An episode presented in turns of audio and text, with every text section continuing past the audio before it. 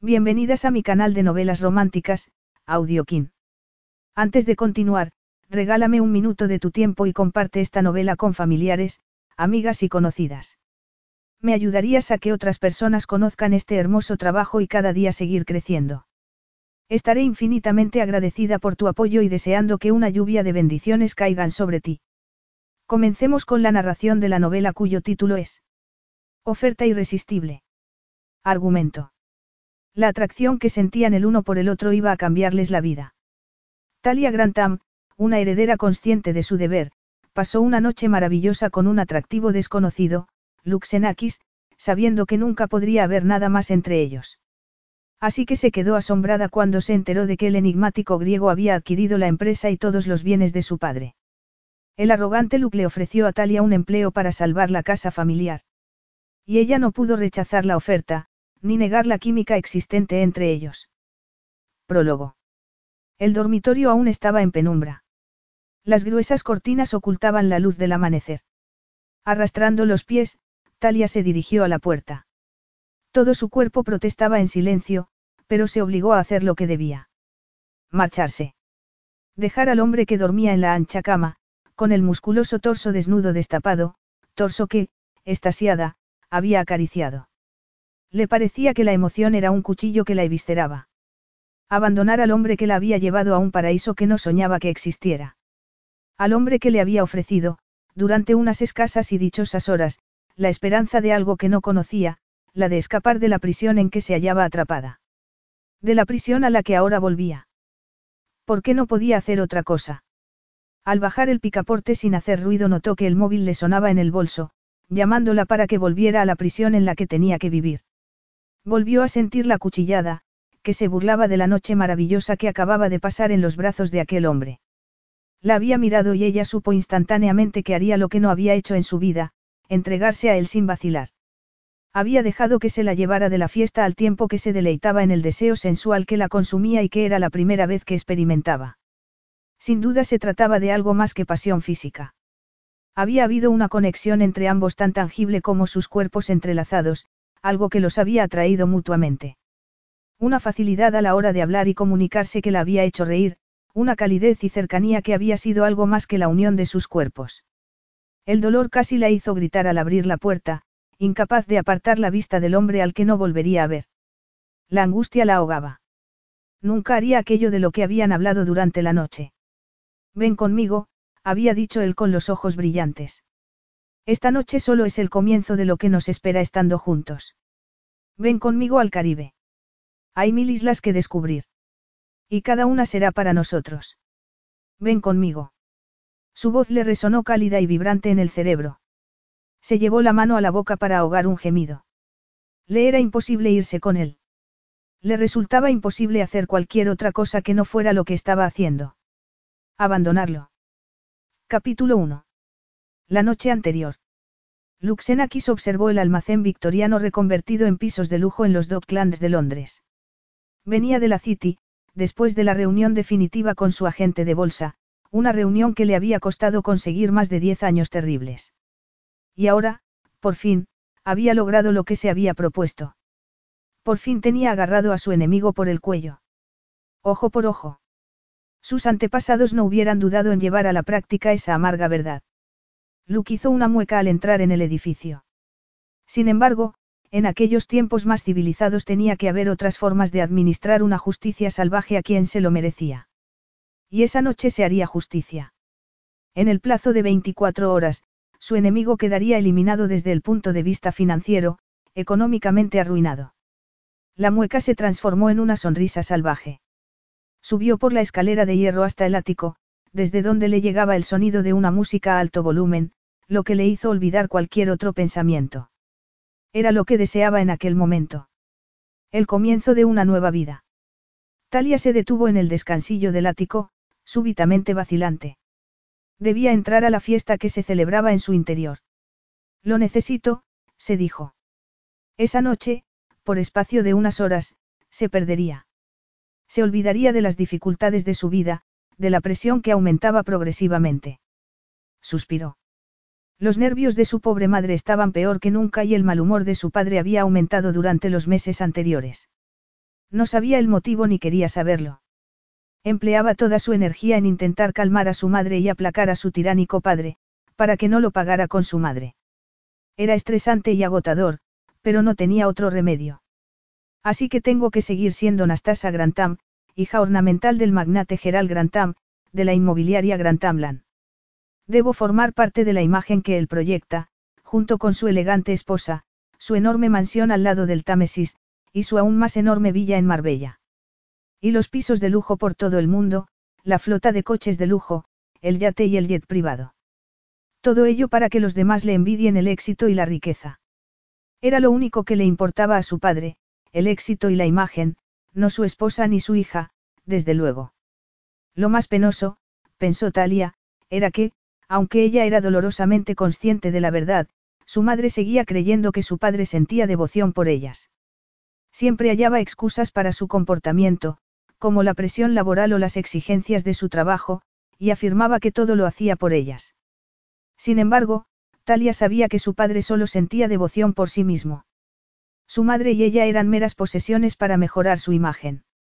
Esperaba que Maxine, su esposa, fuera una brillante anfitriona, y ella, una abnegada hija que trabajaba para él como diseñadora de interiores, se encargaba de la decoración de las propiedades que compraba y tenía que estar disponible para los innumerables acontecimientos sociales a los que le exigía que acudiera.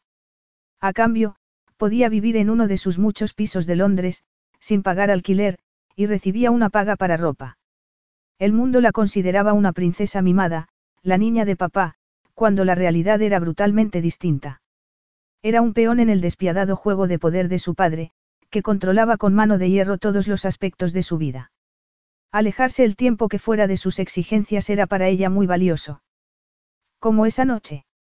Había aceptado una invitación para acudir a la fiesta de alguien al que conocía del mundo del diseño. No era lo que solía hacer. En las escasas noches que tenía libres, se quedaba en casa o iba a un concierto o al teatro, sola o con una amiga. Nunca con un hombre. No salía con hombres. Solo una vez, con algo más de 20 años, había tenido una relación con un chico, pero su padre había utilizado su influencia para arruinar la carrera del joven, y luego se lo había contado. A ella le había servido de lección. Ahora, a los 26 años, le resultaba difícil aceptar que no podría tener una relación con quien quisiera. A su alrededor, los asistentes a la fiesta hablaban, bailaban y flirteaban. ¿Cuánto más podré soportar esta vida? se preguntó. Nunca le había parecido más insoportable la jaula dorada en que vivía. Nunca se había sentido más desesperada por huir. Y esa noche se escaparía. Se sumergiría en la fiesta y el baile.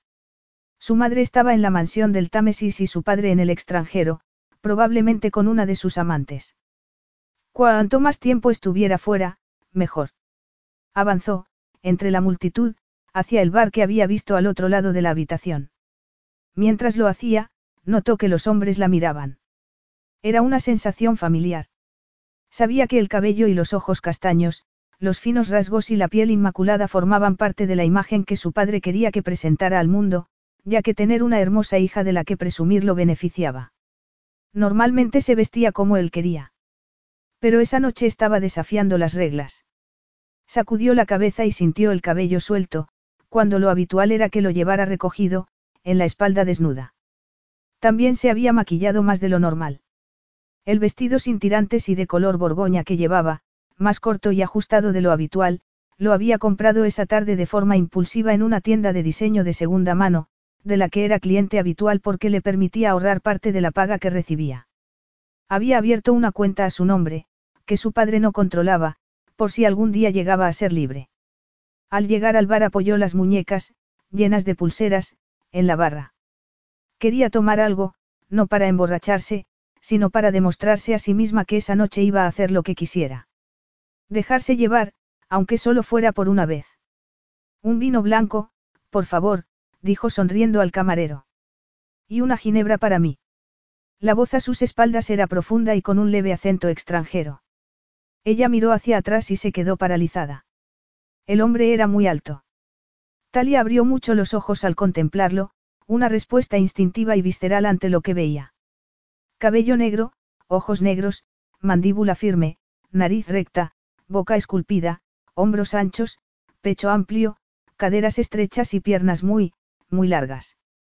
La mirada del hombre se desvió del barman hacia ella, que experimentó una reacción aún más visceral. Se dio cuenta inmediatamente, por la mirada de él, de que le gustaba lo que veía y que no trataba de ocultarlo. Un intenso temblor la recorrió. Era como si él supiera que aceptaría de buen grado que le gustara su aspecto, como si supiera que lo iba a corresponder. Como si no tuviera ni idea de que era hija de Gerald Grantham, que no era libre de seguir sus impulsos, fueran cuales fueran. Fuese lo que fuese lo que aquel hombre la incitara a hacer. Ante su mirada de aprobación fue consciente de sus senos, la curva de sus caderas, la garganta expuesta a su vista y el cabello cayéndole por la espalda desnuda. Contuvo la respiración, sorprendida por su reacción incontrolable. Sabía que se le habían dilatado las pupilas y que no había nada que pudiera hacer para disimular su reacción. ¿Qué me pasa? Aquello no se parecía a nada que hubiera experimentado, ni siquiera con el amante que había tenido. Él extendió la mano para agarrar el vaso que el barman le había dejado en la barra y se lo llevó lentamente a la boca. Por una noche repentinamente más interesante, dijo inclinando el vaso hacia ella y mirándola con ojos brillantes. Durante unos segundos, a Talia le resultó imposible apartar la mirada de sus ojos. ¿Qué me ha hecho para que reaccione así? Hizo un esfuerzo para recomponer su expresión y, sin responderle, lo que hubiera sido imposible porque estaba sin aliento, agarró la copa de vino, que también estaba en la barra. Dio un trago más grande de lo que pretendía, pero lo necesitaba. Se dio cuenta de que el hombre le tendía la mano que tenía libre. Llevaba pantalones oscuros y una camisa blanca con el cuello abierto y los puños doblados, que dejaban al descubierto unas muñecas bronceadas, en una de las cuales lucía un reloj de una lujosa marca. Ni siquiera aquellos que frecuentaban fiestas como esa podían permitirse fácilmente esa clase de reloj. Sus negros ojos seguían fijos en ella. El brillo había desaparecido y ahora le dirigían una mirada especulativa. Luke, dijo él, con la mano aún tendida hacia ella. Como si su mano tuviera vida propia, Talia tomó la de él y sintió la frialdad y la fuerza de sus dedos. Talia, contestó sonriendo. Utilizó el nombre que había adoptado como propio. Su padre la llamaba Natasa, en vez de Natalia, que era su nombre y cómo la llamaba su madre. Pero, Talia, no era ni la hija prisionera de su padre ni la guardiana protectora de su madre. Talia, era ella. Talia. En boca de él le pareció más exótico y sensual. Su voz tenía un leve acento, un timbre que la hacía vibrar en un plano subliminal. Él dio un trago de ginebra antes de dejar el vaso en la barra y apoyar el antebrazo en ella. Parecía relajado. Pero no lo estaba, pensó ella. Era una pantera que intentaba no asustar a su presa antes de estar lista para abalanzarse sobre ella. Háblame de ti, Talia. Lo dijo con despreocupación, como una forma de continuar la conversación, una conversación basada no en quienes eran, sino en la corriente que se había establecido entre ambos. Ella dio otro sorbo de vino. Debía prolongar aquello, teniendo en cuenta el poderoso impacto físico que aquel hombre le había producido. Soy interiorista, se oyó a sí misma decir. Lo hizo con voz firme, de lo que se alegró, porque no se correspondía en absoluto con lo que sentía. Dio otro sorbo de vino. Vio que él enarcaba una ceja mirando a su austero alrededor. Este sitio, por ejemplo. No, no es mi estilo. Aunque aquel austero estilo modernista no era el suyo, nunca había manifestado cuál era este. Su padre le dictaba exactamente lo que quería, interiores ostentosos que parecieran costar mucho dinero. Y debía conseguirlos con un presupuesto mínimo para que su padre obtuviera el máximo beneficio al venderlos. Detestaba todo lo que diseñaba para su padre. No. No iba a pensar en él en aquel momento ni en nada relacionado con la prisión en que vivía. No iba a hacerlo cuando aquel hombre extraordinario le prestaba toda su atención, haciendo que se le acelerara el pulso. ¿Y tú?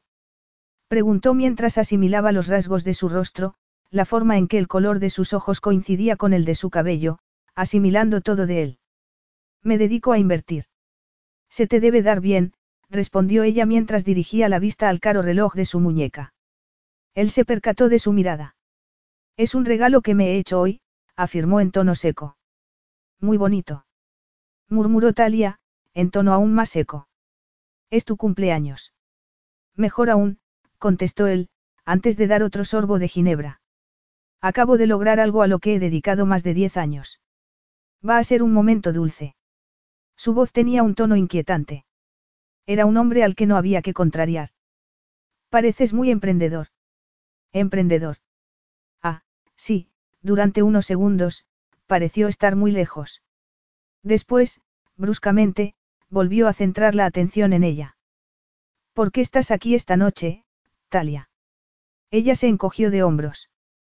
¿Por qué va uno a una fiesta? ¿Quieres que te conteste? La desafió él. La respuesta no pronunciada era que mucha gente iba a fiestas a ver y a ser vista. Y a ligar. Ella negó levemente con la cabeza y dio otro trago de la copa. A continuación, como si el vino la hubiera envalentonado, volvió a mirarlo. ¿Has venido por eso? Tal vez, murmuró él sin apartar la mirada de ella. Talia notó que se sofocaba. Sintió un calor al que no estaba acostumbrada, un calor que podía quemarla. Esto va demasiado deprisa. Debería marcharme, hablar con otra gente. Pero él seguía hablando. Acabó la bebida y dejó el vaso en la barra. Examinó a Talia de arriba abajo y toda precaución se evaporó en ella.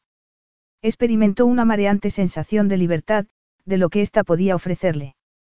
No sabía lo que tenía aquel hombre, pero en su vida había experimentado un impacto igual al que le producía. Y no podía ni quería resistirse. Pero de una cosa estoy seguro, oyó que decía él. Y es de que esta noche hay que beber champán. Se volvió hacia el barman, que inmediatamente les puso delante dos copas. Talia tomó una. Vamos a brindar por tú, momento dulce. Preguntó al tiempo que la levantaba y sonreía. Él alzó la suya. Por algo más, dijo él. El mensaje era inequívoco e indicaba a Talia que sería ese, algo más. Y con los ojos le dio la respuesta. Luke estaba tumbado, con un brazo detrás de la cabeza, y el otro alrededor de la cintura de Talia, cuyo largo cabello le cubría el pecho. Sentía su cálido aliento en el hombro, mientras dormía. Por Dios, había habido otra noche en su vida como aquella. Era una pregunta sin sentido. No había estado con ninguna mujer como esa. Lo supe desde el primer momento. Desde el momento en que la había visto en el bar, con el cabello cayéndole por la espalda desnuda y su cuerpo espectacular envuelto en aquel ajustado vestido rojo oscuro. Y su rostro, su belleza era tan asombrosa que lo había dejado sin aliento. Lo había invadido un deseo instantáneo, la inequívoca reacción primitiva de un hombre ante una mujer que lo atraía intensamente. Talia. La había conocido solo unas horas antes, pero le había revolucionado la vida. La había deseado desde el primer momento sabiendo que ella, de entre todas las mujeres del mundo, era la que marcaría el nuevo comienzo de su vida. Mi antigua vida se ha acabado. He logrado lo que tenía que hacer, la tarea que se me encomendó el día en que mi padre murió de pena por lo que le habían arrebatado y el día en que mi madre murió con el corazón destrozado. Sus pensamientos se oscurecieron y retrocedieron hasta el momento en que había jurado que vengaría a sus padres, a los que habían despojado, mediante engaños, de todo lo que tenían. El estrés producido por ello había matado a su padre, y el hombre que lo había hecho se había reído de Luke cuando, con apenas 20 años, había irrumpido, lleno de ira, en su despacho, y el hombre había encendido un puro y llamado a sus guardaespaldas para que le dieran una paliza, al hijo de su víctima, y lo echaran a la calle. Y ahora lo he destruido. Le he arrebatado todo, igual que él hizo con mis padres. Por fin pueden descansar en paz. Y también él podía descansar del interminable esfuerzo de ganar más y más dinero, para forjar el arma que acabaría con su enemigo. Ahora tenía toda la vida por delante. Se había preguntado qué haría con ella, pero, de repente, su expresión se dulcificó. Durante los largos años en que había amasado su fortuna, solo había tenido aventuras ocasionales con mujeres que solo querían eso, aventuras que eran un breve respiro con respecto al oscuro propósito de su vida. No era libre de hacer otra cosa. Pero ahora había alcanzado su objetivo, por lo que no había nada que le impidiera buscar a una mujer que le cambiara la vida y que lo acompañara en el viaje hacia el brillante futuro que le esperaba. Y la había encontrado. El instinto le decía que era ella. La atrajo hacia sí y le rozó la mejilla con la boca. Ella se removió en sus brazos. Él notó que renacía el deseo que ambos habían satisfecho con urgencia al marcharse de la fiesta e ir a su hotel. Habían cenado en la suite y bebido más champán. No sabía de qué habían hablado, pero no de ellos mismos. Lo habían hecho con facilidad y familiaridad, como si hiciera mucho que se conocieran. Y él la había encontrado precisamente en la noche en que había vengado a sus padres destruyendo a su enemigo. Quería que aquella noche fuera especial, ya que marcaría el comienzo de su nueva vida. Y la pasaría con aquella mujer, solo con ella. Volvió a besarla en la mejilla, lleno de emoción. Ella volvió a removerse y él deslizó la boca desde su mejilla hasta sus labios entreabiertos. Notó que se despertaba y que, al acariciar la dulce elevación de su seno, el pezón se endurecía bajo la palma de su mano. Lo que hizo que aumentara su excitación. Quería volver a poseerla y que lo poseyera. La besó con mayor profundidad y ella le respondió mientras abría los ojos, llenos de un deseo que él se alegraba de compartir y saciar. Su cuerpo se situó sobre el de ella al tiempo que murmuraba su nombre y la acariciaba. Le separó los muslos, mientras ella lo abrazaba susurrando su nombre y ahogándose en sus besos. La segunda vez fue tan maravillosa como la primera. Ambos alcanzaron el clímax con una intensidad que fusionó sus cuerpos de forma absoluta. Después, con el corazón todavía latiéndoles a toda velocidad, él abrazó su tembloroso cuerpo. Le apartó el cabello de la cara y le sonrió. Y habló con voz seria. Sabes que esto no puede ser cosa de una sola noche, ¿verdad? Ella lo miró a los ojos. ¿Cómo podría ser otra cosa? ¿No ves lo especial que es? Esta noche es solo el comienzo de lo que tendremos juntos, la besó en la boca. Ven conmigo hoy, inmediatamente, esta misma mañana. Durante unos segundos, los ojos de ella lo miraron atormentados, pero la expresión desapareció inmediatamente, como si la hubiera borrado de forma consciente. ¿A dónde? preguntó ella, llena de una emoción indescriptible. ¿Dónde queramos? Di un sitio al que quieras ir. Cualquier sitio. Ella se echó a reír. Al Caribe. Nunca he estado allí. Hecho. Él también rió. Ahora, lo único que debes hacer es elegir la isla, volvió a tumbarse de espaldas echándole un brazo por debajo de los hombros y colocándole el otro en el costado. Hay miles para elegir. Podemos explorarlas todas. Oyó que ella volvía a reírse y le acarició la mejilla. Ven conmigo, su voz era seria e intensa. Ven conmigo. La miró a los ojos, que volvían a denotar preocupación. ¿Acaso creía que no hablaba en serio?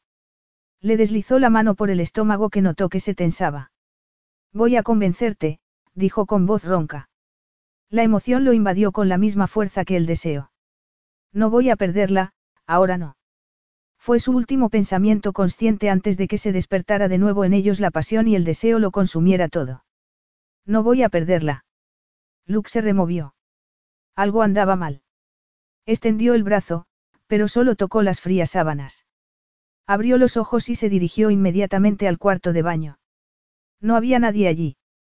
Miró a su alrededor. Talia no estaba. Y tampoco estaba en el bolso, los zapatos, la chaqueta ni el vestido. Ni la ropa interior de la que se había despojado al llevarla a la cama. No había ni rastro de ella.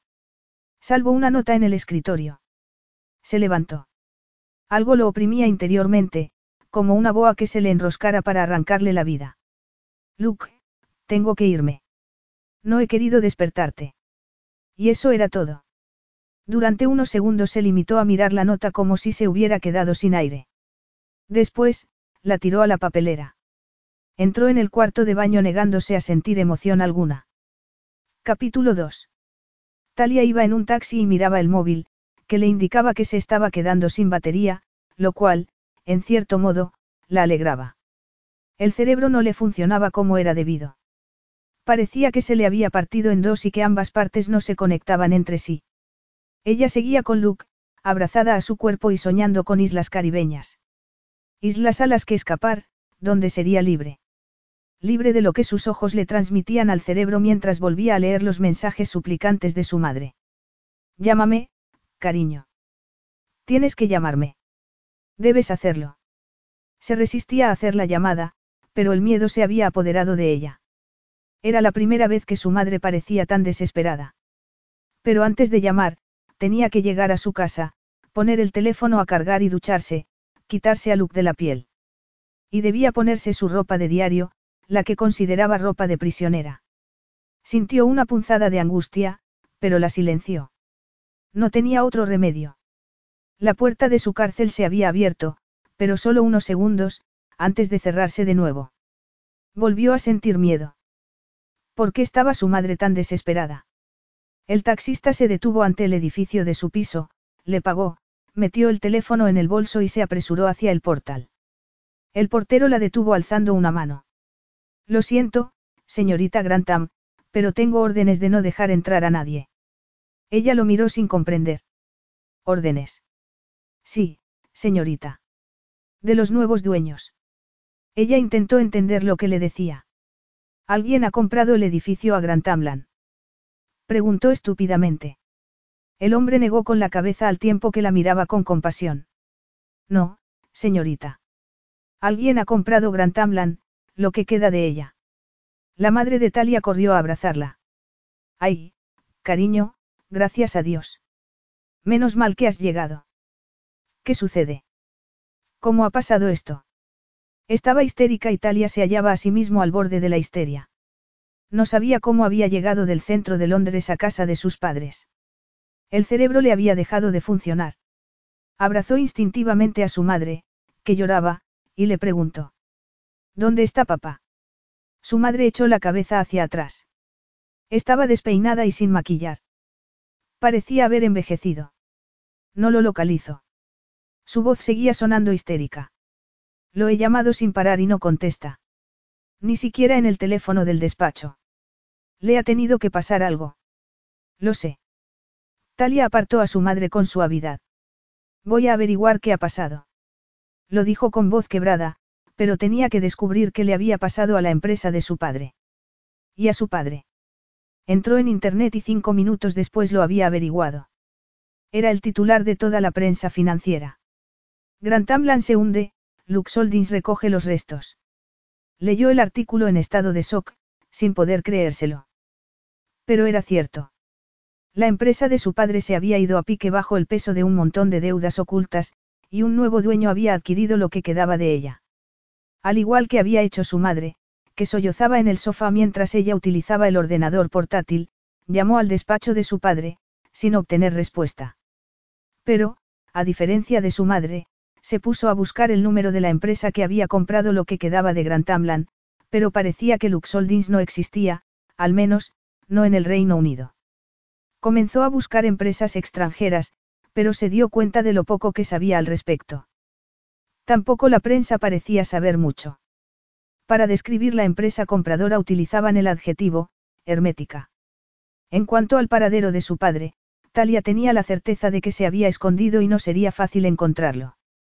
En cuanto a que fuera a molestarse en ponerse en contacto con su esposa e hija. Apretó los labios. Volvió la cabeza hacia su madre, hecha un ovillo y exhausta. ¿Le importaban ellas a su padre? Sabía la respuesta, no, no le importaban. Las había abandonado a las consecuencias, cualesquiera que fuesen, de aquella debacle. Consecuencias que, una semana después, sabría que eran catastróficas. Luke se hallaba sentado en su despacho. Por la ventana veía el lago de Lucerna. Había elegido ese sitio para montar su cuartel general debido a su tranquilidad. A lo largo de su carrera se había esforzado en llamar la atención lo menos posible.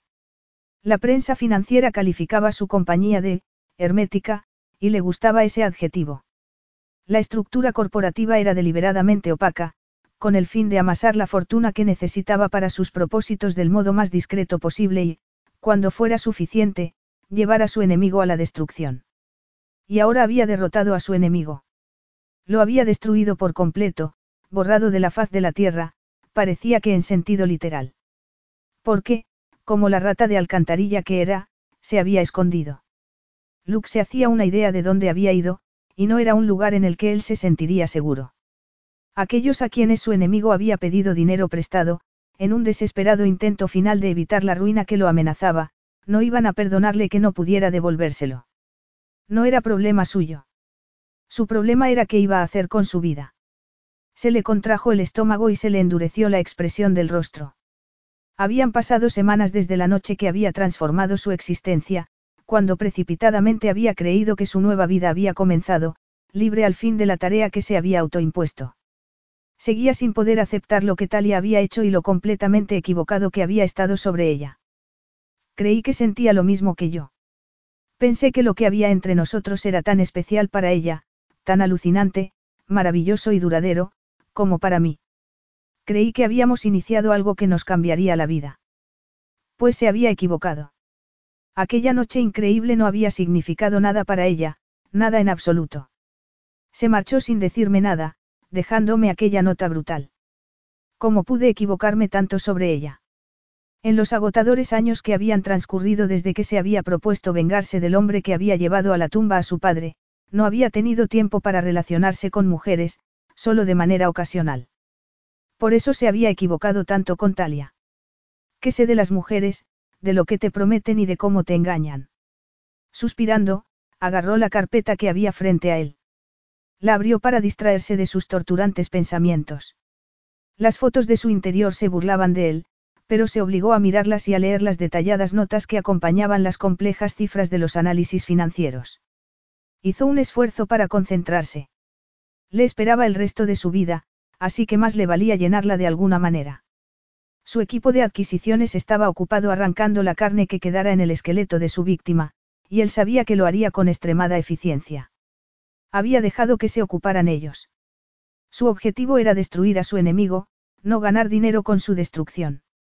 Disponía de una cantidad de dinero que le permitiría llevar una vida de lujo hasta el fin de sus días. Ahora, lo que buscaba era invertir por placer. Y aquel proyecto, presentado en las fotos que miraba, serviría. Hizo una mueca. En las fotos se veían palmeras, un mar azul y la verde vegetación del Caribe. La habría llevado allí. Pensarlo le dejó una sensación de vacío que no consiguió hacer desaparecer. Talia miraba por la ventanilla del avión que la llevaba a España. Estaba aterrorizada. Su madre estaba en la villa de Marbella, donde Talia la había llevado en los primeros días de pesadilla tras la desaparición y la ruina económica de su padre. Un abogado con cara de póker, que había convocado a Talia a una reunión en el antiguo cuartel general de su padre en la City, se lo había explicado. Allí, ella vio que hombres fornidos desmantelaban y vaciaban los despachos, ahora desiertos. La ruina de su padre no solo afectaba a los bienes de la empresa, sino también a sus propiedades personales. Tu padre puso todo lo que poseía en la empresa, recordó que le había dicho el abogado. Al principio, por las ventajas fiscales y, después, para apuntalar las cuentas. En consecuencia, todo pasa ahora al nuevo dueño. Ella se había puesto pálida. El abogado había hecho una pausa, antes de proseguir sin pestañear, incluyendo, desde luego, la mansión a la orilla del Támesis y todo lo que contiene. Talia se había puesto aún más pálida. La propiedad deberá estar libre al final de la semana, había concluido el hombre.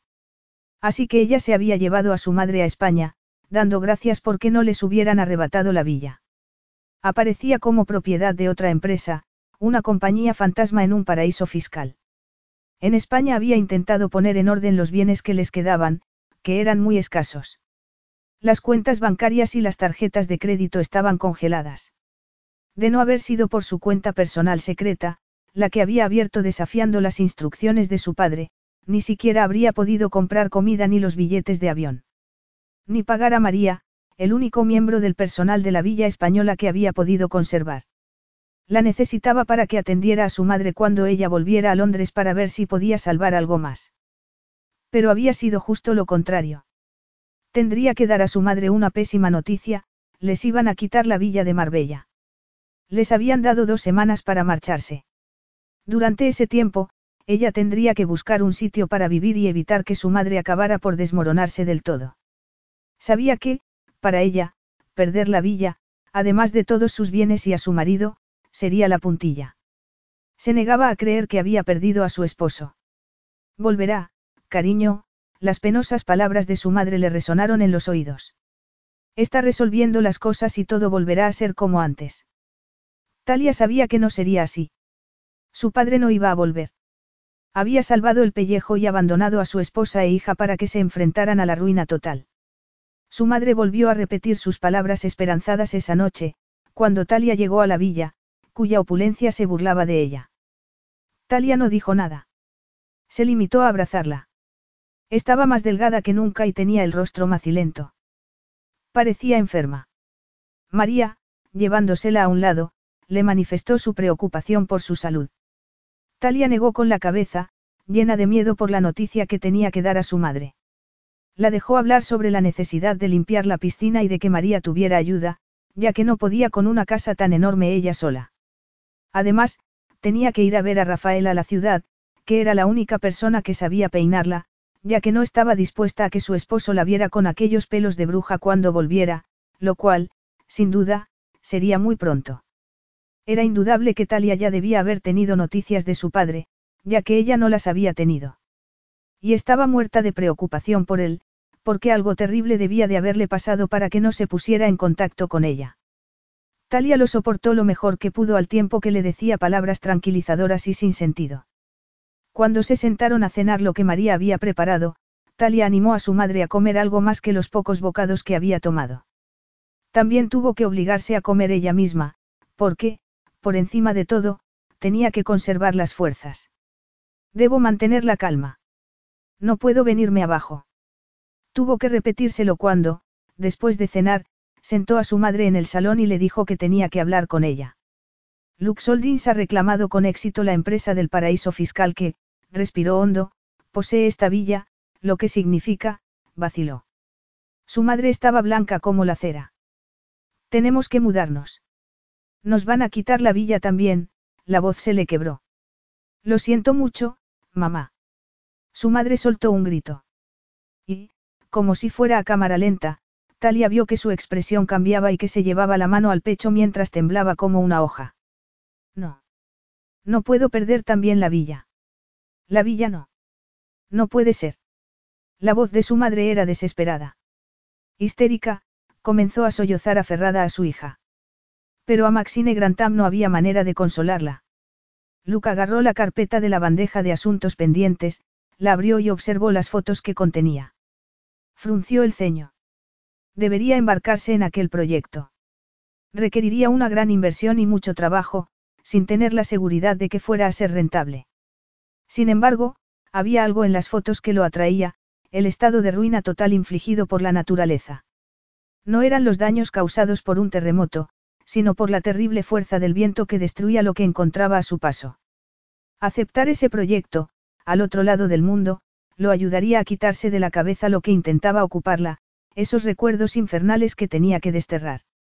Ella no quería estar conmigo, no quería lo que yo deseaba. No quería saber nada de mí.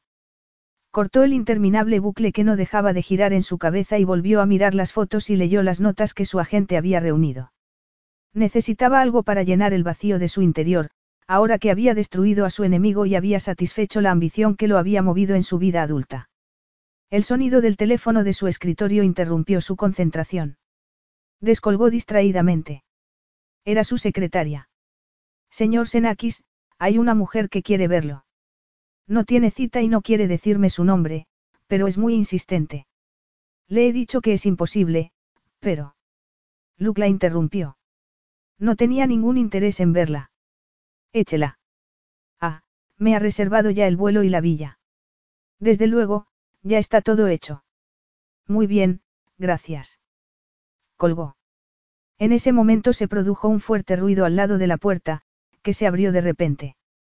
Su secretaria protestaba en inglés, no en francés, la lengua que utilizaba con Luke.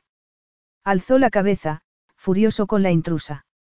Pero dejó de estarlo al ver quién entraba, seguida de la secretaria, que intentaba detenerla. La mujer se detuvo en seco. Durante unos segundos, ninguno dijo nada. Después, Luke habló. Márchese. Pero se lo dijo a la secretaria, no a la mujer que había entrado a la fuerza en el despacho. No a Talia. Talia se quedó en blanco. Todas las turbias emociones que le rondaban por la mente desde que se había marchado de Marbella esa mañana desaparecieron. Con la ayuda de María, había acostado a su madre y llamado al médico, que le había recetado un sedante y había dicho a Talia que trastornarse de aquella manera no era bueno para la paciente, que ya sufría ataques de nervios y tenía el corazón débil. Talia se había horrorizado al enterarse de lo segundo. Su madre no se lo había dicho. El médico también le había dejado claro que la culpa era de las pastillas para adelgazar que tomaba constantemente, que le dañaban el corazón. Debe guardar reposo absoluto y evitar cualquier clase de disgusto, le había dicho el médico.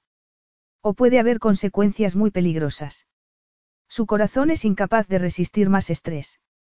Ella también se había puesto algo histérica. Estaban a punto de ser expulsadas del último lugar que esperaba que se salvara de la debacle. ¿Cómo iba a evitar a su madre más disgustos? Durante la noche en vela que había pasado dando vueltas en la cama, había llegado a la conclusión de que solo tenía una opción. Antes de haberle contado a su madre que habían perdido la villa, su plan era utilizar el dinero que había ahorrado en secreto para alquilar un pisito en algún lugar barato de la costa y buscar trabajo para ganar un sueldo, por escaso que fuera. Su madre se horrorizaría, pero ¿qué otra cosa podía hacer? Sin embargo, si ahora insistía en ese plan, después de las advertencias del médico, pondría en peligro la vida de su madre al obligarla a abandonar la villa y toda esperanza. Por la mañana, llena de resignación y con el corazón dolorido, había llegado a una conclusión. Tras su reunión con los abogados de Londres, que le habían comunicado que se habían quedado sin un céntimo y sin hogar, había localizado, por fin, la sede de la misteriosa Lux Holdings. Un vuelo matinal la había llevado hasta allí. Y ahora, paralizada por la sorpresa y la incredulidad, se hallaba en el umbral de un enorme despacho hasta el que se había abierto paso a la fuerza, por pura desesperación. No podía ser, no podía ser. Luke. ¿Pero cómo? ¿Por qué? No entiendo. La secretaria se retiró y cerró la puerta al salir. Talia vio que él se le acercaba y lo oyó decir. Talia, con voz ronca y el rostro tenso. ¿A qué has venido? A ella le resultaba casi imposible hablar. Se debatía entre dos realidades encontradas. Lentamente, mientras asimilaba la terrible verdad, estableció la relación. No puede ser que seas Lux Holdings. Observó que él enarcaba las cejas, como si no tuviera sentido lo que decía. ¿Cómo has dado conmigo? ¿Cómo lo has sabido? No le había dicho nada sobre su identidad aquella noche. Ella tampoco lo había hecho. Así que, ¿cómo? Me lo dijeron tus abogados en Londres cuando hablaron conmigo, contestó ella con voz entrecortada. Él la miraba como si lo que decía careciera de lógica. Soy Natasha Grantham. Capítulo 3. A Luke, todo comenzó a darle vueltas. Había oído sus palabras, pero se negaba a aceptarlas. No iba a consentir que ella fuera esa persona. Cualquier otra menos esa. Soy hija de Gerald Grantham. Le has arrebatado todo lo que poseía. Pero te pido que no te quedes también con la villa de Marbella. Por eso he venido. La voz se le quebró y se cayó. Una fría emoción se apoderó de él. Eres hija de Gerald Grantham. Tenía que estar seguro. Recordó que, muchos años antes, cuando había comenzado a investigar a su enemigo, Grantham tenía una hija, sí, y una esposa que aparecía siempre a su lado, de punta en blanco y enjollada, en sitios caros, donde él se gastaba el dinero ganado de forma ilícita. ¿Cómo se llamaba la esposa? Marcia, Marilyn. Algo así. ¿Y la hija? Natasha había dicho ella. No era el diminutivo de Natalia. Talia. Talia. La miró a los ojos, pero estos no expresaban nada.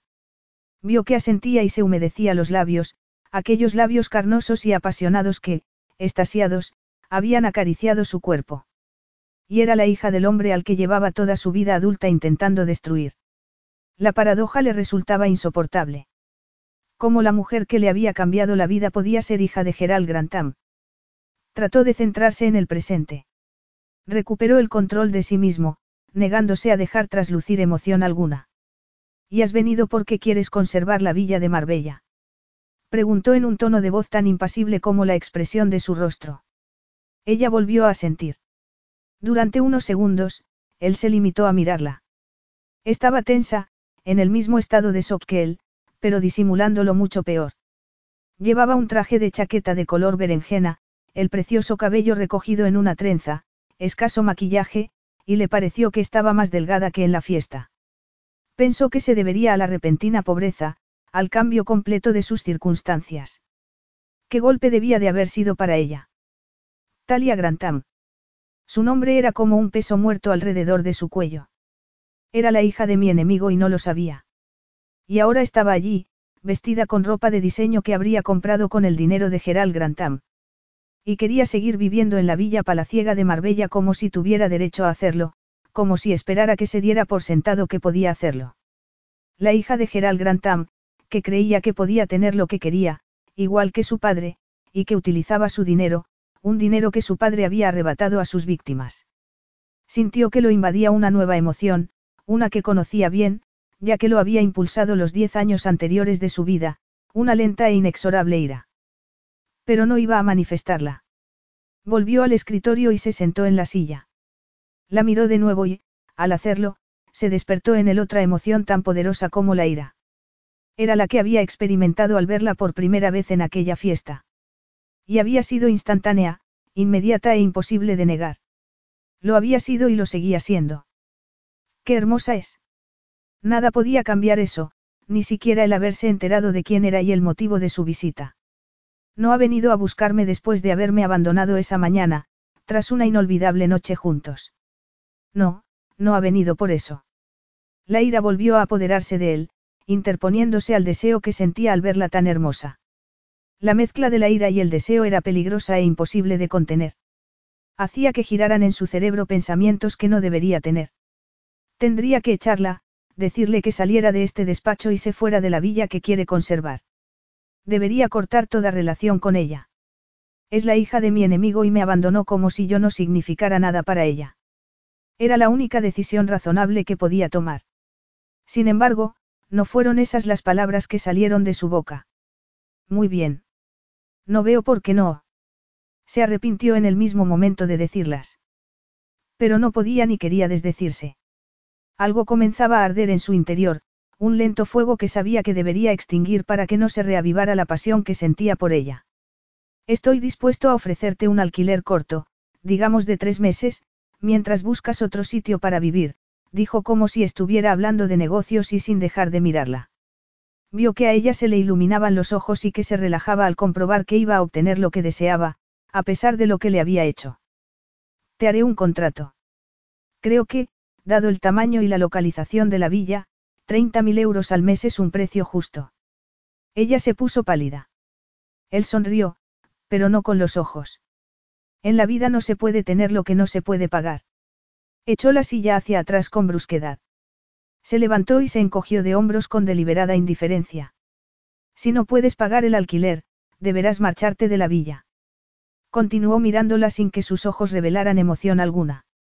Observó que ella cambiaba de expresión, como si estuviera a punto de perder el control. Él pensó con amargura que debía de ser una sorpresa para ella, la niña de papá, darse cuenta de que su regalada forma de vivir se había acabado, de que el padre que la adoraba ya no estaba allí para satisfacer todos sus caprichos y deseos. No. Protestó ella gritando ante sus brutales palabras. Hemos perdido todo lo demás, pero también la villa, no. Durante unos segundos, pareció que había verdadero miedo en su voz, verdadera desesperación, verdadera desolación. Y él tuvo la impresión de que había algo vulnerable en ella, como si la vida le hubiera puesto un peso encima con el que no podía cargar. Y, de repente, quiso decirle que naturalmente que podía quedarse en la villa y deseó acercarse a ella, abrazarla estrechamente y asegurarle que todo iría bien y que no quería volver a perderla. Pero esa impresión desapareció.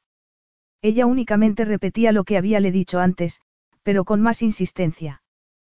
Claro que era hija de Gerald Grantham. Nunca había tenido que pagar nada. Era la princesa de un hombre rico que le concedía todo lo que le pedía. No puedo perder la villa. Él apretó los dientes ante sus palabras, que deberían haber aumentado su ira, pero que le produjeron una emoción distinta que no debía permitirse experimentar. Lo invadieron los recuerdos.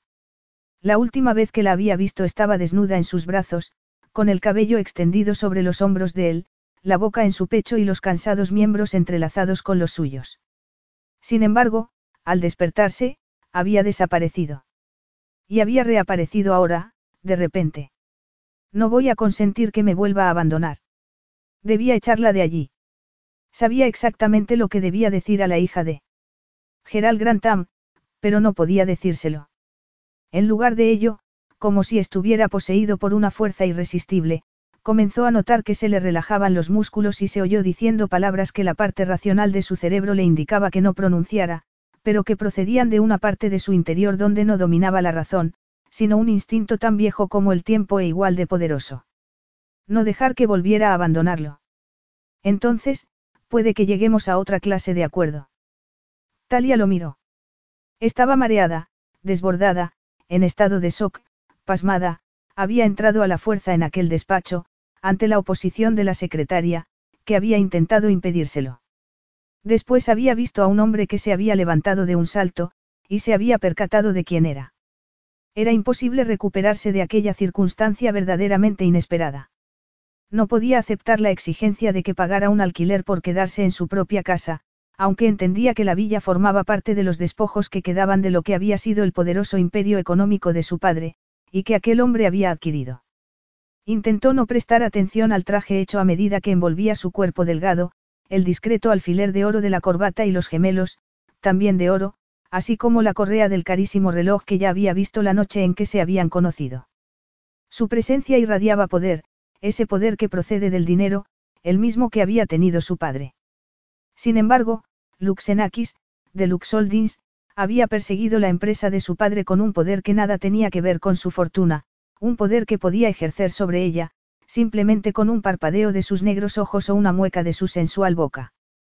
La asaltaron los recuerdos, sus brazos estrechándola, su boca abriéndola de ella para besarla, sus manos deslizándose por su cuerpo, tembloroso por su contacto. Gimió en silencio para desterrarlos de su cerebro. ¿De qué le servían allí, en aquel austero despacho, con vistas a un lago alpino y unas montañas cubiertas de nieve tan helada como la frialdad de los ojos que, en otro momento, habían ardido de deseo por ella. Debía erradicar de la memoria la noche que había pasado con él, a quien se había entregado tan maravillosa y libremente y con quien había alcanzado a vislumbrar la libertad y la felicidad que podían ser suyas. Su primera responsabilidad era su madre, protegerla de la catástrofe ocasionada por la ruina de su padre, del golpe de perder su último refugio. Sabía que no debía huir de Luke para que acabara la tortura de volver a verlo y sentir su frialdad hacia ella, ni tampoco rogarle que dejara que le explicara por qué había huido de él, aunque deseaba desesperadamente hacer ambas cosas. Tenía que aceptar lo que le ofreciera, si eso servía para proteger a su madre durante un tiempo. Se obligó a concentrarse en lo que decía. ¿A qué te refieres? Él estaba muy cerca de ella y, a la vez, muy lejos. A ella le dolía la distancia que había ahora entre ambos. Sabía que no la había perdonado por marcharse como lo había hecho, abandonándolo después de la noche pasada juntos. Durante unos segundos tuvo ganas de gritar, de contarle por qué se había ido, de hacerle entender que no podía vivir como deseaba. Que continuaba sin poder hacerlo.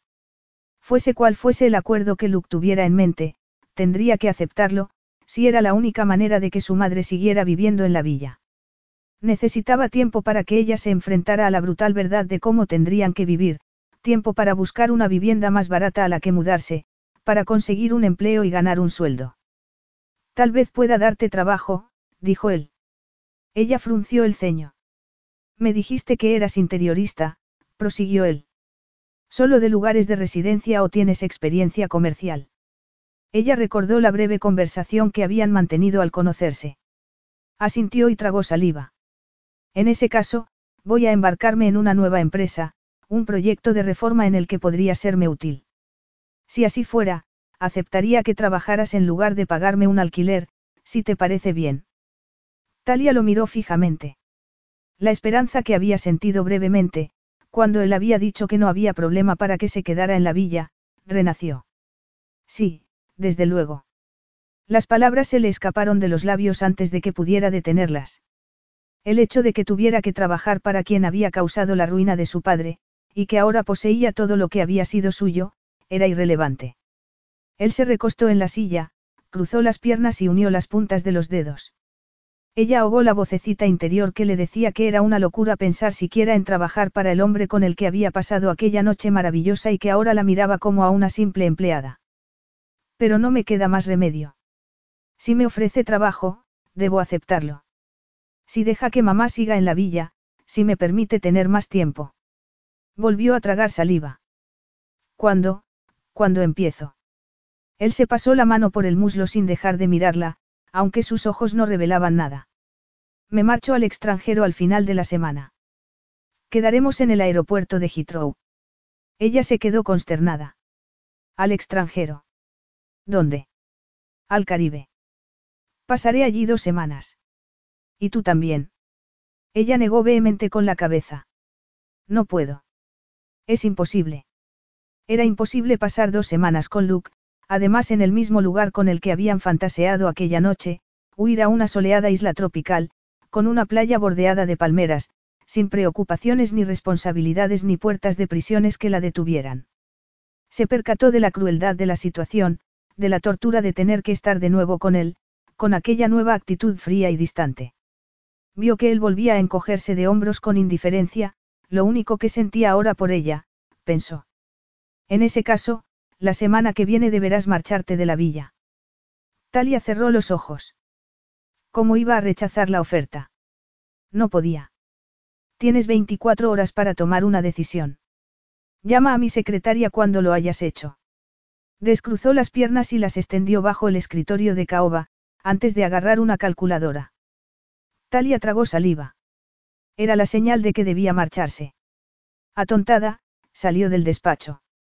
Luke alzó la vista mientras ella salía.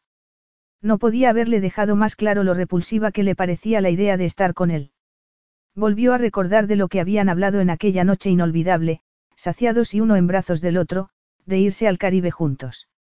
Pero ella no tenía ninguna intención de irse con él a ningún sitio, de pasar una noche más con él. Me utilizó y me abandonó. Consiguió lo que quería de mí y se largó. Cuando la puerta se cerró tras ella, su expresión se oscureció. ¿Cómo se le había ocurrido ofrecerle un empleo, invitarla a acompañarlo al lugar que se burlaba de él en sus recuerdos? ¿Por qué lo había hecho? La respuesta se hallaba en los recovecos más profundos de su mente, pero era demasiado peligrosa de reconocer. Capítulo 4. Talia se sentó en la ancha butaca de cuero, de primera clase, del avión. Estaba tensa. Luke se había acomodado en el asiento al lado de la ventanilla y había abierto inmediatamente el ordenador portátil. Prestaba a Talia tan poca atención como cuando se habían reunido en la sala de espera de primera clase, donde se había limitado a mirarla y a sentir con la cabeza. Para ella, volver a verlo, incluso sabiendo quién era y lo que había hecho, seguía siendo una dura prueba. Pero es una prueba que tendré que soportar, al igual que todo lo demás. No tengo más remedio. Sabía que era así. Durante las penosas 24 horas que Luke le había concedido para tomar una decisión, supo que solo podía darle una respuesta, aceptar su oferta de trabajo. Después de haberle dado la noticia a su madre, se reafirmó en su decisión.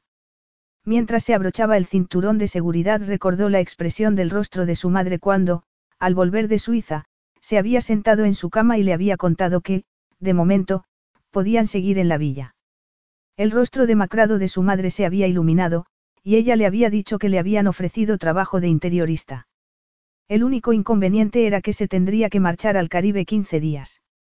La expresión de su madre se había ensombrecido durante unos segundos, pero enseguida se había recuperado. No te preocupes por mí. María me cuidará mientras estés fuera. Es lo que necesitas, la ocasión de demostrar tu talento. Seguro que te lo pasarás muy bien. Seguro que no estarás trabajando todo el tiempo. ¿Cómo te envidio? El Caribe es tan romántico. Claro que a tu padre no le gustó. Le había temblado la voz durante unos segundos, pero luego se había puesto a recordar. De adolescente, tuve un novio, que quería recorrer todas las islas navegando. Se había interrumpido, para luego añadir en tono esperanzado, cariño, puede que allí conozcas a alguien especial. Que tengas un idilio bajo la luna tropical. Talia había cambiado de tema, pero no había conseguido olvidar las palabras de su madre. Que tengas un idilio bajo la luna tropical.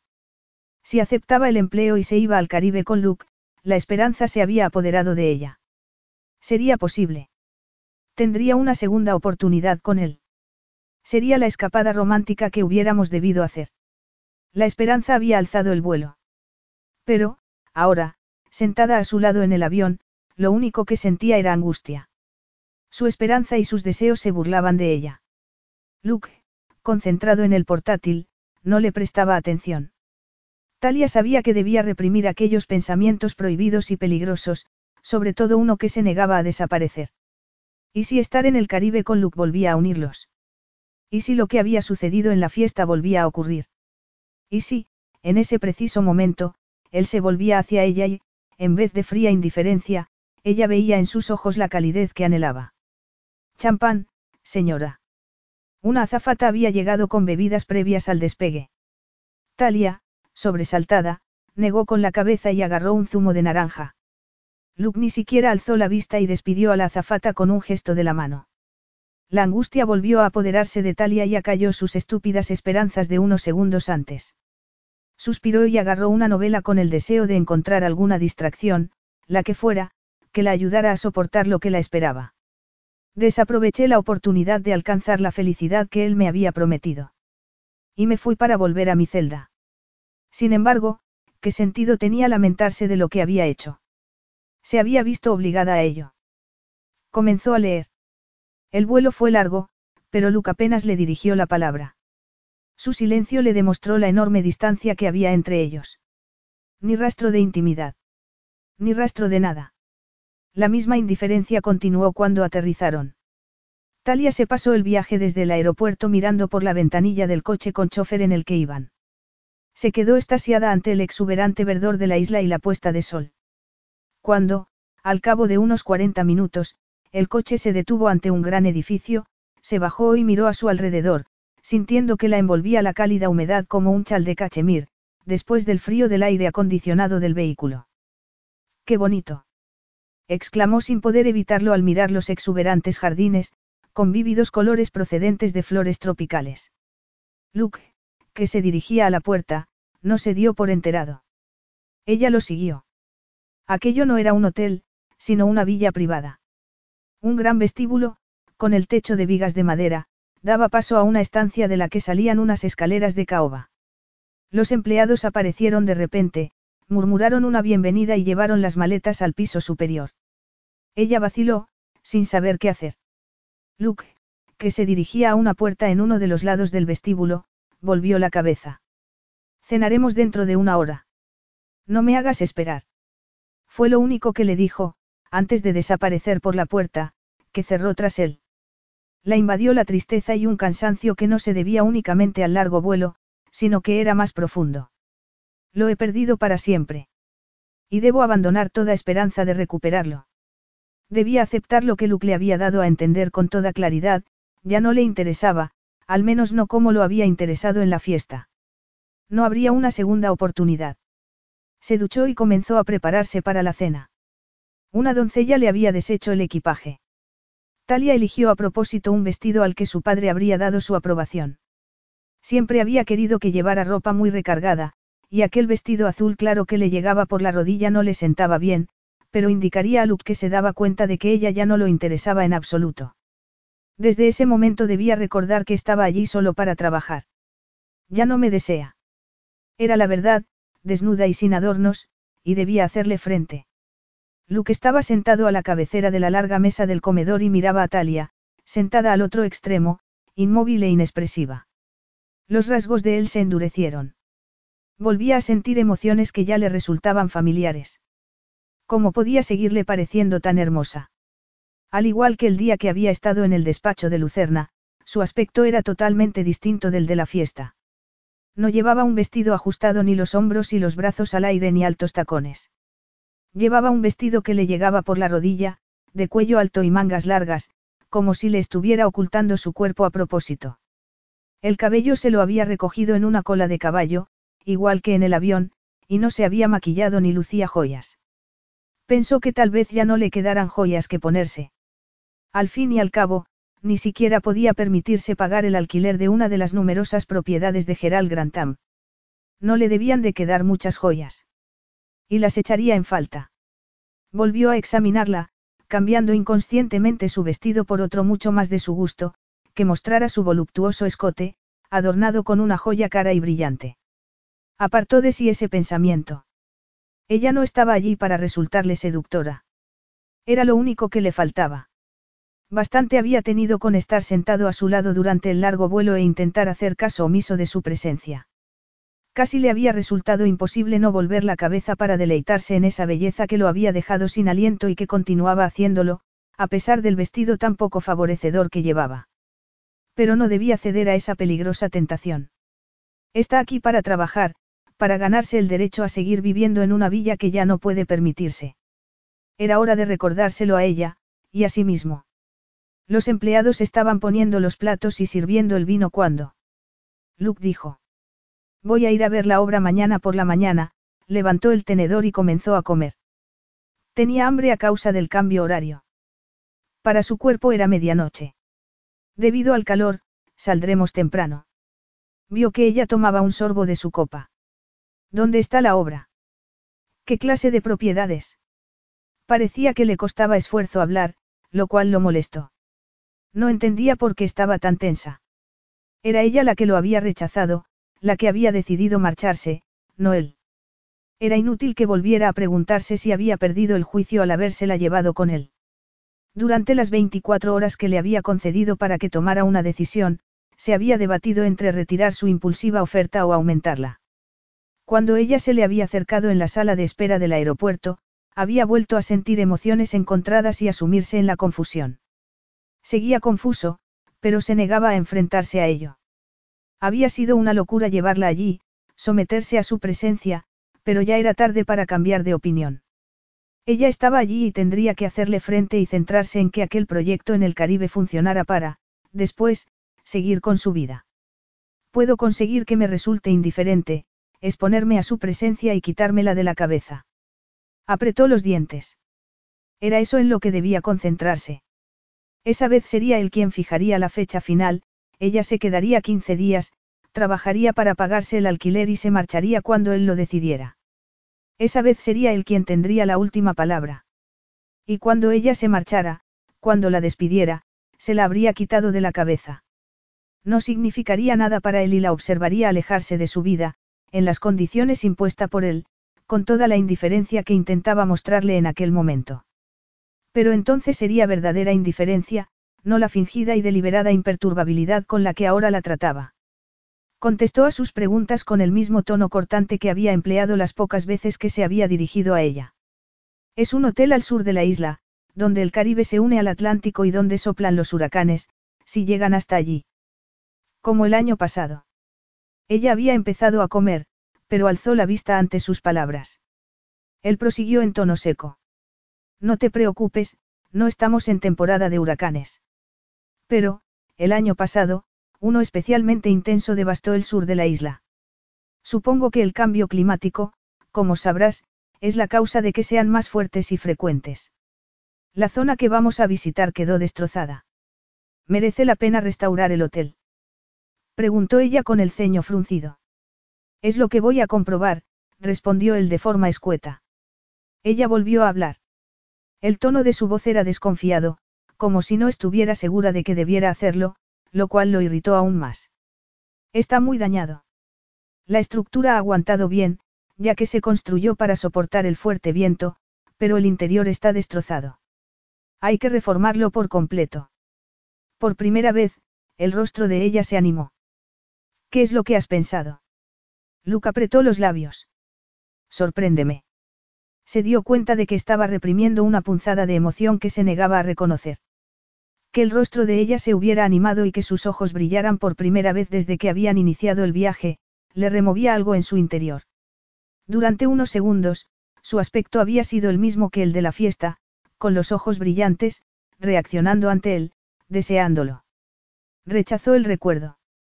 No tenía sentido recordar aquella noche. Había acabado, había pasado y no iba a volver. Tengo que trabajar siguiendo las instrucciones del cliente, respondió ella, Su padre, el único cliente que le habían permitido tener, le daba rigurosas instrucciones, y ella había aprendido a no contrariar sus deseos ni a sugerir modificaciones. A su padre no le interesaba la creatividad, sino la dócil conformidad. Ella había hecho lo que él quería, con independencia de su propia opinión. Pues mis instrucciones son que me des a conocer tus ideas, dijo él con indiferencia. Talia volvió a centrarse en la comida. Desde el otro extremo de la mesa, Luke observó que volvía a encerrarse en sí misma mientras seguía comiendo, y no le dijo nada más. Parecía cansada. Él también lo estaba. Ambos sufrían el desfase horario. Cuando le sirvieron el café, Luke volvió a dirigirse a ella. Mañana saldremos temprano para ir a ver el hotel, antes de que comience a apretar el calor. Ponte ropa adecuada y calzado para andar, hizo una pausa para que le quedara claro. Talia, recuerda que estás aquí para trabajar, si quieres seguir viviendo en la villa de Marbella. Observó que se ponía tensa ante la brusquedad del recordatorio. Y observó algo más. Era de miedo el destello que había visto en sus ojos. ¿Pero por qué? Estuvo a punto de preguntárselo, pero ella volvió a mirarlo con el rostro inexpresivo, que solo denotaba cansancio. Acábate el café y ve a acostarte. No tuvo que repetírselo. Ella apuró la taza y se marchó haciendo resonar los tacones en las baldosas. Luke observó la prisa que se daba y la ira volvió a apoderarse de él. Era evidente que se moría de ganas de alejarse de él. Y no era la primera vez. El recuerdo reforzó su decisión de utilizar su presencia para volverse indiferente hacia ella. Pero ¿y si hace que la desees más? Talia contempló la devastación que la rodeaba, palmeras caídas que vientos huracanados habían arrancado como si fueran fósforos y el suelo cubierto de ramas y vegetación, además de algas y arena de la playa. El hotel daba la impresión de que lo habían bombardeado. Había tejas rotas en el suelo, los marcos colgaban de las ventanas y las mosquiteras se habían caído. Se alegró de llevar zapatos de suela de goma y pantalones largos. En algunos lugares había trozos de vidrio y hojas de palmera de duras puntas. Luke, sin decir nada, le entregó un casco y él se puso otro. Ten cuidado, fueron sus únicas palabras, antes de dirigirse al interior del edificio. Al igual que el día anterior, no le había prestado atención en el trayecto hasta allí en un todoterreno. Era como si se hubiera vuelto invisible para él, lo cual no tenía más remedio que aceptar y actuar en consecuencia. Estaba contenta de poder pagarle con la misma indiferencia. Él la trataba como a alguien contratado para trabajar para él. Nada personal ni íntimo. Sentía un cansancio interior que no tenía que ver con el desfase horario. Había sido una estúpida al albergar la esperanza de que Luke estuviera dispuesto a comenzar de nuevo con ella. No, lo que hubiera habido entre ellos había terminado. Lo único importante era ganar dinero para pagar el alquiler y que su madre pudiera seguir en la villa. El aviso del doctor implicaba que no podía poner en peligro la salud de su madre y su debilitado corazón. Apartó de sí esos angustiosos pensamientos. Había perdido la oportunidad de tener una relación con Luke. Eso se había acabado, a pesar de su brevedad. Ella lo había abandonado. Y ahora solo era una empleada temporal. Y era eso lo que debía recordar. Estaba allí para vender su talento de interiorista a cambio del alquiler, eso era todo. Compórtate como una profesional. Eso es lo único que él quiere. Lo ha dejado muy claro. Mientras lo seguía entre los escombros y entraba en el edificio, ahogó un grito al contemplar los estragos del interior. Los muebles estaban volcados, las cortinas se habían salido de los rieles, la loza estaba hecha añicos y había un fétido olor a humedad. Era evidente que la lluvia y el mar agitado por la tormenta habían inundado el edificio, y el agua no se había secado, a pesar de los meses transcurridos desde el huracán. Siguió a Luke por el vestíbulo. Se le caía el alma a los pies ante la destrucción que la rodeaba. Iba pisando con cuidado los escombros. ¿Cómo podía pensarse en reparar todo aquello? La devastación era tal que le parecía imposible restaurar el edificio. Lo único que quería era salir de allí lo antes posible. No había nada que mereciera la pena conservar. El sitio se caía a pedazos. Con cautela, observando dónde ponía el pie e intentando no inhalar el nauseabundo olor a humedad y podredumbre, llegó hasta el otro extremo del vestíbulo, que daba a los jardines o, mejor dicho, a los que habían sido los jardines. Salió a la terraza y la luz la deslumbró tras la penumbra del interior. Y comenzó a respirar regularmente mientras miraba asombrada lo que tenía delante. Aunque en el jardín hubiera palmeras caídas y la vegetación hubiera invadido los senderos y el césped, en aquel clima tropical la naturaleza había reclamado sus dominios, y viñas y follajes suavizaban los troncos caídos, en tanto que flores de vivos colores festoneaban el verdor. Y más allá, brillaba el mar azul, deslumbrante a la luz del sol. Era una escena radiante de luz y color. Es fantástico. Musitó, asombrada. Se percató inmediatamente de por qué se había construido el hotel allí, justo al borde de una playa de arena blanquísima. El contraste con la ruina del interior no podía ser mayor. Notó que se le elevaba el ánimo, y su rostro se iluminó de placer ante la vista. No está mal, ¿verdad? Luke se puso a su lado y miró a su alrededor. Ella se volvió a mirarlo. Ya veo por qué querías este sitio. Vale todo lo que se pida por él. Él la miró a los ojos y ella se dio cuenta de que los de él brillaban, pero inmediatamente volvieron a mirarla sin expresión. Un proyecto no me pone sentimental, dijo él en tono seco. Eso no me da dinero. Lo que me da dinero es comprar algo a buen precio e incrementar su valor. Esa oportunidad la tengo aquí. La empresa que es dueña del hotel quiere deshacerse de él y, si lo puedo conseguir a buen precio y reformarlo sin un gasto excesivo, me dará dinero. Es lo único que me interesa. Talia pensó que era una pena que ese lugar solo le importara por el dinero. No tenía corazón. ¿Dónde estaba el hombre con el que había pasado aquella noche increíble, el que la había iluminado con sus ideas, su pasión y su determinación? Incluso a un precio muy barato, la reforma será cara, no solo por el nuevo edificio, sino por el coste de retirar los escombros. Él volvió a mirarla. Date una vuelta por el lugar. Mira dónde pisas. Nos vemos aquí dentro de tres cuartos de hora. No me hagas esperar. Se encaminó a la playa hablando por teléfono. Talia lo observó alejarse con paso poderoso y seguro por los escombros de los jardines. Sus rotundas palabras le parecían familiares. Conocía bien esa actitud. Era la de su padre, mínimo coste y máximos beneficios. Era lo único que también a él le importaba. Y era escalofriante verlo reflejado en Luke. Negó con la cabeza como si quisiera desprenderse de tales pensamientos, regresó dentro y comenzó la visita. Sacó un cuaderno de la mochila y comenzó a tomar apuntes de medidas aproximadas y dibujó un plano de las zonas comunes de la planta baja, mientras caminaba con cuidado por las desoladas habitaciones. Al hacerlo, su estado de ánimo cambió. A pesar de la ruina y la destrucción, su ánimo se elevó como lo había hecho ante la vista de los jardines y el mar. Si veía más allá de la devastación, era evidente que el espacio era hermoso. Con imaginación y entusiasmo podía volver a ser impresionante. Comenzaron a ocurrírsele ideas y el bolígrafo empezó a moverse más deprisa sobre el papel. Sacó numerosas fotos con el móvil de las habitaciones y las vistas. Subió al primer piso, llena de ideas y excitada. Por primera vez tenía la oportunidad de poner en práctica su creatividad, su forma de ver las cosas. Era una liberación que se le permitiera dar rienda suelta a sus ideas, sin que su padre las pasara por alto o las desechara. El tiempo se le pasó volando y solo al ver a Luke esperando en el vestíbulo con cara de enfado volvió a decaer su estado de ánimo. Cuando digo tres cuartos de hora son tres cuartos de hora, dijo él en tono seco. La disculpa de Talia murió en sus labios. Tengo que dictarte unas cartas. Mientras estés aquí puedes hacerme de secretaria. Lo haremos en el coche.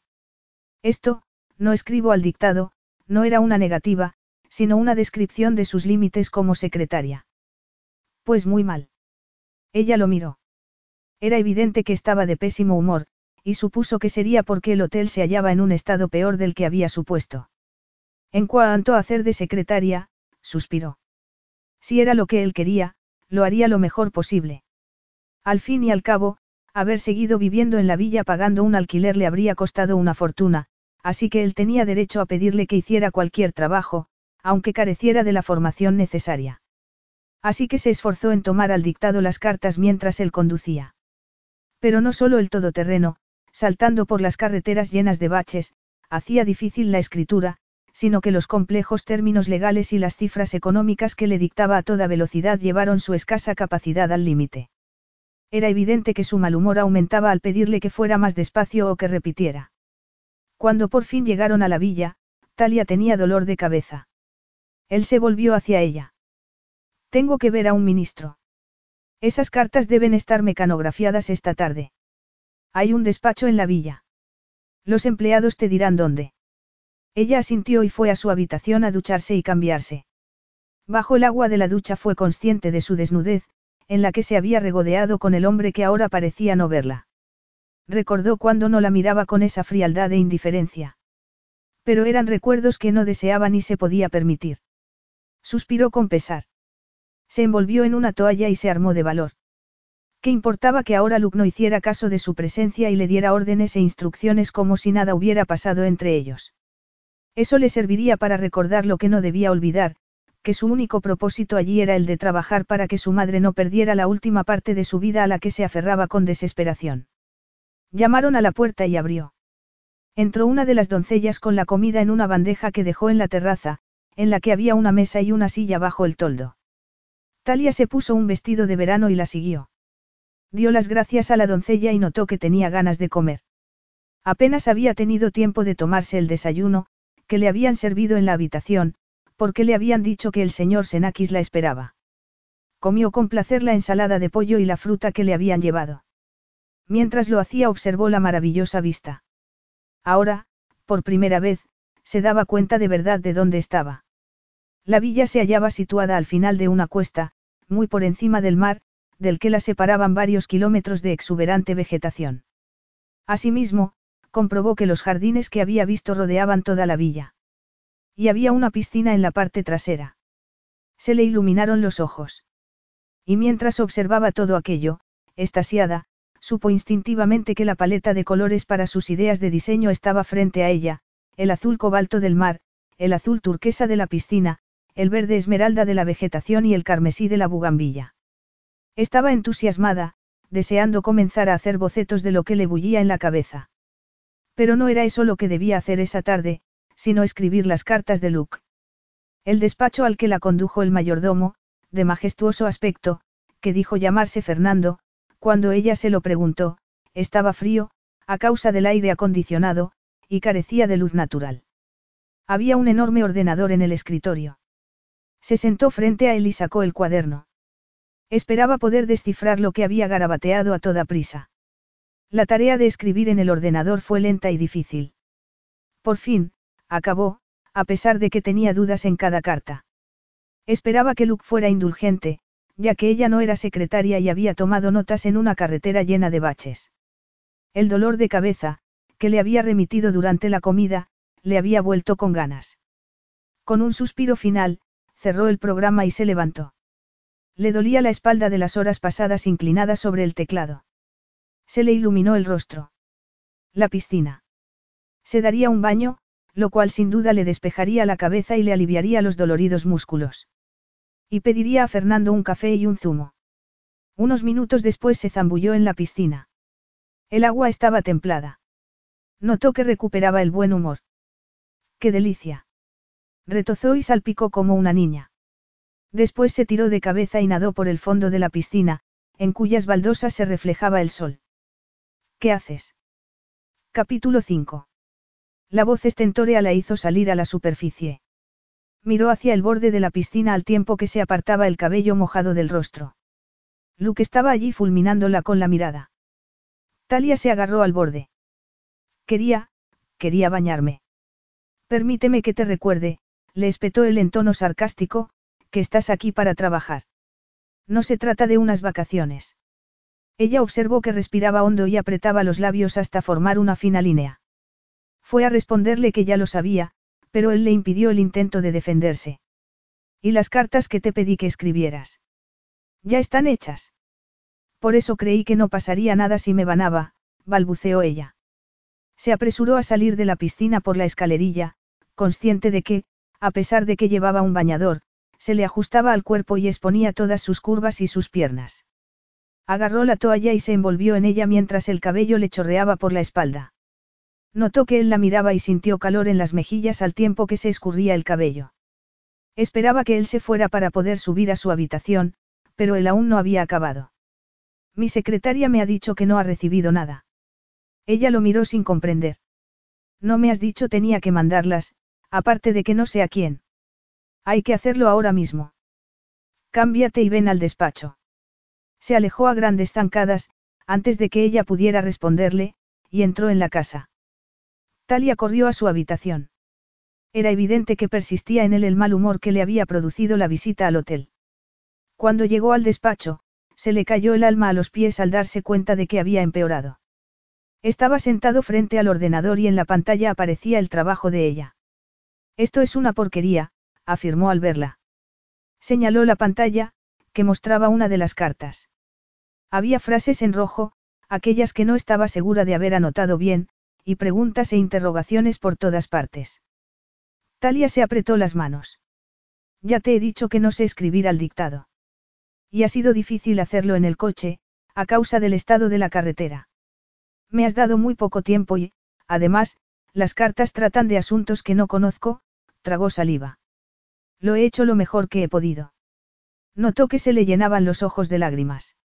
Recordó que, una vez, cuando era una interiorista novata, su padre le dio unas instrucciones que no fue capaz de seguir, lo que lo puso furioso. Ella rompió a llorar, y eso aumentó su furia. Pero no iba a llorar delante de Luke. De ningún modo. Apretó los dientes y parpadeó a toda velocidad mientras, con la cabeza gacha, se sentaba en la silla de la que él se había levantado.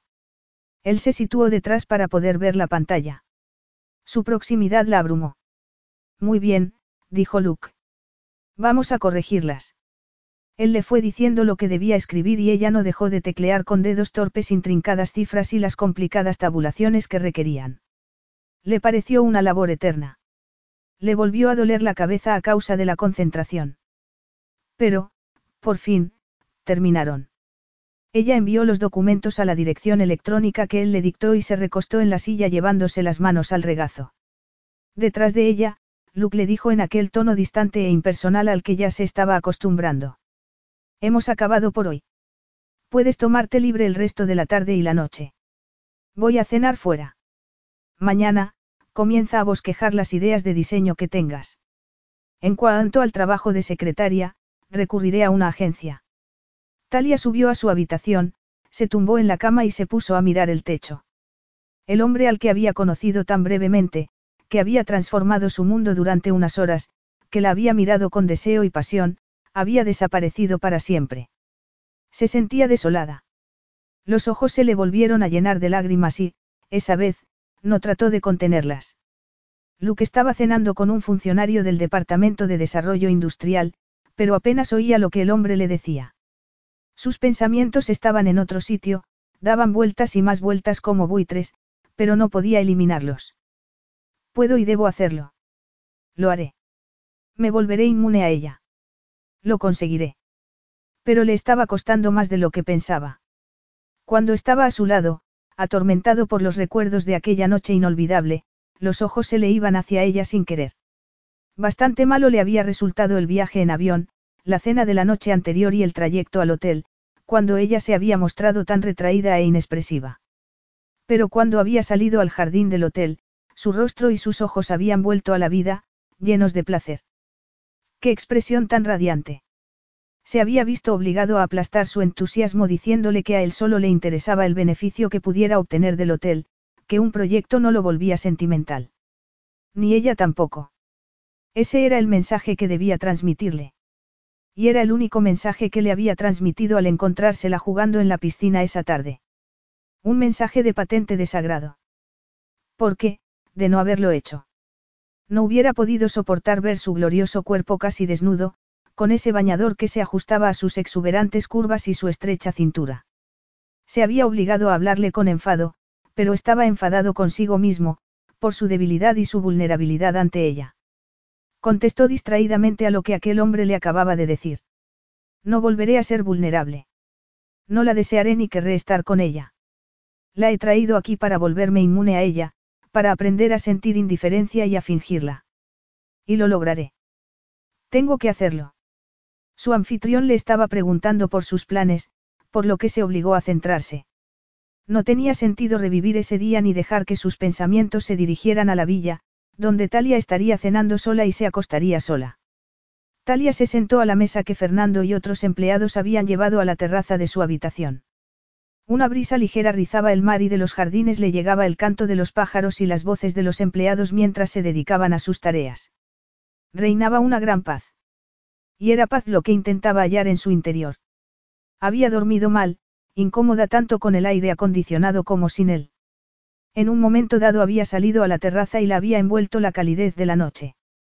La luna brillaba en el cielo y había oído de nuevo la voz de su madre hablando de la alegría de tener un idilio bajo la luna tropical. Luke había vuelto tarde. Ella se había quedado en la habitación, donde le sirvieron la cena. Después mandó un correo electrónico a su madre esforzándose en parecer alegre.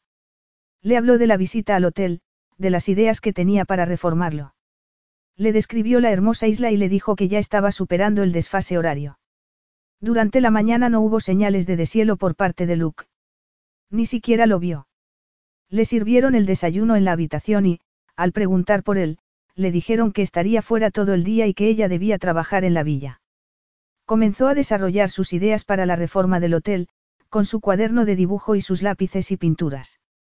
Agarró el cuaderno donde había esbozado planos y medidas y cargó en el ordenador portátil las numerosas fotos que había sacado.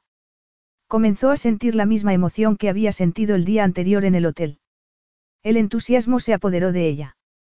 El hotel estaba situado en un entorno tan hermoso y poseía una estructura tan perfecta que, como no iba a ser capaz de devolverle su antigua belleza. Lograré que recupere la belleza. Haré que sea más bello aún. Lo haría por Luke, por el hombre con el que había pasado una noche mágica, no por el que ahora la trataba con tan cruel indiferencia. Ya no la deseaba y le había dejado muy claro que lo que había ardido tan brillante pero brevemente entre ambos se había convertido en cenizas. De todos modos, ella utilizaría el talento que tenía, fuera el que fuera, para demostrarle lo hermoso que podía ser aquel lugar devastado. Siguió trabajando con renovado ímpetu. Luke entró en la villa. Había sido un día muy largo y se sentía frustrado. Por la mañana se había reunido con un grupo de funcionarios y los dueños del hotel, que sabía que eran parientes del ministro de Desarrollo, y el mensaje que le habían transmitido era inequívoco, querían que comprara el hotel, pero a un precio que no estaba dispuesto a pagar. Al reunirse por la tarde con el arquitecto y los ingenieros con los que iba a trabajar, había llegado a la conclusión de que el coste de las obras sería astronómico. Después había realizado otra visita al hotel. Flexionó los hombros mientras entraba en el despacho para comunicarse con su secretaria en Lucerna. Ya era hora de comenzar a negociar en serio. Le encantaba la idea. Lo que no le hacía ni pizca de gracia era lo que se disponía a hacer. Se sentó al escritorio y descolgó el teléfono de la casa. Fernando, dile, por favor, a la señorita Grantham que necesito que me acompañe. Tiene que estar lista a las seis y media e ir vestida de noche. Se trata de una recepción en la residencia del ministro de Desarrollo, seguida de una cena. Colgó y se preguntó si debía hacerlo. Debía acudir con ella. Pero ¿cómo iba a volverse inmune a Talia si no pasaban tiempo juntos? Tenía que hacerlo. Puedo hacerlo. Voy a hacerlo. Debo hacerlo. No dirigió la palabra a Talia cuando ésta llegó al vestíbulo, a las seis y media en punto, sino que se limitó a hacerle un gesto de asentimiento con la cabeza, antes de encaminarse al coche. Ahora, mientras ella, sentada a su lado, miraba por la ventanilla, Luke la observó de reojo. Después se obligó a mirarla de verdad, a contemplar su perfil y la suave curva de sus senos y a aspirar el perfume que llevaba. Obligó a sus sentidos a soportarlo. Veinte minutos después, cuando llegaron a la lujosa residencia privada del ministro, entraron sin que él le ofreciera el brazo. El ministro, al verlo, se le acercó sonriendo. Lo saludó y esperó a que le presentara a su acompañante. Mi, secretaria. Lo que pretendía al decirlo era que el ministro no supiera que ya había comenzado a desarrollar el diseño interior del hotel, ya que eso revelaría lo interesado que estaba en su compra, lo que lo situaría en desventaja a la hora de regatear. Pero se percató, demasiado tarde, de que su vacilación al contestar había hecho que el ministro dirigiera a Talia una mirada de admiración, porque había llegado a una conclusión muy distinta. Ojalá mi secretaria fuera tan hermosa como usted, querida, el ministro sonrió a Talia. Luke cerró los puños al tiempo que se apoderaba de él el primitivo deseo de apartar a Talia de cualquier hombre que la mirara así, deseo que se intensificó cuando oyó que ella le reía el cumplido. El ministro fue a saludar a otros recién llegados y Luke agarró a Talia por el codo para apartarla de allí. Notó que ella se ponía rígida por lo fuerte que la había sido, y la soltó. Se les acercó un camarero con bebidas y Luke agarró dos copas y le dio una a ella. Tengo que establecer contactos, dijo. Y después, sin poder evitarlo, añadió algo, impulsado por los celos, que lamentó instantáneamente. No flirtees con ningún hombre. Ella ahogó un grito, pero él no le hizo caso y se adelantó a saludar a uno de los ayudantes del ministro, al que había conocido esa tarde. Talia apretó los labios. No había necesidad de que Luke le dijera eso. ¿Qué cree que debía haber hecho? Decirle al ministro, cuyo visto bueno necesita para el proyecto, que mi aspecto no tiene nada que ver con mi competencia profesional. Había salvado la situación con gracia, ya que tenía mucha experiencia en esa clase de comentarios y torpe admiración por los años que había pasado relacionándose con conocidos de su padre. Se sentía tremendamente incómoda, como lo había hecho desde el momento de montarse en el coche con Luke, así que puso en práctica la rutina que conocía para esa clase de reuniones, murmurar saludos anodinos y mantenerse en silencio al lado de Luke, al igual que hacía con su padre. Este exigía de ella que fuera un mero adorno. Por eso la había llevado Luke allí. Ciertamente no había sido por el placer de su compañía, eso seguro. No le había dirigido la palabra, salvo para hacerle aquel injusto comentario, que la había herido en lo más vivo. Y le había dado a entender claramente que no tenía ningún interés en que estuviera con él. Entonces, ¿para qué requería su presencia? Al presentarse acompañado, ¿acaso quería mantener alejadas a otras mujeres? Porque estaba claro, ahora que se fijaba, que las miradas femeninas lo seguían con disimulo o abiertamente. Apretó los dientes. No culpaba a esas mujeres. Toda aquella que lo viera lo desearía. Igual que yo. Apartó ese sombrío pensamiento y volvió a sentir la angustia habitual. Había tenido una oportunidad con Luke y la había desperdiciado. Y aunque fuera por motivos que escapaban a su control, el resultado había sido el mismo, se había marchado cuando quería quedarse, y su falta de valor lo había estropeado todo. Suspiró. Lo único que quedaba entre ambos era el hecho de que, por alguna razón que ella no entendía, él la había llevado a la isla a trabajar. Debía estarle agradecida por eso y por no haberla echado de la villa de Marbella inmediatamente, además de por las generosas condiciones que le había ofrecido, ya que su sueldo de interiorista no cubriría ni tres meses de alquiler de la villa. No era de extrañar que él quisiera encomendarle cualquier tarea extra, desde ser su secretaria a acompañarlo a acontecimientos sociales como aquel. Luke iba avanzando metódicamente por la sala, seleccionando a diversas personas con las que hablar. Por su conversación, a Talia le quedó claro que, para él, aquello era una versión ampliada de una reunión de negocios. Ella se limitó a acompañarlo dócilmente y a cuidarse de no, flirtear, como tan injustamente le había dicho él. Muy bien, podemos irnos. Notó que él volvía a agarrarla del codo para guiarla. Atravesaron la gran sala, solo deteniéndose para que él estrechara algunas manos y se despidiera. Talia murmuró sus despedidas, sonrió educadamente y, por fin, salieron. Una vez en el coche, Luke dio instrucciones al chofer. Talia oyó que le daba el nombre del hotel más famoso de la isla. ¿Y ahora, qué? Iban a cenar. Tan dócilmente como en la fiesta que acababan de abandonar, entró al restaurante del hotel al lado de Luke. Pensó que el vestido que llevaba esa noche no se parecía en nada a aquel otro, corto, rojo y ajustado, que llevaba en la fiesta en que había conocido a Luke. El de ahora, como todos sus vestidos de noche, lo había elegido para agradar a su padre, al que le gustaba demostrar al mundo lo rico que era. Esa vida se había acabado para siempre y ahora intentaba proteger a su madre del mejor modo posible, costara lo que costara. Se sentó a la mesa reservada para ellos, agarró el menú y comenzó a leerlo. ¿Por qué la había llevado a ese restaurante? Puesto que su función de apartar a otras mujeres ya no era necesaria, podía haberla mandado de vuelta a la villa. Fuera cual fuera su propósito al llevarla allí, tendría que aceptarlo, por doloroso que le resultara. Lo miró. Leía atentamente el menú y la carta de vinos.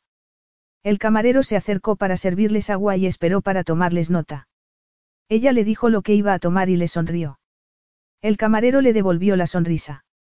Luke pidió lo que iba a tomar en tono seco. El camarero asintió y se fue. Intenta no flirtear con los camareros tampoco. No lo he hecho. exclamó ella, indignada. No te quitaba los ojos de encima, contestó él. Ningún hombre puede hacerlo. Él dirigió la mirada hacia una mesa cercana, donde dos hombres la miraban descaradamente. A Luke no le extrañó. Incluso con aquel vestido que no la favorecía, era la mujer más hermosa del comedor. Había sido la más hermosa en la fiesta anterior y la más hermosa en aquel momento. La más hermosa donde quiera que vaya. Volvió a mirarla. Ella había agachado la cabeza antes sus palabras y se había sonrojado. Eso lo enfureció, pero era una furia dirigida contra sí mismo. Con su mirada absorbió su belleza, las largas pestañas que sombreaban sus ojos castaños, la delicada curva de sus mejillas, el temblor de sus labios carnosos, la grácil línea del cuello. Lo invadió una oleada de deseo. Se negó a reconocer lo que sentía y se repitió que la única razón por la que la había llevado esa noche con él era para habituarse a su presencia y que no lo afectara. Y debía lograrlo. Para evitar mirarla de nuevo, hizo señas al sumiller de que se acercara a la mesa y se puso a hablar con el de vinos, aunque seguía siendo consciente de que, frente a él, Talia, con la cabeza gacha y sin mirarlo, hacía cachitos un panecillo. Eligió el vino, lo probó, le pareció bien y despidió al sumiller. Miró a Talia intentando hallar algo que criticarla. Se fijó en el vestido y frunció el ceño. No contribuía en absoluto a acentuar su belleza y, a pesar de que sabía que eso debería complacerlo, le dijo en tono crítico. El vestido es del mismo diseñador que el que llevabas en la villa. Ella se sobresaltó como si no esperase que le hablara. Sí. No te queda bien, le espetó él. Vio que ella se sonrojaba. Es demasiado recargado, y añadió, sin poderlo evitar, no se parece en nada al que llevabas en aquella fiesta. Se quejó a sí mismo al pronunciar esas palabras. Lo único que le faltaba era recordar aquella noche. Talia volvió a agachar la cabeza. A mi padre le gustaba este estilo. Decía que era muy femenino. Quería que tuviera ese aspecto. Así que se vestía para agradar a su devoto padre. No debería sorprenderlo, ya que, a fin de cuentas, era Gerald Grantham quien le pagaba su lujosa forma de vida. Cambió de tema bruscamente. Debería darle igual que vestido llevara ella. Cuanto menos favorecedor, mejor. ¿Has progresado en las ideas para el diseño del hotel? Preguntó en el momento en que llegaba el primer plato. Ella alzó la cabeza de nuevo y respiró hondo. De momento, estoy trabajando en la paleta de colores. Me has dicho que te proponga mis propias ideas, pero, si no te gustan. Él la interrumpió. Cuando contrató a un profesional, no espero tener que hacer su trabajo, dijo él con brusquedad. Ella volvió a sonrojarse. No me refiero a eso. Lo que quiero decir es que, si se me ocurre alguna idea que no te guste, es mejor que me lo digas inmediatamente, para hacer lo que desees. Él tomó un sorbo de vino. Si no me gustan, no las utilizaré. Dime, ¿qué experiencia comercial tienes? ¿Has hecho algo que haya podido ver? He diseñado el interior de todas las propiedades de mi padre, pero... Iba a decir, pero, por favor no me juzgues por ese trabajo, porque tuve que adaptarme a las instrucciones de mi padre y no pude poner en práctica mis propias ideas. Sin embargo, no pudo hacerlo.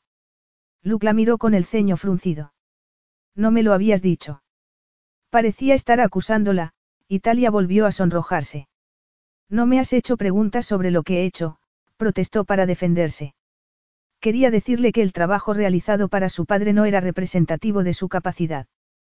Pero Luke siguió hablando. ¿Qué has hecho para otros clientes? Ella vaciló, pero le dijo la verdad. Nada, pero... Intentó decirle que su padre no le había permitido trabajar para nadie más, pero, al igual que antes, él la interrumpió. Seguía frunciendo el ceño. ¿Quieres decir que solo has trabajado para tu padre? Su tono cáustico era inequívoco. Talia se estremeció porque sabía que, si veía alguno de los estridentes interiores que había diseñado para su padre, la juzgaría críticamente. ¿Y bien? Preguntó Luke, que, claramente, deseaba una respuesta. Ella tragó saliva, asintió y trató de nuevo de explicarle que ese trabajo no la representaba, pero Luke no la dejó. Oyó que mascullaba algo en griego. Le pareció que era algo desdeñoso, a pesar de no tener ni idea de lo que significaba. Él volvió a mirarla. ¿Qué te parece este sitio desde un punto de vista profesional? Le preguntó en tono desafiante. Ella echó un vistazo al opulento comedor tratando de aclararse las ideas. La había pillado desprevenida, e intentó recuperar la compostura. Es, impresionante, contestó. Había elegido la palabra con sumo cuidado. En su opinión, los muebles dorados y la decoración estaban fuera de lugar en una isla tropical, pero no quería insultar al diseñador que había dejado allí su sello. Luke entornó los ojos. Intentarás imitar ese estilo. Ella lo miró con expresión incierta. Me esforzaré en hacerlo lo mejor que pueda, si es lo que deseas. Era lo último que ella elegiría, Aquel estilo ampuloso en un hotel devastado por un huracán. Sería una completa equivocación. Pero no tuvo ocasión de decirlo. Claro, como te, esforzaste, en escribir de forma tan horrorosa aquellas cartas. Ella se puso colorada ante el desprecio que había en su voz. Consternada, notó que se le llenaban los ojos de lágrimas, como cuando él le había corregido los errores de las cartas. Parpadeó con rapidez para hacerlas desaparecer. Se sentía muy desgraciada. ¿Por qué la atacaba de aquella forma? Agachó la cabeza y siguió comiendo, a pesar de que la comida, de repente, le supo mal. Luke endureció su expresión. Que ella le hubiera revelado que la única experiencia de diseñadora era el trabajo que había realizado para su padre lo había puesto furioso. Era evidente que no se trataba de una interiorista profesional, sino de una aficionada, la hija de un hombre rico a la que le gustaba la idea de diseñar como una forma de matar el tiempo entre las compras y las reuniones sociales. Su padre se lo había consentido, y ella se había divertido creando interiores que se hallaban, sin excepción, en las propiedades pertenecientes a Grand Tamlan que había visto desde que las había adquirido. Todos horribles. Recargados, ostentosos y de mal gusto. Su expresión se endureció aún más. No había la más mínima posibilidad de que a ella se le ocurriera algo que él pudiera utilizar. Pero de verdad quiero que algo del nuevo hotel me la recuerde. Volvió a mirarla. Seguía comiendo mecánicamente con la cabeza gacha, pero tenía una expresión de tristeza, lo cual lo irritó. No deseaba que tuviera ese aspecto, como si hubiera herido sus sentimientos con sus palabras. Lo que quería era no sentir nada por ella. No lo estaba consiguiendo. Talia, era dura su voz. No era su intención, pero le había salido así. Ella levantó la cabeza. Su expresión de tristeza era más pronunciada, le temblaba el labio inferior y tenía los ojos empañados. Luke soltó un improperio en griego. Estaba impaciente y enfadado por lo que sentía y contra lo que intentaba luchar. No trates de que te compadezca para que las cosas te resulten más fáciles. Te ofrecí el empleo de buena fe y con unas condiciones extremadamente generosas. No es problema mío que tengas dificultades económicas, así que no me pidas comprensión en ese sentido. No olvidaba el tormento por el que el padre de ella había hecho pasar a su familia ni cómo había visto sufrir a sus padres antes de morir. Talia había vivido como una princesa mimada, mientras que el padre de él. Se produjo un ruido repentino cuando ella soltó los cubiertos y cayeron al plato. Luke vio que su expresión había cambiado por completo. Estaba furiosa. No te pido comprensión ni compasión. Sus ojos brillaban de ira. Te estoy muy agradecido por el encargo y más que dispuesta a realizar otros trabajos que necesites. Pero no voy a disculparme por mis fallos como secretaria cuando carezco de formación como tal. Respiró hondo y volvió a increparlo, incluso con más furia. Tampoco está justificado que te me lances a la yugular cada vez que hablo. Y en cuanto a mi comportamiento, los ojos le volvieron a brillar, no estoy dispuesta a aceptar tus injustificadas acusaciones de que me dedico a flirtear. No tienes derecho a hacer esa clase de comentarios. Y si no distingues la buena educación del flirteo, el problema es tuyo, no mío. Talia se levantó. Le daba igual lo que había dicho y sus consecuencias. Estaba harta de aquel hombre. No iba a tolerarle ni una sola burla más, ni un solo deprecio más. Ni uno. No forma parte de mi trabajo pasar las noches contigo. Esta se ha terminado. Tiró la servilleta a la silla y cruzó el comedor a grandes pasos, llena de furia. Estaba harta de las burlas, de las acusaciones, de todo. Llegó al vestíbulo del hotel. Sentía sobre todo ira, pero también otros muchos sentimientos.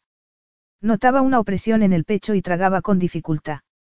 Quería salir de allí, marcharse de una vez.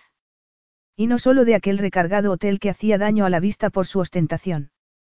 Quería salir de aquella situación insostenible. Estar tan cerca y a la vez tan distante de Luke era una tortura. Él no hacía más que arremeter contra ella, criticarla y despreciarla, de modo que le era imposible hacer nada a derechas. Parecía una persona totalmente distinta a la que había conocido, como si aquella noche maravillosa que había pasado con él, en la que había tenido que recurrir a toda su fuerza de voluntad para apartarse de su lado, no hubiera existido. Y pensar que esperaba de forma tan patética como estúpida tener una segunda oportunidad con él para compensarlo por haber tenido que huir de la forma que lo había hecho, qué idiota había sido al creer que podría recuperar la dicha que habían hallado tan brevemente. La tristeza la consumía, la ahogaba, al igual que el aire húmedo que la golpeó al salir al patio. Se subió al primer taxi que esperaba allí, después de que el portero se hubiera apresurado a abrirle la puerta del vehículo. El taxi arrancó y ella se desplomó en el asiento, ajena a todo lo que no fuera su dolor. Capítulo 6. Luke observó a Talia mientras se iba a toda prisa. Durante unos segundos, se quedó inmóvil. Después corrió tras ella. Pero apareció el maitre con expresión preocupada preguntando si había algún problema con la comida, el vino, el servicio, el personal. Ninguno. Exclamó Luke, que solo deseaba empujar al hombre para echarlo a un lado y seguir a Talia, que ya salía por la puerta principal. Disculpe. En el vestíbulo lo retrasó de nuevo un grupo que entraba en ese momento. Cuando llegó al patio, ella ya se había marchado. Tráigame el coche. Gritó al portero. Le pareció que la limusina tardaba un siglo en llegar. Una vez en su interior, interrumpió las disculpas del chofer por el retraso. No importa. Lléveme a la villa lo antes posible. Un trayecto en coche nunca le había parecido tan largo. Era la primera vez que la emoción se apoderaba de él de aquella manera, gritándole la mentira a la que intentaba aferrarse, la mentira en la que no podía seguir creyendo. Ella nunca me será indiferente. Nunca seré inmune a su presencia. Ese pensamiento redujo a cenizas todo lo que había sentido y creído desde que la mujer con la que había pasado una noche que le había cambiado la vida lo abandonara sin decir palabra. Talia subió las escaleras sin hacer caso del saludo de Fernando, que le preguntó si necesitaba algo. Sí, salir de aquí. Marcharme de una vez. Ir al aeropuerto y tomar el primer avión de vuelta a casa. Pero ¿cómo iba a hacerlo? ¿Y dónde estaba su casa, ahora? Si quería seguir manteniendo a su pobre madre, incapaz de enfrentarse a la catástrofe que había destrozado sus vidas, debía seguir soportando el tormento de que Luke se comportara de manera tan horrible. Estaba atrapada allí. Aunque, tras su estallido en el restaurante, tal vez él no se atuviera al acuerdo que había entre ambos. Las lágrimas la ahogaban al llegar a la habitación. Se desnudó y se envolvió en una bata estilo kimono. Después se sentó al tocador, se soltó el cabello y se lo cepilló con fuerza, como si quisiera librarse de algo más que de los enredos. Se secó de un manotazo las inútiles lágrimas. Aquel no era Luke. No era el hombre con el que había sentido tanta dicha, el que la había llevado a un paraíso cuya existencia desconocía. El hombre que había querido apartarla de su desgraciada vida y llevarla a una isla tropical, a un lugar que solo fuera de ellos. La angustia la ahogaba. La amarga paradoja era que se hallaba en una isla con él, una de las miles del Caribe a la que podrían haber huido. Se le crispó el rostro de dolor. Sí, estaba en una hermosa isla caribeña, bañada por el sol, pero no con Luco, al menos, no con el hombre que ella creía que era. Se hallaba allí con un desconocido de rasgos duros y voz cruel, a quien todo lo que hacía le parecía mal. Un tirano como su padre, que solo sabía criticarla y mostrarse desdeñoso. No era Luke. De ninguna manera. El hombre al que conocí tan brevemente ha desaparecido para siempre y no va a volver. O puede que aquel no fuera el hombre que realmente es. Tal vez este sea el verdadero Luke. Soltó un sollozo, llena del dolor que la había poseído desde que se enteró de que era él quien había llevado a su familia a la ruina y se había quedado con los restos del negocio. De todos modos, ahora ella le era indiferente. Parece que me odia. La emoción volvió a apoderarse de ella. Y yo lo odio. Lo odio por ser como es ahora, por su indiferencia, frialdad, ira y crueldad. De repente, oyó un ruido detrás de ella. La puerta de la habitación se abrió, y ella vio reflejada en el espejo del tocador la causa de su desolación. Se dio la vuelta. Vete. Se lo gritó con todas sus fuerzas, pero Luke no la obedeció, sino que se aproximó con una expresión sombría. Talia se levantó. Los ojos de él brillaban con una luz oscura. La agarró de los brazos y el calor de sus manos traspasó la seda de las mangas de ella, que se mareó con la sensación, con su cercanía. Le llegó el olor de su cuerpo. Con todos los sentidos despiertos, los recuerdos la azotaron como el viento y el mar a un pequeño velero en medio de una tormenta. No podía soportarlo. Volvió a gritarle. El corazón le latía desbocado. Suéltame. No tienes derecho a irrumpir aquí y a agarrarme. Vete. Fuera. Su voz estaba llena de furia y desesperación. Él no la soltó. Hizo una mueca. La luz oscura seguía brillando en sus ojos y ella se tambaleó y se debilitó ante su intensidad. Solo la sostuvo la fuerza de las manos masculinas. Échame si quieres, dijo él con voz ronca. Pero aún no. Durante unos interminables segundos, se miraron a los ojos.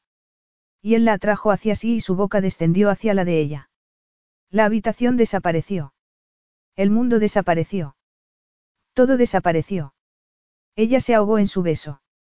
Era insoportable devolvérselo e impensable no hacerlo. Lo agarró con fuerza por los hombros.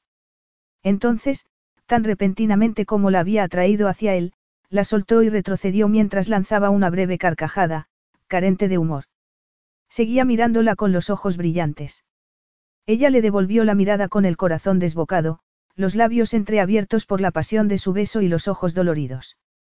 ¿Ves ahora por qué he sido tan cruel contigo? He tratado de mantenerte a raya, de distanciarte, su voz seguía siendo ronca. Porque es la única manera de evitar que te bese como acabo de hacer. Es mi única protección. Apartó las manos de ella, que se tambaleó. Estaba aturdida. Él volvió a reírse sin alegría. Dime que me vaya, la voz le había cambiado, así como la oscuridad de sus ojos. O dime que me quede. Ella era incapaz de moverse ni de hablar. El deseo se había apoderado de su cuerpo como un incendio. Los senos se le habían hinchado, los pezones, endurecido, y tenía mucho calor. Todo ello declaraba cuál era su respuesta. Ya ves, dijo él con suavidad, cuánta protección necesito contra ti. Extendió la mano hacia ella, que siguió inmóvil y sintiéndose muy débil. Le acarició la mejilla con un dedo y, después, bajó la mano. Era el mismo gesto que había hecho la primera vez que la había acariciado aquella noche. Ella observó que tenía los ojos entrecerrados. Contempló su rostro y volvió a sentir su olor. Aquello era una locura. Solo podía serlo dejar que todo se repitiera, después de lo que había pasado entre ellos. Te deseo. Te deseo tanto como la primera vez que te vi. Es así de sencillo, Talia. Aproximó de nuevo su boca a la de ella, pero no de forma exigente y fruto de un momento de pasión, sino lenta y sensual, con objeto de que ella se le rindiera, de que le resultara imposible hacer caso de lo que el sentido común le indicaba, que aquello era una locura y que debía detenerlo inmediatamente. Pero ¿cómo resistirse? ¿Cómo apartarse del dulce roce de sus labios, de la excitación de sus sentidos y de la sangre que le resonaba en los oídos? Abrió la boca para él, para probar la dulzura del interior de la suya. Notó que él le deslizaba las manos en torno a la cintura y la atraía hacia su fuerte cuerpo. Los bordes de la bata rozaron la suave tela del smoking. Se le endurecieron los pezones y su deseo aumentó. Llevó las manos, que parecían actuar por su cuenta, al torso masculino, se las introdujo en el smoking y palpó los duros músculos del pecho. El beso se intensificó y él la apretó contra sí, de modo que sus caderas se tocaron. Ella ahogó un grito al notar, aunque no debería haberla sorprendido, su fuerte excitación.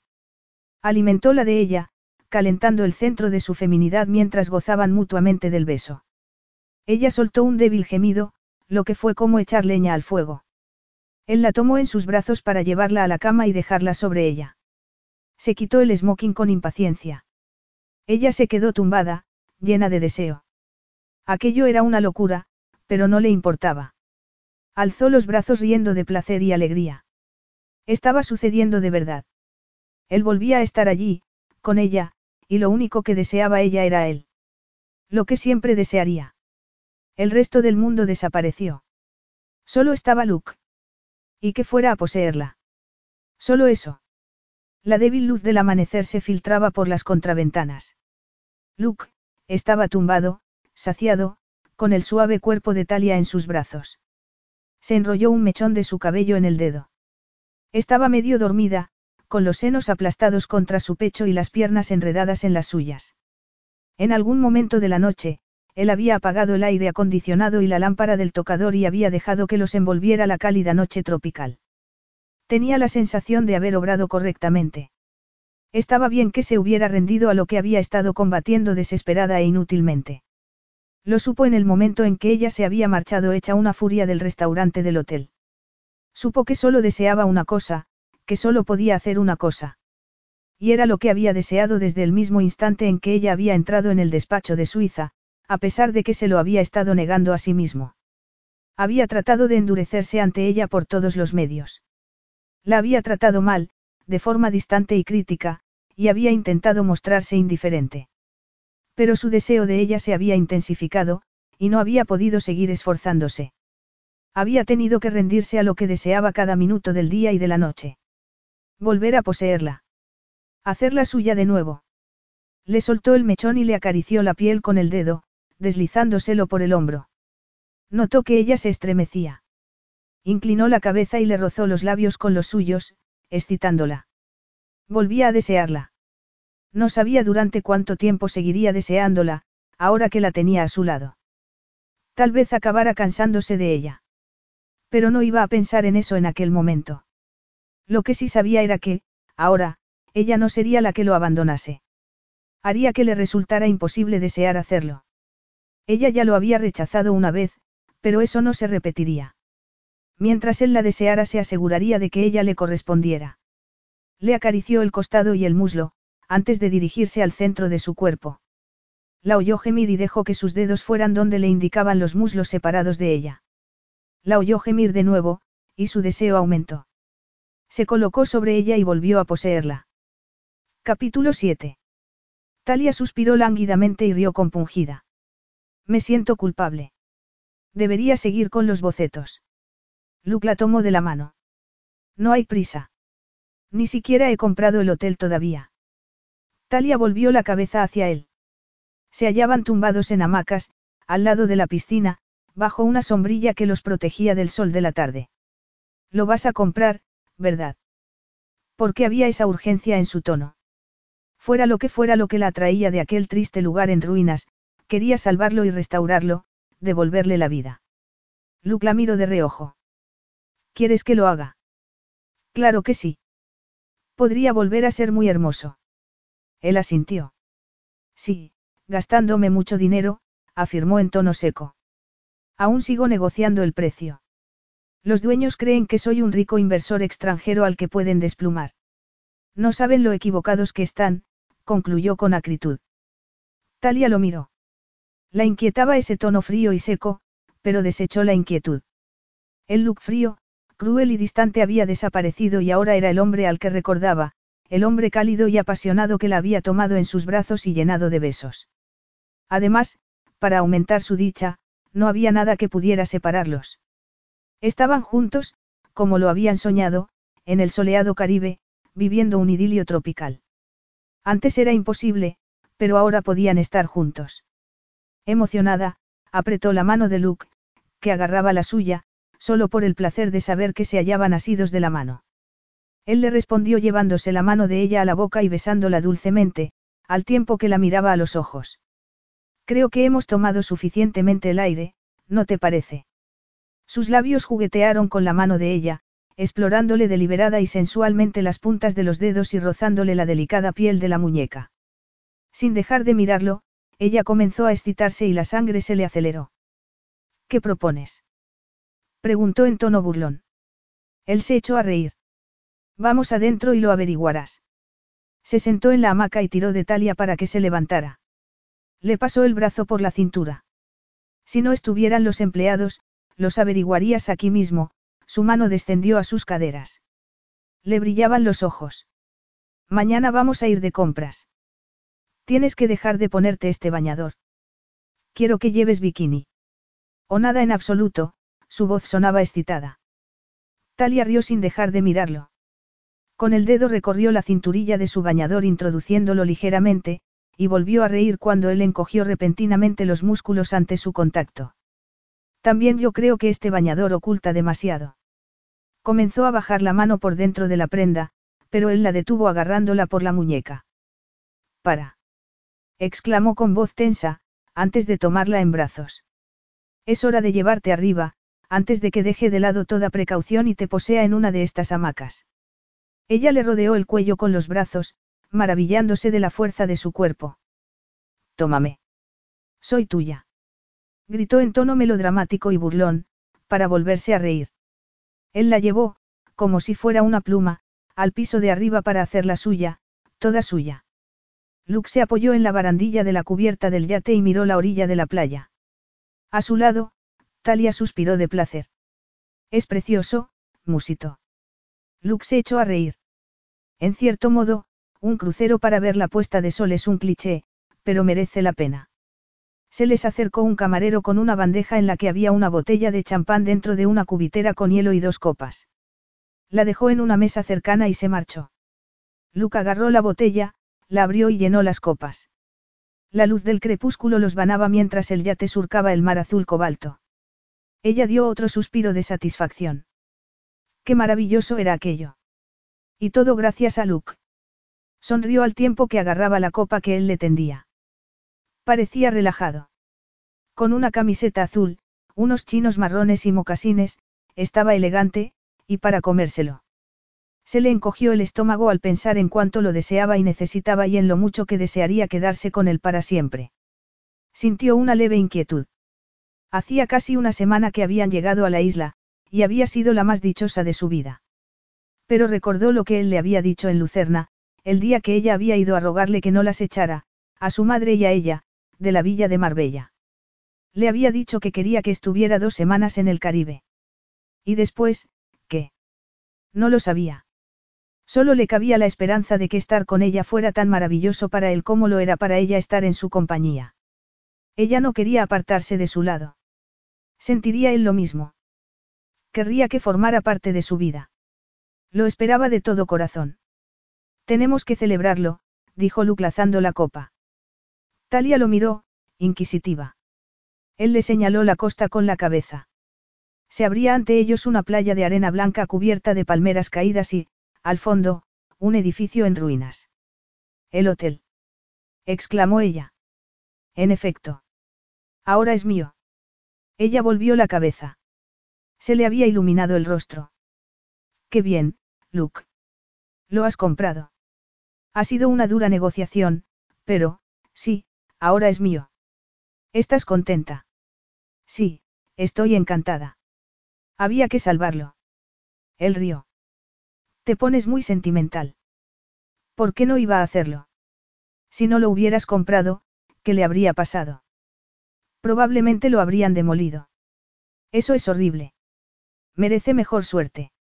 Él se quedó callado durante unos segundos. Sí, así es, dijo por fin. Tocó la copa de ella con la suya. Bebe para celebrar mi nueva adquisición. Es casi tan buena como la que hice a principios de semana. Ella lo miró sin entender. Él agachó la cabeza y la besó largamente.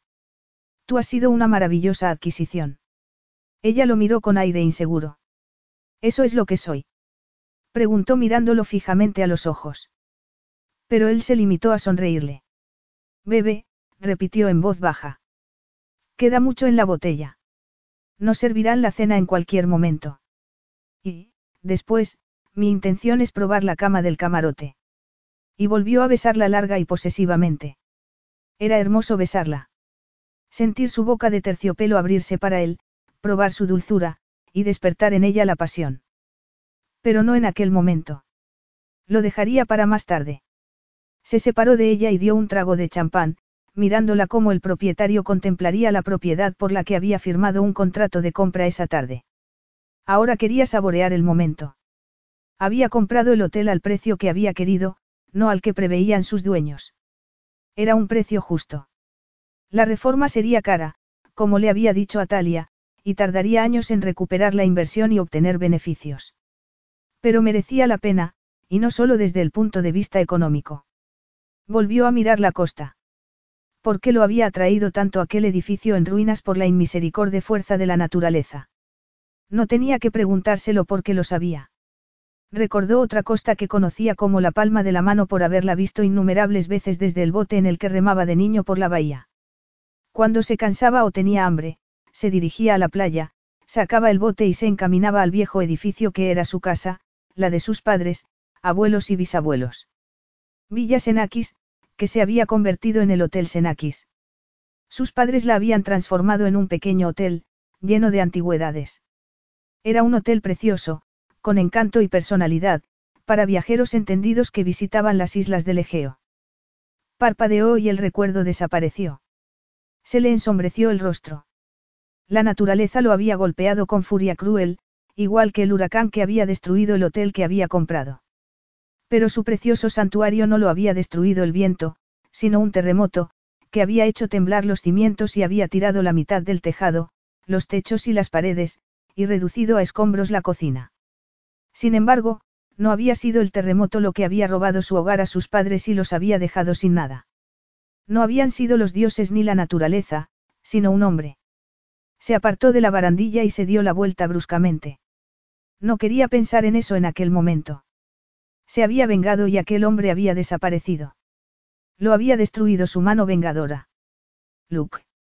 Talia se dirigió a él con voz insegura, al tiempo que le ponía la mano en el brazo. Él la miró, pero no vio su rostro, sino el de su padre. Sus ojos se oscurecieron, pero se esforzó en serenarse. No es culpa de ella ser su hija. No puedo echárselo en cara. No iba a dejar que aquello lo inquietase. Sobre todo, después de haberla hecho suya, por fin. La miró. No era solo su belleza lo que lo atraía, sino también muchas otras cosas.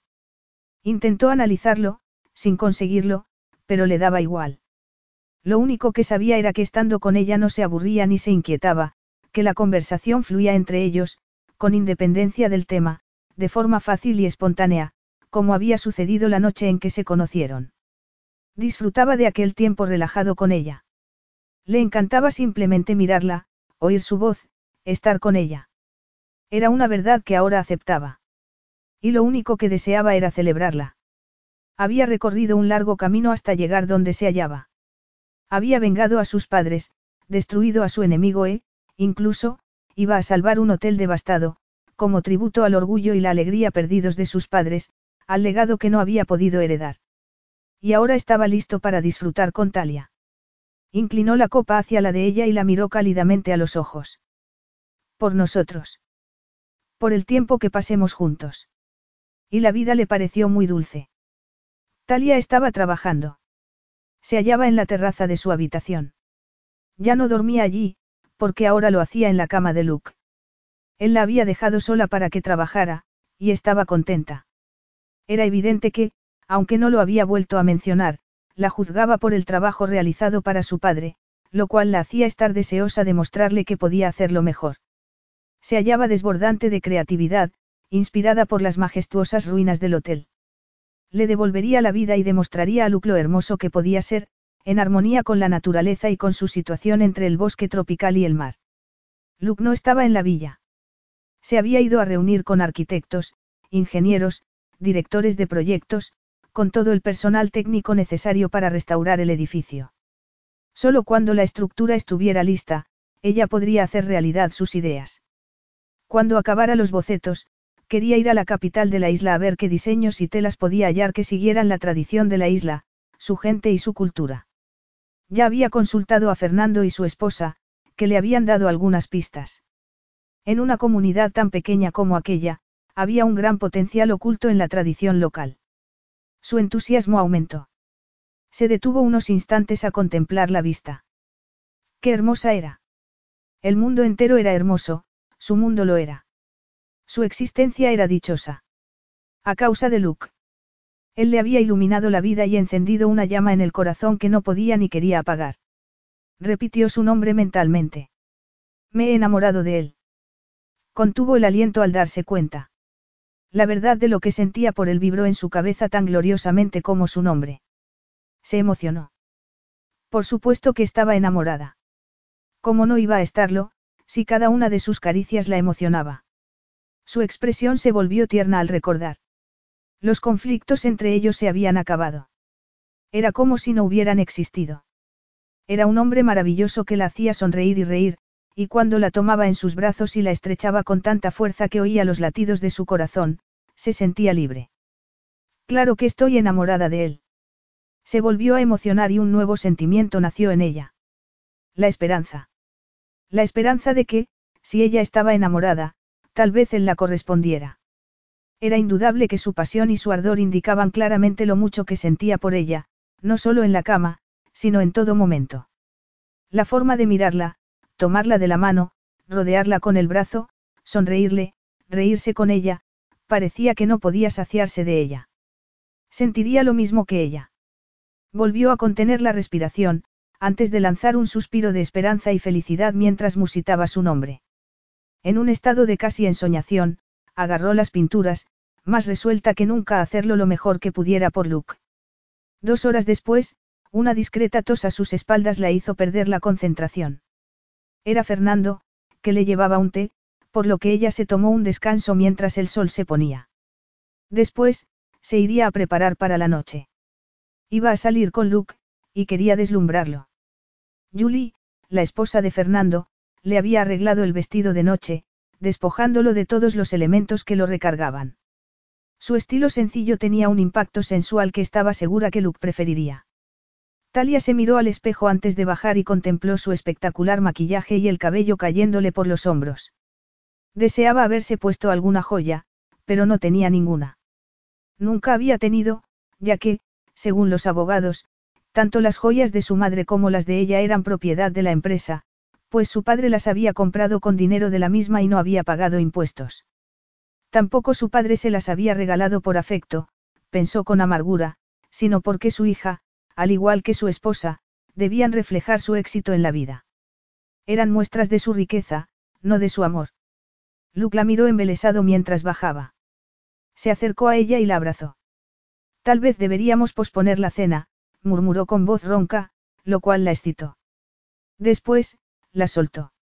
No, quiero disfrutar mirándote toda la noche y retrasar la gratificación. La recompensa vendrá después, los ojos le brillaban de deseo. Por eso será más dulce. Le dio la mano y se dirigieron a la limusina. ¿Dónde vamos? Preguntó Talia. El río. Vamos a volver al sitio del que saliste corriendo para ver si, esta noche, lo pasamos mejor. Ella sonrió. Era evidente que iban a disfrutar mucho más que la desastrosa primera noche. Y así fue. Talia estaba tan relajada como tensa había estado la vez anterior. Al sentarse a la mesa, miró a su alrededor de forma ecuánime. Luke siguió su mirada. Frunció el ceño al recordar que aquella primera noche se había enterado de la completa falta de experiencia de Talia para llevar a cabo lo que tan precipitadamente le había pedido que hiciera en la isla. Pero ya encontraría la forma de contratar a un interiorista que pudiera realizarlo. Tendría que tener tacto para no herir sus sentimientos. Mientras tanto, si ella lo pasaba bien jugando con los colores y las pinturas, creyendo que hacía algo útil, la dejaría que lo hiciera. Como había hecho su padre. Con un padre rico y afectuoso, Talia se habría imaginado que le era útil, a pesar de su incapacidad, como demostraban los horrendos interiores de las propiedades Grantham, de mal gusto y ostentosos, sin una pizca de originalidad ni de estilo. Desechó con impaciencia semejantes pensamientos. De Talia no le interesaba su talento profesional ni su falta del mismo. Extendió la mano por encima de la mesa para agarrarla de ella.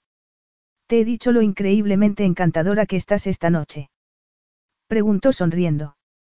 Ese vestido es espectacular, afirmó fijándose en el generoso escote.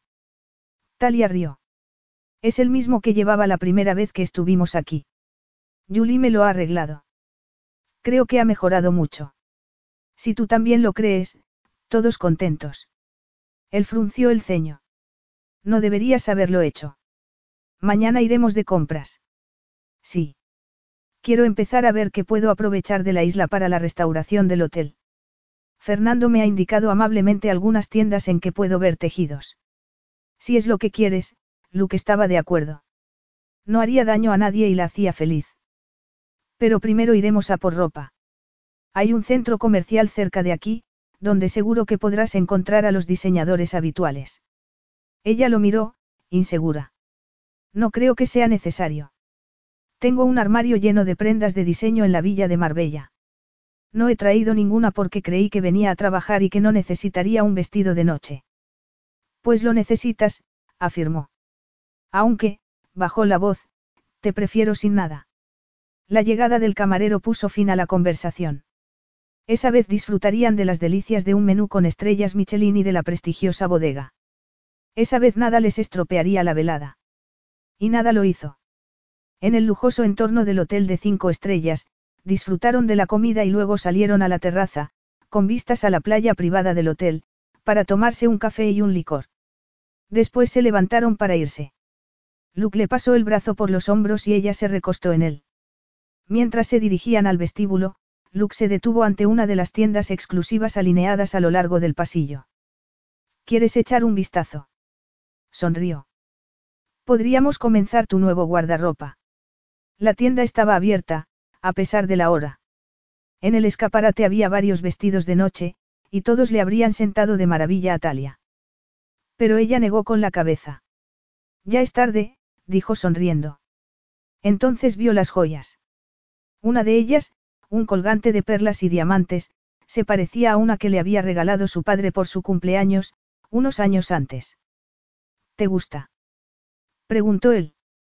Se parece a uno que me regaló mi padre, se limitó a decir Talia. No quería pensar en ello. Su padre solo le regalaba joyas en presencia de su madre, y ella debía mostrar su sorpresa y placer por su generosidad. Su madre siempre comentaba lo generoso y maravilloso que era. Talia se estremeció al pensar en la hipocresía de su respuesta para que su madre no se molestara. Ella siempre había necesitado creerse la ficción de que eran una familia feliz, de que su matrimonio era feliz. Nunca se había enfrentado a la brutal verdad. Creo que eso te sentará mejor. Ella agradeció que él interrumpiera sus pensamientos y vio que le indicaba una pulsera de rubíes. ¡Qué bonita! exclamó ella espontáneamente. Y en verdad lo era, en su sencillo estilo. Después se fijó en un reloj de hombre, a juzgar por su tamaño y diseño, cubierto de diamantes. Ella soltó una risita sin poder evitarlo. Mira, Luke. Lo observó con ojos traviesos. Reconoce que es mucho menos aburrido que el tuyo. Ella le tocó el elegante y caro reloj que él siempre llevaba. Recordó que se había fijado en él al conocerlo y que Luke le había dicho que era un regalo que acababa de hacerse. Se estremeció al percatarse de cuál era el motivo de tan caro regalo. Celebraba la adquisición de Gran Tamlan. Volvió a estremecerse. A su padre también le gustaba celebrar haber aplastado a un competidor comprándose, normalmente, un coche último modelo de la marca más cara, para demostrarle al mundo su éxito. Los diamantes te quedarían mejor a ti que a mí, le apretó el hombro. Vámonos a casa. La besó en la boca el tiempo suficiente para comunicarle por qué tenía tantas ganas de volver, pero con la suficiente rapidez para no llamar la atención en un sitio público. Mientras salían, él volvió la cabeza para mirar las joyas. Así que a ella le gustaba la pulsera de rubíes. Sonrió mientras caminaba al lado de Talia. ¿Por qué no? Estaba de tan buen humor que podía ser indulgente. Capítulo 8. Me voy a llevar una muestra de esta, de esta, y de esta. Y también de esa. Talia sonrió mientras la dependienta asentía y tomaba las tijeras para cortar las muestras de tela que la clienta había elegido. Sacó el cuaderno y apuntó el nombre y el color de las telas y añadió el precio por metro. Aquello era el comienzo. Y parecía prometedor. Conversó con la dependienta sobre anchuras, pesos, hilos y acabados. Estaba en su elemento y le encantaba hallarse en la fase siguiente de la conversión de sus ideas en realidad. La dependienta estaba entusiasmada. A Talia no le extrañó, dado el valor de lo que le compraría, si Luke estaba de acuerdo con sus propuestas. Que le gusten, por favor. Que esté de acuerdo con mi forma de ver el hotel. Quiero que quede precioso y que a él le guste tanto como a mí. Sabía que debía controlarse en el gasto. Pero estaba acostumbrada a justificar cada libra gastada. Su padre siempre le había proporcionado presupuestos muy escasos y no le consentía que se excediera ni siquiera un penique. Negó con la cabeza para apartar el desagradable recuerdo. Su trabajo allí era totalmente distinto. Era un trabajo hecho por amor. Sonrió para sí. Por amor, en efecto. Y no solo por el hecho de devolver la vida al triste hotel, devastado por el huracán sino también por Luke. Por el hombre al que quería. Su sonrisa se volvió compungida. Por amor, esa mañana lo había dejado hacer algo que no hubiera debido. La había llevado al centro comercial que le había mencionado para que eligiera dos vestidos de noche, varios vestidos veraniegos y unos cuantos mini bikinis y pareos. Ella había intentado no ver el precio, porque no quería que le comprara prendas tan caras. Pero él había insistido en el placer que le causaría regalárselas. Así que ella había callado la conciencia diciéndose que se las pondría para él, no para sí misma, para que sus ojos se iluminaran de sensual deseo. Se estremeció al recordar cómo hacía él que se sintiera y reaccionara. Era como flotar en una nube de felicidad. Y estaba sucediendo de verdad. Salió de la tienda y miró la hora. Luke la había dejado sola después de la comida porque tenía otra reunión con arquitectos y funcionarios de urbanismo. Pero habían quedado en tomar algo en un bar de moda del puerto deportivo para ver la puesta de sol. Aceleró el paso, porque todavía tenía que ver más cosas. Buscaba muebles, marcos de ventana, ropa de cama, vajillas, todo ello la mantuvo ocupada y, cuando llegó al bar, al final de la tarde, Luke ya se hallaba en la terraza al aire libre. Parecía maravillosamente relajado, con las piernas extendidas y una margarita en la mano. Llevaba unas carísimas gafas de sol. A ella le flaquearon las piernas. ¿Te has divertido? Mucho. Talia rió, se sentó y pidió un cóctel de ron y fruta al camarero que inmediatamente se le había acercado. ¿Quieres ver las muestras de tela que estoy pensando utilizar? Luke movió el vaso a modo de negación. Ahora no. No quería parecer desdeñoso. Era evidente que ella se lo había pasado muy bien eligiendo telas y colores, pero él no quería perder el tiempo en algo completamente amateur ni soportaría que su encaprichamiento de ella disminuyera, si sacaba sus telas de mal gusto. Sería incapaz de mentirle, sonreír y fingir que había llevado a cabo un buen trabajo. Era evidente que, al diseñar algo como lo que había hecho en las propiedades de su padre, carecía de vista para los colores, los estilos y las formas.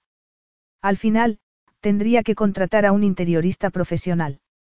Sin embargo, no quería herir los sentimientos de Talia, así que suavizó su rechazo riendo. A cambio, te prometo no contarte lo irritantes que me resultan los funcionarios de urbanismo. Pero, de ahora en adelante, lo dejaré todo en manos del director de proyecto que he nombrado. Además, se interrumpió bruscamente. Había estado a punto de decir que no pasaría mucho más tiempo en la isla. Comprar el hotel había sido fruto de un impulso que respondía a un deseo profundo. Pero su vida laboral transcurría en los centros financieros mundiales. Allí había conseguido la fortuna necesaria para forjar el arma que había destruido a su enemigo. Había aniquilado a Grantham, y todo lo que poseía era ahora suyo. Miró a Talia que, a su lado, daba un sorbo del cóctel que le habían servido. Todo lo que tenía es mío. Incluso su hija. Hubiera dado lo que fuera porque Talia no fuera hija de Gerald Grantham, pero no podía culparla de algo que era inevitable. Se fijó en que llevaba un vestido de verano de los que le había comprado esa mañana. Había sido carísimo, aunque ella no había mirado el precio. Claro que a la hija de Gerald Grantham no le importaba el precio de las cosas. Tampoco iba a culparla por eso. Era a lo que estaba acostumbrada, lo que había hecho toda la vida. Pero ya no podrá seguir haciéndolo. A no ser, desde luego, que otro hombre la mantuviera. Es lo que quiere, lo que espera. Y si deseo que esté conmigo, debo aceptarlo. Se llevó el vaso a los labios y dio un sorbo. Lo que había entre ellos justificaba que lo hiciera. Debía aceptarla como era, como lo había hecho al enterarse de quién era hija. Instintivamente, la tomó de la mano. Ella apretó la suya y le sonrió con afecto. La mirada de él se suavizó automáticamente. Esa noche le daría a conocer sus sentimientos. Y ya sabía cómo respondería ella. No volverá a dejarme. Nunca. Entrelazó los dedos con los de ella, con la certeza de que poseía a la mujer más irresistible del mundo. A una muy especial. Y esta noche le demostraré lo especial que es y lo que significa para mí. Pensarlo hizo que se sintiera bien. Luke deslizó lentamente las puntas de los dedos entre los senos de Talia. Siguió hacia abajo por su suave cuerpo hasta introducirse entre sus muslos. Ella lanzó un gemido de placer y él inclinó la cabeza para adorar con la boca cada uno de los pezones, mientras ella seguía gimiendo. Estaba totalmente excitado y más que listo para poseerla. Se situó encima de ella sin apresurarse. Más tarde, cuando hubo disminuido la velocidad de los latidos de sus corazones y la respiración de ambos se hubo vuelto regular, permanecieron abrazados. Por encima de ellos, el ventilador del techo giraba lentamente refrescando el ambiente, aunque no lo suficiente para que él agarrara la colcha, que había caído al suelo. ¿Te das cuenta? murmuró él, de que llevamos casi dos semanas en la isla. Le pareció que ella se ponía tensa, lo cual lo alegró, porque le daba un motivo para continuar. No podía ni quería perderla. La besó suavemente en la frente y sonrió. Aunque me resulta muy tentador, no puedo seguir aquí, comiendo langosta, eternamente. Ya he dejado la restauración del hotel en manos de los expertos que he contratado, por lo que debo retomar mi vida normal. Respiró hondo. ¿Qué te parece venir a Hong Kong conmigo y luego a Shanghái? Tengo varios asuntos de negocios que resolver, pero después podríamos bajar a los mares del sur y recorrer sus islas. Volvió a respirar hondo, antes de decirle lo que le llevaba días deseando decirle. Te quiero conmigo, Talia, donde quiera que vaya. Vendrás conmigo. Te quedarás conmigo. Se apoyó en un codo y la miró esperando una respuesta. Ella lanzó un grito y lo abrazó. Sí, Luke. Sí. Claro que sí. Su voz llena de alegría hizo que, por primera vez, Luke tuviera una sensación de plenitud. Talia flotaba de felicidad. Había cosas que debía resolver, antes de despegar hacia su paraíso personal con Luke. Pero, ahora, no sentía aprensión por hablarle de su pobre madre, cuyo futuro debía asegurar. Él, sin duda, lo comprendería y dejaría que se quedara en la villa de Marbella, cuando le explicara lo mal que estaba de salud. Lo llevaría a conocerla cuando volvieran del viaje. Su madre estaría encantada al ver que su hija había encontrado el amor y la felicidad. Es el final feliz que siempre he deseado. Siguió flotando en una nube todo el día, a pesar de que apenas vio a Luke, que se había encerrado en el despacho a trabajar. Él le había dicho que lo celebrarían por la noche y que pidiera a Julie y a Fernando que prepararan una gran cena. A Talia no le importó que Luke estuviera trabajando, porque ella también lo estaba haciendo. Con las muestras adquiridas el día anterior en la isla, se instaló en la terraza para repasar los bocetos mientras tarareaba alegremente. Estuvo ocupada todo el día buscando lo que necesitaba en Internet, hasta elaborar una lista, cuyos elementos fotografió y cuyo coste añadió a los anteriores. Se bañaron en la piscina mientras se ponía el sol. Ella salió antes del agua para subir a prepararse para la cena. Bajó dos horas después. Y seguía flotando. Se había vestido con excepcional cuidado, y sabía que más hermosa no podía estar. Julie, que salía de la cocina, aplaudió al verla, y Fernando sonrió mientras la acompañaba a la terraza, donde la esperaba Luke. Él tardó unos segundos en hablar. Se acercó y la tomó de las manos. ¿Cómo eres tan hermosa? Musito. A ella se le iluminó el rostro, los ojos y la sonrisa. Se había puesto otro de los vestidos que le había comprado el día anterior. Era de seda azul y se le ajustaba a los senos casi como la parte superior de un bikini sin tirantes, para después caerle en elegantes pliegues hasta los tobillos. Él iba de smoking, pero había colgado la chaqueta en una silla, debido a la calidez de la noche. Estaba elegante y guapísimo. La tomó de la mano para conducirla a la mesa, que Julie había puesto adornándola con flores y velas. Al lado de la mesa había una botella de champán, ya abierta, en una cubitera con hielo. Luca la sacó y llenó las copas. Por nosotros. Más tarde, Talia apoyó la mejilla en el pecho desnudo de Luke. Los latidos del corazón y la respiración se le iban calmando. Pero su cuerpo aún estaba sofocado por el éxtasis físico. ¿Cómo puede ser tan increíble? Cada vez. Seguía maravillándose ante lo que Luke era capaz de despertar en ella, una explosión no solo de intenso placer, sino también de alegría. Su alma se elevaba, estasiada. Lo quiero mucho. ¿Cómo puedo quererlo tanto? No lo sabía, pero entregarse a él con todo lo que poseía, con todo lo que era, le había transformado la vida por completo. La quería. Se había hecho la pregunta, pero aceptaba que aún no podía tener respuesta. Tal vez la quisiera y no se había dado cuenta de ello. O tal vez se estaba enamorando de ella y acabaría percatándose. Pero estaba segura de que, al final, la querría. Los hombres tardaban más que las mujeres en reconocer las emociones y las expresaban con hechos, no con palabras. Y con todo lo que Luke hacía, le demostraba el valor que tenía para él.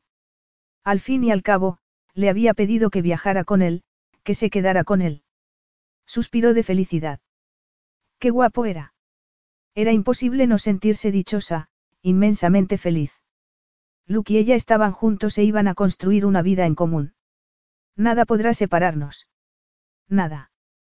Esa certeza la invadió mientras estaba acurrucada en sus brazos, llena de un amor y una felicidad absolutos.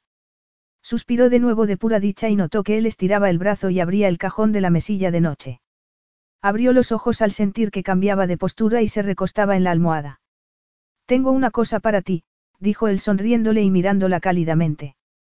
Alzó la caja que había tomado del cajón y la abrió. Talia ahogó un grito, sin poderlo evitar. La pulsera de rubíes brillaba en ella. Para ti, dijo Luke.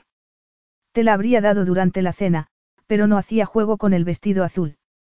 Pero ahora, bajó la cabeza para besarle el hombro, te quedará perfecta. Como tú eres. Sacó la pulsera y se la puso en la fina muñeca. Te queda estupendamente, volvió a sonreír. Pedí que me la trajeran esta tarde. Es la que te gustó tanto en el hotel. Es para ti. La besó en la boca para sellar el regalo. Después volvió a traerla hacia sí. La mano de ella estaba apoyada en el pecho, y en ella brillaban las piedras preciosas de la pulsera. Luke sabía que la pulsera le había costado excesivamente cara, por haberla adquirido en el hotel, donde sabían que un hombre compraba dejándose guiar por un impulso cuando estaba de vacaciones con una mujer a la que deseaba. No le había importado que el precio estuviera inflado, ya que su intención era regalarle a la mujer que iba a llevarse con él a donde fuera algo que deseaba, para demostrarle que quería regalarle lo que deseara. Esperaba que ella estuviera encantada, pero no fue así. ¿Por qué me la regalas? Había una nota de incomprensión en su voz, de duda. Volvió a besarla. Solo deseaba demostrarle la alegría que sentía al regalarle algo que le probara lo valiosa que era para él. Para que estés guapa para mí, afirmó en tono ligero. Después, sabiendo que había llegado el momento de decirle algo más, le puso la mano en el rostro y habló con seriedad. Debía decirle lo que tenía que saber, si iban a seguir juntos. Talia, sé lo difícil que ha sido todo para ti desde que tu mundo se vino abajo. Perder a tu padre, creo que ambos sabemos que no volverá. Y aunque lo hiciera estaría sin un céntimo, por lo que no te serviría de nada. Pero aparezca o no, nada podrá eliminar lo traumática que ha sido la situación para ti. Y lo entiendo. Respiró hondo. Si iban a vivir juntos, debían enfrentarse a las verdades no expresadas que había entre ambos, para poder seguir adelante. De la noche a la mañana, has pasado de la riqueza a la pobreza. Eres hija de un hombre acaudalado, que te adoraba y te mimaba. Comprendo que la vida a la que te has visto reducida sea inimaginable para ti y muy difícil de aceptar. Quiero que sepas que no te culpo por ello. No eres responsable de tu educación ni de dar por sentada la forma de vida que te permitía la riqueza de tu padre. No puedes evitar ser como eres, la hija de un hombre rico que le daba todo lo que deseaba, una vida de lujo. No es de extrañar que no entiendas lo duro y brutal que puede ser el mundo. Su expresión cambió. El día que fuiste a mi despacho de Lucerna esperando que te diera lo que deseabas, me porté mal contigo. No fui indulgente, pero ahora lo soy. Y, del mismo modo que era injusto que esperara que hicieras el trabajo de una secretaria, también lo era que esperara que te encargaras de una tarea tan importante como la restauración de un hotel. Elegía las palabras con cuidado, ya que no quería herir sus sentimientos. Soy consciente de que tu padre te dejaba pasártelo bien poniendo en práctica tus ideas de diseño, pero no me gustaría que te siguieras dedicando a tus telas y pinturas, por muy entusiasta que te sientas con respecto a ellas. Le sonrió con afecto. El hotel es un proyecto importante, en el que habrá que llevar a cabo un inmenso trabajo. Voy a contratar a una empresa profesional para que se ocupe de realizarlo. Volvió a sonreír intentando hablar con tacto. No hace falta que te vuelvas a preocupar de ello. Además, ya no vas a tener tiempo de hacerlo, si estás conmigo. Prefiero que me dediques todo tu tiempo y energía, dijo en tono humorístico, para no molestarla. Después continuó en tono más serio, tras haberle explicado con toda la delicadeza posible por qué no debía seguir trabajando para él. Aquel era el mensaje clave que ella tenía que asimilar, el mensaje que la tranquilizaría y que le aseguraría, a él, que no volvería a dejarlo. Ahora le explicaría que él le proporcionaría todo lo que pudiera necesitar o soñar. Le acarició el cabello y la miró a los ojos. Porque, de ahora en adelante, no tendrás que enfrentarte al mundo sola, la besó tiernamente en los labios. De ahora en adelante me tendrás a mí para cuidarte, para ocuparme de ti, dio unos suaves golpecitos en la pulsera. Esto es una prueba de lo mucho que te deseo y de lo mucho que quiero ocuparme de ti. Puedes confiar en mí, Talia. Es lo que deseaba que supieras. Le acarició el contorno de los labios, mientras ella lo miraba. No supo interpretar la expresión de sus ojos, pero no lo preocupó. Ella habría hallado en sus palabras la seguridad que él deseaba que sintiera, que estaría a salvo comprometiéndose con él. No tendrás que volver a dejarme. Sé que lo hiciste la primera noche porque tenías miedo de arriesgarte a irte conmigo y quedar decepcionada. No me conocías, no sabías nada de mí, así que volviste a la seguridad de tu vida. Su expresión cambió. Por aquel entonces me enfadó que me hubieras abandonado, rechazado. Pero, desde entonces, desde que estamos juntos, lo he aceptado. Y ahora que tu antigua vida ha desaparecido, que la has dejado atrás, reconozco, se interrumpió y al volver a hablar lo hizo en tono compungido y precavido. Admito que lo que hice destruyó tu vida anterior. ¿Aceptarías la pulsera como compensación, como la promesa de que, de ahora en adelante, te cuidaré? Volvió a acariciar la brillante alhaja. Los rubíes son hermosos, pero otras piedras preciosas también te sentarían bien, se recostó en la almohada y la agarró del hombro con afecto. Hong Kong es famosa por sus joyas. ¿Y qué te parece un collar de perlas cuando vayamos a los mares del sur? ¿Te gustaría? Extraídas de las ostras que eligieras. Talia lo miraba con expresión extraña. Su voz también sonó así cuando habló. Las ostras se mueren cuando le sacas las perlas para hacer un collar. Él rió. Era raro que dijera eso, pero sabía qué contestarle. En la vida, todo tiene un precio. Es inevitable. Tienes razón, dijo ella en voz baja. Levantó la mano en la que llevaba la pulsera y la miró. ¿Te gusta? preguntó Luke. Sabía que era así, pero quería oírselo decir. Es muy hermosa. Exquisita, contestó ella en tono neutro. Y así eres tú, Talia, hermosa y exquisita. Notó que el deseo comenzaba a apoderarse de él. Empezó a besarla en la boca y le puso la mano libre en un seno, moldeándolo con la palma hasta que se le endureció el pezón. Ella gimió suavemente, un sonido que a él le resultaba tan familiar que aumentó su excitación. Se colocó encima de ella. Se perdería en ella, que ya no lo asustaba. Deseaba perderse en ella, en aquella hermosa mujer. Aunque fuera hija de su enemigo, eso formaba parte del pasado. Una oleada de pasión lo invadió al notar el roce de los rubíes en el hombro, cuando ella alzó la mano para rodearle el cuello. Se rendía a la pasión que la dominaba, igual que a él. Le introdujo los dedos en el cabello y lo besó más profundamente.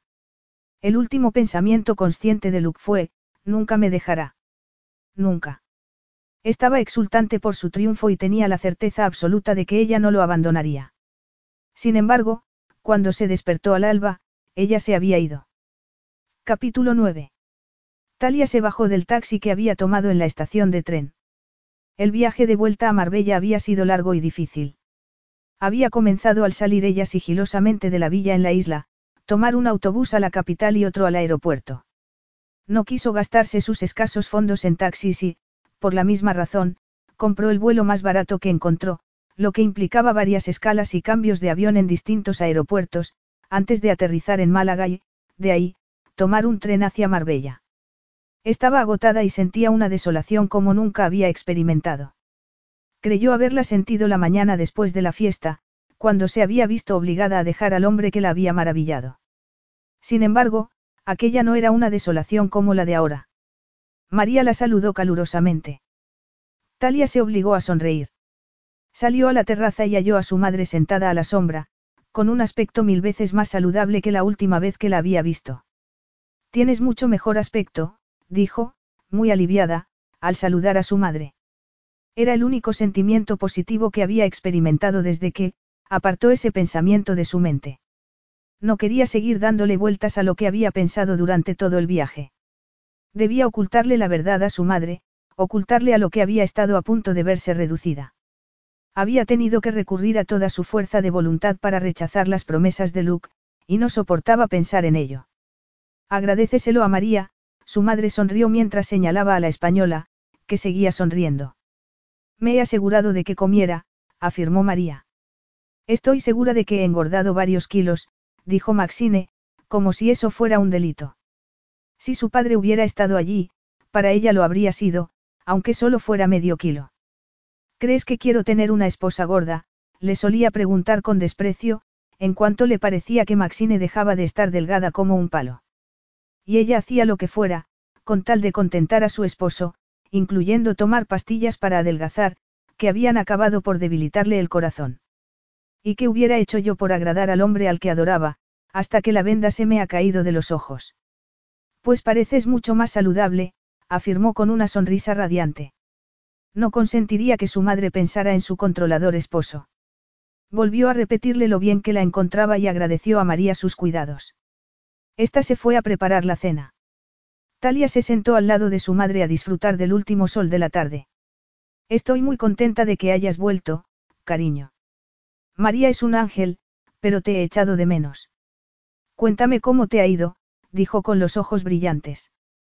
Talia se armó de valor. Sabía que su madre le haría preguntas. Como era lo menos peligroso, se lanzó a describirle la isla, pero la invadieron el dolor y la amargura. Durante el viaje de vuelta no había dejado de oír las palabras de Luke, que habían destruido sus estúpidas ilusiones y que le habían demostrado, de forma inequívoca y brutal, lo que verdaderamente pensaba de ella, por debajo de las sonrisas y los besos. La había reducido a un ser humano abyecto y despreciable. Creía que era una muñeca mimada, inútil y sin valía, alguien sin talento que se divertía fingiendo ser interiorista y que pensaba que el mundo le debía una vida de lujo. El hombre al que quería la consideraba una princesa mimada a la que había que proteger de las vicisitudes de la vida porque era incapaz de hacerles frente, una mascota a la que había que regalar pulseras y chucherías para hacerla feliz y que se sintiera valorada y protegida. No podía seguir pensando en ello ni enfrentarse a lo que Luke creía verdaderamente de ella. Se mordió los labios para transformar el dolor emocional en físico. Su madre le apretó el brazo. ¿Qué te pasa, cariño? No te preocupes si, al final, no consigues ese trabajo. Sería estupendo que lo hicieras, pero, en cuanto tu padre vuelva, no tendremos que preocuparnos de esas cosas. Volverá a cuidar de nosotras. Talia se puso muy tensa. Basta, mamá. exclamó con enfado y dureza. Su madre pareció sorprendida y dolida, Italia intentó suavizar la situación. La mortificaba que su madre siguiera hablando de algo imposible, que siguiera creyendo en ello. Pero, además, las palabras de su madre eran un eco de la promesa de Luke. Luke dijo que me cuidaría. No debía seguirse repitiendo mentalmente esas palabras. Debía olvidarse de él por completo. Trató de hallar la forma de contestar a su madre. No va a volver, mamá. No debes pensar que lo hará. Tienes que aceptar la verdad. La expresión de su madre no se alteró. No, cariño, no debemos darnos por vencidas ni abandonar la esperanza. Él está solucionando las cosas. Se ha marchado para hacerlo. Ya verás cómo regresa pronto y todo volverá a la normalidad. Nos devolverán nuestra hermosa casa al lado del río y... Algo saltó en el interior de Talia y no pudo contenerse. El penoso viaje la había dejado agotada, pero infinitamente peor era la desesperación que sentía y que le resultaba muy difícil de controlar. Y, en aquel momento, no pudo seguir controlándose y saltó como una goma que hubieran estirado al máximo. Se levantó bruscamente. Basta, mamá. Basta. Papá no va a volver. Nos ha abandonado a nuestra suerte. No tenemos ni dinero, ni propiedades, nada. Todo ha desaparecido, esta villa incluida. No digas eso, por favor. No lo soporto. El rostro de su madre se había contraído en una mueca de dolor, y Talia se quejó por haber perdido los estribos. Me dijiste que lo había solucionado, que la villa es nuestra. Talia cerró los ojos, cansada y abatida. Solo tres meses, mamá. El tiempo de buscar otro sitio para vivir y de que recuperes la fuerza suficiente para enfrentarte a lo que papá ha hecho. Su madre gimió. Debemos estar agradecidas por podernos quedar ese tiempo. Fue el acuerdo al que llegué, haría los bocetos iniciales en el Caribe a cambio de tres meses más aquí, para que te recuperaras. Fue el trato que hice con Luxenakis, el hombre que ahora es dueño de todo lo que queda de Gran Tamlan. La expresión de su madre cambió. Has trabajado para ese hombre, para esa persona horrible que ha robado la empresa a tu padre. Preguntó, horrorizada. Talia lanzó un profundo suspiro. No se la ha robado, mamá. Simplemente se ha hecho cargo de ella. Ha arruinado a tu padre. Contraatacó Maxine. No, mamá, se arruinó él solo al pedir más y más préstamos que no pudo devolver. Luxenaki se ha limitado a comprar lo que quedaba. Y por eso ahora es el dueño de todo lo que pertenecía a la empresa de papá. Me da igual lo que digas, ese hombre ha arruinado a tu padre. ¿Cómo has podido trabajar para él? Ya te lo he dicho. Era la única manera de que nos permitiera continuar en la villa hasta que te recuperaras. No lo soporto. Gimió Maxine estrujándose las manos. Estar en deuda con ese hombre horrible. Espero que le hayas dicho lo que piensas sobre lo que nos ha hecho. Talia se frotó la frente. No, no le había dicho lo que pensaba. Le he dado todo voluntariamente, mi cuerpo y mi alma. Me hubiera ido con él a cualquier sitio, habría hecho por él cualquier cosa. Pensó con amargura que se había inventado una fantasía en la que él correspondía a su amor, la respetaba y creía en ella. Le he entregado mi estúpido corazón, cuando lo único que él quería era tenerme en su cama. Sin poder evitarlo, soltó un sollozo desesperado. Cariño.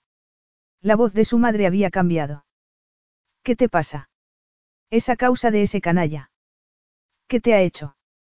Dímelo. Talia, consternada y mortificada, rompió en sollozos incontrolables y le contó a su madre que Luxenakis le había partido el corazón. Luke estaba en la terraza de su habitación mientras le hacían el equipaje. La furia y la ira se habían apoderado de él, borrando todo lo que había a su alrededor. Ella había vuelto a abandonarlo. Se había marchado sin decirle una sola palabra. Esa vez, ni siquiera le había dejado una nota. Pero no la necesitaba para adivinar la terrible verdad, ella no quería estar con él. Lo había rechazado y lo había vuelto a abandonar. Contrajo el rostro al tiempo que cerraba los puños. He hecho todo lo que he podido para hacerla feliz. Todo. Y esa vez sabía quién y qué era ella. La primera vez, después de la fiesta, no podía haberse imaginado que fuera hija de Grantam, la hija mimada y consentida de su enemigo jurado. La segunda vez ya sabía que debía darle lo que ella deseaba para que se quedara. A pesar de ello, lo había abandonado y rechazado de nuevo. Su dolor era mucho más intenso que la vez anterior. ¿Cómo ha podido abandonarme, después de todas las noches que hemos ardido uno en brazos del otro, después de todos los días de libertad que hemos vivido, de la compañía que nos hemos hecho? A ella no le importaba nada de todo aquello. La amargura le corría por las venas como si fuera ácido, consumiéndolo por dentro hasta dejar solo una cáscara vacía, sostenida por el dolor. Dio la espalda a la vista, que no veía a causa de su agitación. No soportaba contemplar la piscina donde se habían divertido, la terraza donde se sentaban y cenaban a la luz de las velas, que se reflejaba en el cabello de ella. Entró a la habitación. Quería marcharse lo antes posible. ¿Has acabado ya? Preguntó a Fernando. Estaba impaciente, desesperado por llegar al aeropuerto. Tenía que ir a Hong Kong, y posiblemente a Shanghái, por negocios que le reportarían grandes beneficios. Porque eso era lo que hacía en la vida, ganar dinero. Y se le daba bien. Se sintió vacío. Había conseguido su objetivo, arruinar a Grantham. Y después, ¿qué? ¿Qué iba a hacer con su vida? ¿Qué meta lo guiaría ahora? Creía haber encontrado lo que haría el resto de mi vida. Pero ella me ha dejado. Fernando acababa de cerrar la maleta. ¿Qué hay que hacer con la pulsera que la señorita Talia ha dejado en la habitación? Luke se sobresaltó. ¿Qué pulsera? Creo que la que trajeron ayer. La de rubíes. Fernando asintió. Luke frunció el ceño. Y la ha dejado. Fernando volvió a sentir. La expresión del rostro de Luke se endureció. Mándasela. Salió de la habitación y bajó las escaleras. No sabía por qué la había dejado. Para demostrar algo. ¿El qué? ¿Por qué estaba enfadada con él? Puede que no fuera lo bastante valiosa. Un coche lo esperaba para llevarlo al aeropuerto, para llevarlo a cualquier parte del mundo que no fuera aquella isla, donde, durante un corto espacio de tiempo, creyó haber hallado la felicidad. Qué estúpido había sido. Nunca más. Talia anduvo alrededor de la villa una última vez. Ya estaba vacía de todas sus pertenencias. Había vendido todos los objetos de valor para obtener algo de dinero. Lo único que ella y su madre se iban a llevar era lo básico para cubrir sus necesidades. Talia seguía sin poder creerse lo sucedido desde que se había abrazado a su madre sollozando. Cuando se hubo tranquilizado, después de habérselo contado todo, Maxine se había quedado callada. Al borde del agotamiento emocional, físico y mental, Talia pensó que su madre volvería a derrumbarse. Pero había ocurrido lo contrario. Maxine le había dado unas palmaditas en el hombro y se había levantado. Nos iremos en cuanto podamos, dijo. No quiero seguir ni un minuto más en un sitio que pertenece a un hombre que ha partido el corazón a mi hija. Nadie le hace eso a mi hija. Nadie. Después se fue a hablar con María y volvió, con aire resuelto, para decirle que ésta había hallado una solución maravillosa. Su hermano regenta un café, no en Marbella, sino en la costa, en uno de esos sitios turísticos. Necesita alguien que se haga cargo de él, ya que acaba de abrir otro el mes pasado. Y tiene un piso encima. Nos trasladaremos en cuanto podamos. Talia la había mirado con incredulidad. Aquella no era la madre que conocía, frágil, nerviosa y totalmente dependiente de su esposo y su hija. Le preguntó si estaba segura de poder soportar aquella nueva forma de vida. Sí, ya es hora de que me enfrente a la verdad. Talia seguía sin creerse cómo había cambiado su madre, pero le estaba enormemente agradecida, al igual que a María.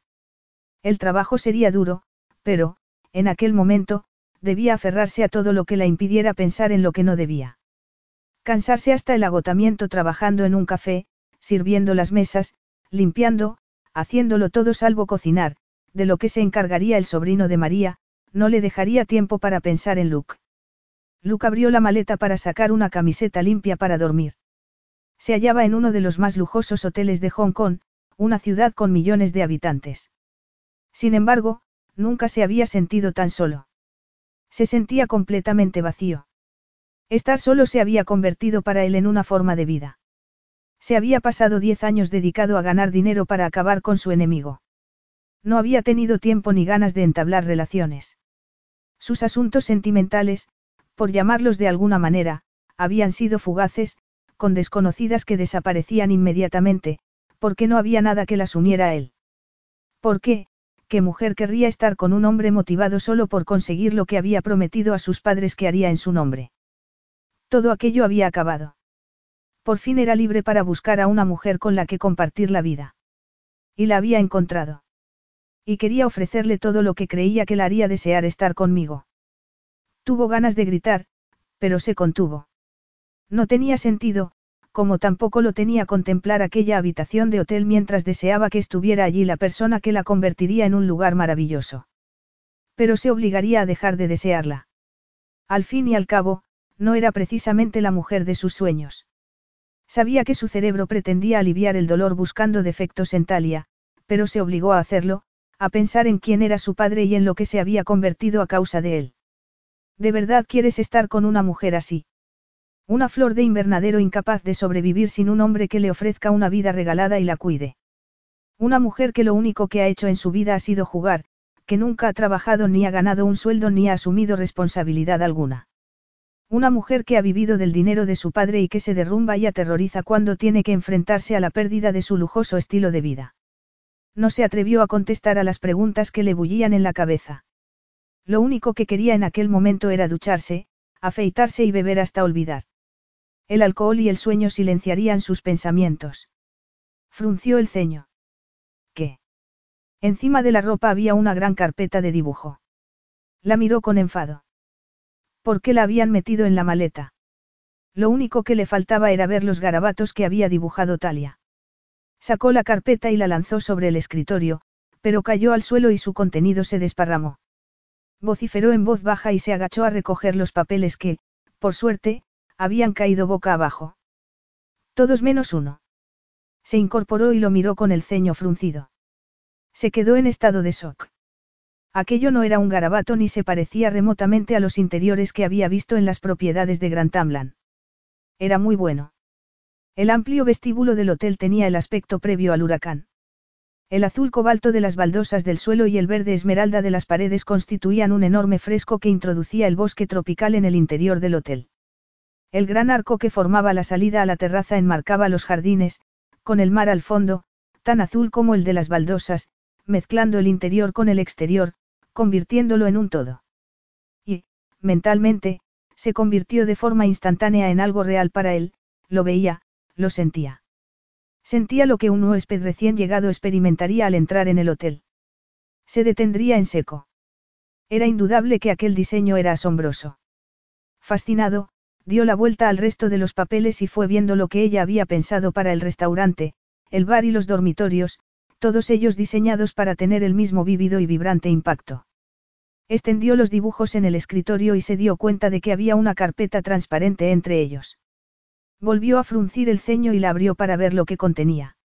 Había un sobre con muestras de tejidos y otro con ilustraciones de muebles y suelos de posibles proveedores, además de listas de precios, plazos de entrega, nombres de los proveedores y modo de ponerse en contacto con ellos. Ella había buscado de forma metódica la información, que cubría todo lo que él necesitaba para decidir si aceptaba o no sus diseños y lo que le costaría. La presentación era tan concienzuda y profesional como brillante era su visión artística. Siguió mirando el trabajo de Talia. Su cabeza era un caos. Buenas tardes, Talia sonrió alegremente al cliente que acababa de entrar en el concurrido café. Se alegraba de que hubiera mucha gente, porque así no tenía tiempo de pensar en Luke. Al estar tan ocupada, podía mantener a raya su dolor.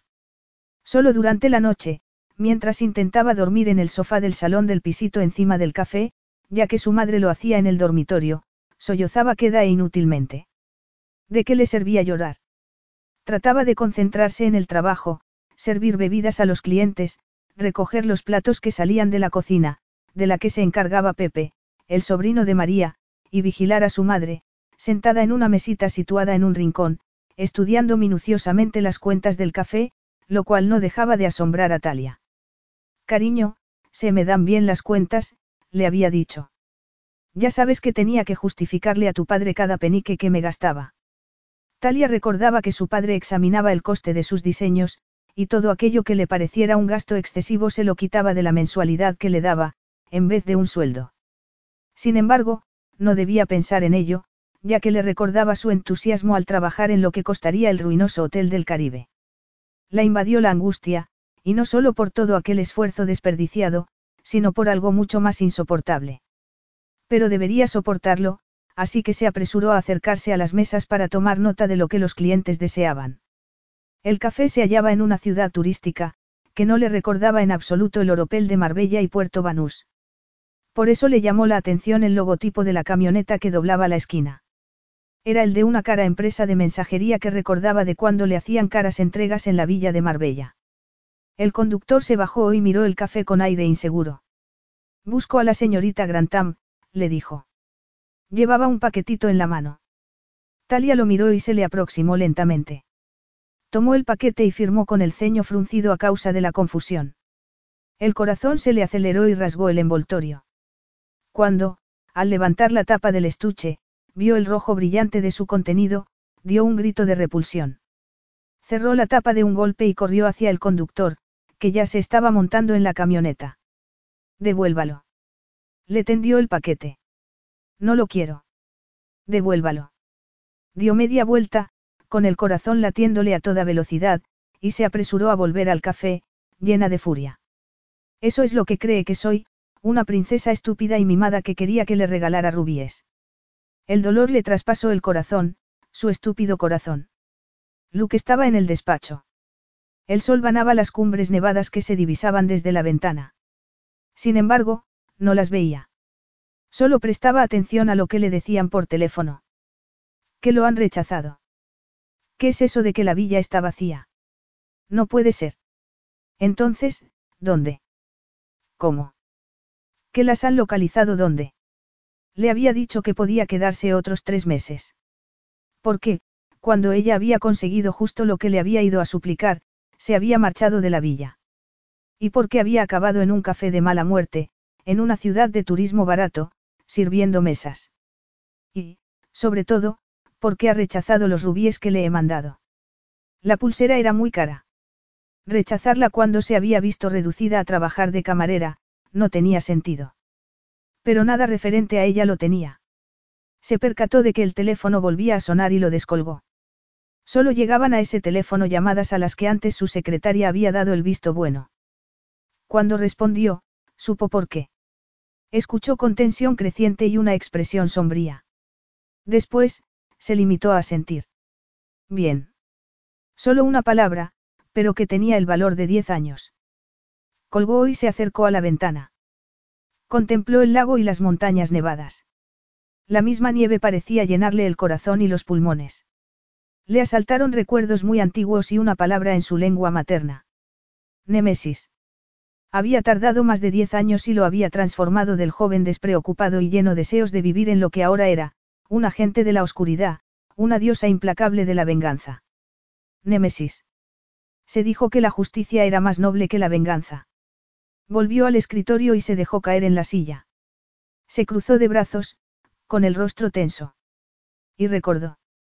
Recordó que lo que Grantam había hecho a su familia constituía una especie de absolución para cualquier pecado que él hubiera cometido en la persecución de aquel hombre y de su riqueza conseguida por malos medios. Pero ahora se le ocurrió otro pensamiento. Cambio de expresión. Ella debe saberlo. Respiró hondo. Y yo también. Saber por qué Talia no seguía en la villa cuando le había rogado que le permitiera hacerlo, porque había rechazado la pulsera de rubíes que le había mandado y había preferido seguir sirviendo mesas. Apretó los labios hasta formar una fina línea. Y porque pensé que carecía del más mínimo talento o profesionalidad, cuando lo que crea es deslumbrante. Pero había una pregunta a la que, por encima de todo, necesitaba hallar respuesta, costara lo que costara. ¿Por qué me dejó? Capítulo 10. Talia estaba pasando la fregona al suelo del café, antes de cerrar aquella noche. Las sillas se hallaban encima de las mesas. Pepe se había marchado, su madre se había ido a acostar y ella bostezaba, cansada tras una larga jornada laboral. Miró las grandes ventanas del café.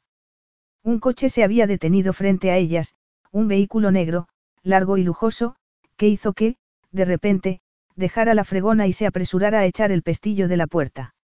Demasiado tarde. Él ya se había bajado del coche y se acercaba mientras ella intentaba, nerviosa, cerrar la puerta. Él la empujó sin esfuerzo y entró. Tengo que hablar contigo. La voz de Luke era seca, su expresión, sombría.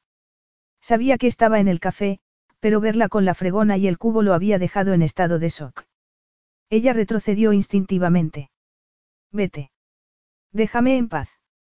Gritó mientras retrocedía se agarró a una mesa como si necesitara algo en que apoyarse. De repente, le flaquearon las piernas y comenzó a ver de forma borrosa. No soporto que Luke me vea aquí. No soporto verlo. Él avanzó al tiempo que volvía a hablar. Ella trató de empujarlo, pero sus palabras la detuvieron. Escúchame, por favor. Tengo algo que decirte. No quiero oírlo. Gritó al tiempo que negaba violentamente con la cabeza. Él no se dio por enterado. Debía decírselo, quisiera oírlo o no. Hay algo que debe saber. Ella lo miró. El corazón le golpeaba el pecho como un martillo. Él la contemplaba con una expresión que no reconoció. No conseguía pensar con claridad porque sus sentidos se hallaban en estado de alerta por su proximidad. Él habló y ella oyó lo que decía, pero no lo asimiló. Talia, tu padre ha muerto. Talia se tambaleó cuando fue consciente de sus palabras. Él lanzó una vociferación y la agarró de los brazos para que no perdiera el equilibrio. La empujó con suavidad para que se sentara en una silla que bajó de la mesa. Debía habérselo dicho con más suavidad, pero volver a verla, tenerla frente a él, le era imposible creer que su presencia fuera real. Y eso sin tener en cuenta los cambios que observaba, el cabello recogido de cualquier manera en una cola de caballo, la total ausencia de maquillaje y la camisa blanca y la falda negra que llevaba. La fregona se hallaba detrás de ella. Su cerebro se esforzó en unir aquella imagen con la de la chica rica y mimada que había tenido de ella durante tanto tiempo. ¿Cómo? ¿Cómo te has enterado? Preguntó con voz débil y los ojos brillantes, que miraban el suelo. Luke bajó otra silla y se sentó. Lo he estado buscando. Que hubiera desaparecido me complicaba los últimos detalles para hacerme cargo de su patrimonio. Además, se quedó callado. Además, tenía que saber qué le había sucedido al hombre al que había destruido. Respiró hondo. La mala noticia haría que ella abandonara toda esperanza de que su padre volviera para rescatarla de una vida fregando suelos. ¿Cómo murió? Seguía sin mirarlo. Se, se cayó de un balcón en Estambul. Ella alzó la vista para mirarlo. Había notado la vacilación de su voz. Se cayó. Luke apretó los labios. Fue un accidente. Es lo que dirá el informe oficial. Y lo mejor es dejarlo así. A ella se le crispó el rostro. Dime la verdad. Él volvió a respirar hondo. Si quería saber la cruda verdad, se la diría. ¿Por qué no iba a saber a lo que había recurrido su cariñoso padre? Para intentar evitar la ruina económica, tu padre acabó pidiendo dinero prestado a personas a las que era desaconsejable no devolvérselo. No añadió nada más. No era necesario. Daba lo mismo que Geral. Grantham se hubiera tirado o lo hubieran empujado. Se levantó. No quería que te enteraras por la policía o los periódicos. Ella lo miró sin expresión. Así que has venido a decírmelo en persona. Sí, contestó él con la misma falta de expresión que ella. Pues ya que me lo has dicho, puedes marcharte, dijo ella mientras se levantaba. La emoción que bullía en el interior de Luke destruyó la máscara de su rostro. Talia, ¿qué pasa? ¿Qué haces aquí? Preguntó él señalando el café. No es asunto tuyo. Nada que se refiera a mí lo es. Él dio un paso hacia ella y la agarró de los brazos. Las emociones que experimentaba le resultaban difíciles de soportar. Háblame, Talia, por favor. Me lo debes. Después de lo que ha habido entre nosotros. Ella se deshizo de sus manos con violencia. No me toques. Gritó. De repente, de detrás de la barra, donde había una puerta que conducía al piso de arriba, llegó otra voz. Apártate de mi hija. Talia se volvió. Maxine se apretaba la bata contra el delgado cuerpo y los ojos le brillaban de furia. No pasa nada, mamá. Se marcha ahora mismo, se volvió hacia Luke. Vete, por favor, se giró hacia su madre. Mamá, por favor, no pasa nada. Vuelve arriba. Voy a cerrar. Subiré dentro de un minuto. Por favor. Pero su madre avanzó hacia Luke, que se había quedado inmóvil. Apártate de mi hija. Gritó de nuevo. Luke se dio cuenta de que la madre de Talia hiperventilaba y que se intensificaba el color de sus mejillas. Maxine se llevó una temblorosa mano al pecho y se derrumbó a cámara lenta. Mamá. Chilló Talia al tiempo que se agachaba donde su madre había caído. Luke la apartó. Talia volvió a gritar, pero él le dio su móvil. Llama a una ambulancia. Le ordenó. Maxine parecía estar sin vida. Le buscó el pulso sin hallárselo. Le abrió la bata y le presionó el pecho para efectuarle la reanimación cardiopulmonar. Lo asaltaron los recuerdos. Recuerdos asfixiantes, cargados de miedo y horror. Vivirá. Talia intentó hallar las palabras necesarias en español. No sabía qué había dicho, pero el personal sanitario lo entendió. Haremos lo posible. La ambulancia arrancó a toda velocidad, con la sirena aullando. Talia no sabía dónde estaba el hospital y le pareció que tardaban siglos en llegar. Pero su madre aguantó. Al llegar el personal sanitario al café, le habían aplicado un desfibrilador, la habían tumbado en una camilla y conectado a diversos monitores. Y ahora la llevaban donde podían salvarle la vida. Y durante la larga noche que siguió, con Talia sentada a su lado en cuidado intensivos, agarrándole la mano con fuerza, el hilo de vida, a pesar de su fragilidad, se mantuvo.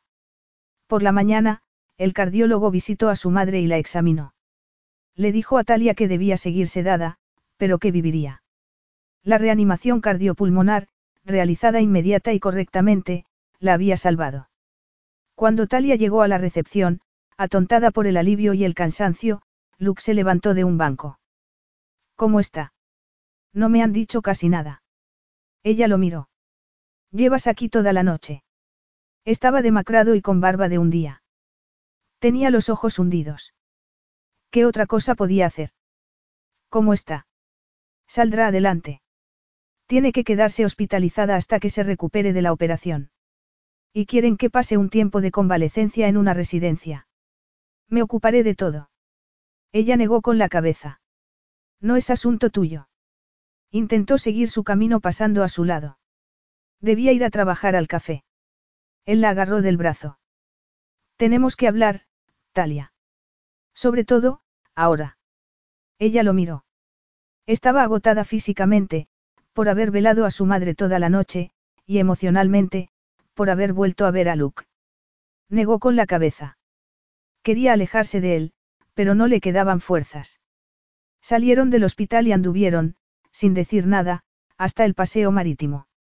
Se sentaron en un banco. Ella, automáticamente, se deslizó hasta el extremo del mismo, para alejarse de él. Ya le resultaba difícil estar allí, con él. Estar tan cerca le era imposible. Todo lo relacionado con él lo era. Imposible. Imposible. Imposible. La palabra le resonó en el cerebro. No me ve como soy en realidad, por lo que todo es imposible. No podía mirarlo, así que fijó la vista en el mar, la playa comenzaba a llenarse. ¿Por qué no me contaste lo de tu madre? Preguntó él en tono sombrío. Talia lo miró y volvió a apartar la vista. ¿Qué importancia tiene eso? Es lo que quiero saber. No tiene ninguna. Sabías que tenía el corazón débil.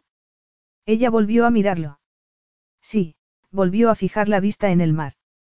Por eso quería que nos quedáramos en la villa de Marbella algo más de tiempo. Ya estaba enferma cuando tuve que decirle que también la habíamos perdido. Le resultó, difícil aceptarlo. Hablaba de forma forzada porque no quería contarle nada. Pero no tenía fuerzas para enfrentarse a Luke. Oyó que él lanzaba un juramento en griego. ¿Por qué no me lo dijiste cuando fuiste a mi despacho a rogarme que no os desahuciara? Ella giró la cabeza. Y habló con voz fría y airada. Decirte que. Que la esposa del hombre al que habías arruinado no se lo había tomado muy bien. Que no le gustaba el no poder disponer de un generoso presupuesto para seguir llenando su guardarropa de prendas de diseño. Que lo único que le quedaba era una mansión de ocho dormitorios y diez cuartos de baño, en una finca de Marbella, de la que no soportaría marcharse. ¿Por qué no te dije eso? Vio que el rostro de él se ensombrecía ante la violencia de su voz. ¿Y qué habrías hecho, Luke, si te lo hubiera dicho? Me dijiste que contemplara la realidad, que nuestros días de ser ella una reina y yo una princesa se habían acabado. Yo ya lo sabía, pero, se quedó callada. Volvió a mirar el mar, sin verlo, deslumbrante bajo el sol. Pero mi madre no podía aceptarlo. Se aferraba a la esperanza. Se hacía falsas ilusiones pensando que mi padre lo solucionaría todo y volvería a salvarnos. Y lo que creía mi madre tenía la misma falta de sentido que las ilusiones que me hice contigo, Luke, y que hiciste pedazos cuando me dejaste claro lo que pensabas de mí. ¿De qué servía recordar las estúpidas ilusiones que se había hecho sobre él? Se levantó torpemente. Lo miró. Él alzó la cabeza, pero su expresión era indescifrable. Talia lanzó un profundo suspiro. Aquello era demasiado. Su madre había estado a punto de morir y quien la había salvado, al hacerle la reanimación cardiopulmonar, se hallaba frente a ella. Merecía su gratitud, con independencia de cómo se hubiera portado con ella. Gracias, Luke, por lo que hiciste ayer por mi madre en el café. No me lo agradezcas. Si yo no me hubiera presentado allí, probablemente a ella no le habría pasado nada, se levantó. Talia. Ella negó con la cabeza. No, Luke. No puedo soportar más preguntas. Tengo que irme a trabajar. Él lanzó una vociferación. Es absurdo que trabajes allí. Debo irme. Llego tarde. Tengo que abrir el café, respiró hondo y dijo lo que tanto le costaba decirle. No quiero volver a verte. Por favor, déjame en paz. No lo miró. No pudo. Con la cabeza gacha, se alejó a toda prisa del paseo y se perdió entre las callejuelas, en dirección al puerto y al café.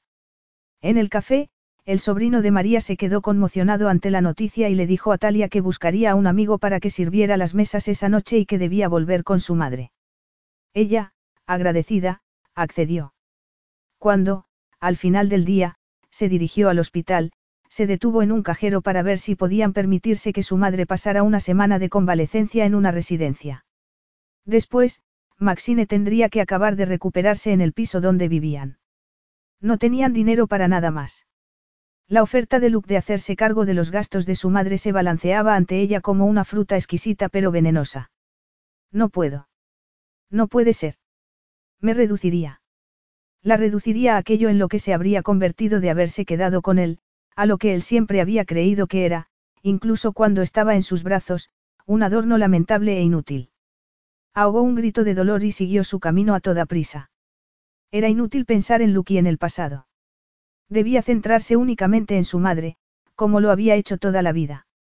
Y al haber estado a punto de perderla, se había convertido en algo aún más preciado para ella. Se estremeció. Debido al miedo que había pasado por su madre y a la angustia de haber visto de nuevo a Luke, no había vuelto a pensar en que su padre había muerto. Se sintió culpable por no sentir pena alguna. Su padre solo había sido una presencia maligna y controladora en su vida y la de su madre. La vida que Luke había salvado. Sabía que, si Luke no hubiera ido al café, era probable que su madre no hubiese sufrido un ataque cardíaco, pero había sido la conducta inmediata de él lo que la había salvado.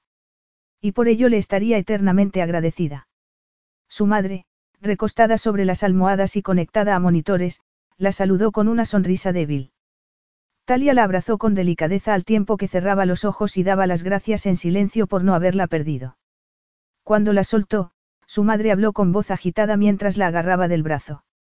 Ese hombre, cariño. Ese hombre horrible. Se ha ido, mamá. No volveremos a verlo. Su madre la agarró con más fuerza. Cariño, no debes volver a verlo, después de lo que me contaste. Talia negó con la cabeza. No vino a intentar convencerme de que volviera con él. Respiró hondo. Debía contárselo, y tal vez el hospital fuera el lugar más seguro para hacerlo. Su madre había cambiado mucho desde que se habían marchado de Marbella. Se había vuelto fuerte y decidida, así que era posible que pudiera encajar aquel golpe definitivo. Tomó las manos de su madre. Mamá, Luxenakis vino a verme para decirme. Por el bien de su madre, se atuvo a la versión oficial de que había sido un accidente. Su madre la escuchó. Después se soltó de sus manos y agarró las sábanas. Creo que siempre he sabido que no volvería. Estabas en lo cierto desde el principio, cariño, y añadió con voz dolorida, nunca nos quiso. Miró a su hija. No entregues tu amor a alguien que no te corresponda. Con los ojos llenos de lágrimas, Talia se inclinó a besarla en la mejilla. Dos palabras le resonaban en el cerebro. Demasiado tarde. La invadió la desolación. Capítulo 11. Frente al hospital, Luke estaba sentado en el coche que había alquilado, esperando divisar a Talia. Sabía que estaba viendo a su madre porque lo había preguntado en recepción. Le quemaba el cerebro la pregunta desesperada que debía hacerle y para la que necesitaba una respuesta. Tenía que saber por qué Talia le había dicho que la dejara en paz. Tenía la vista fija en la entrada del hospital. De repente apareció ella, con la cabeza gacha y los hombros hundidos. Luke arrancó, se acercó a ella y se bajó de un salto. Ella se sobresaltó. Déjame que te lleve, Talia, por favor. Pareces extenuada. Ella intentó seguir andando, pero él la asió del brazo.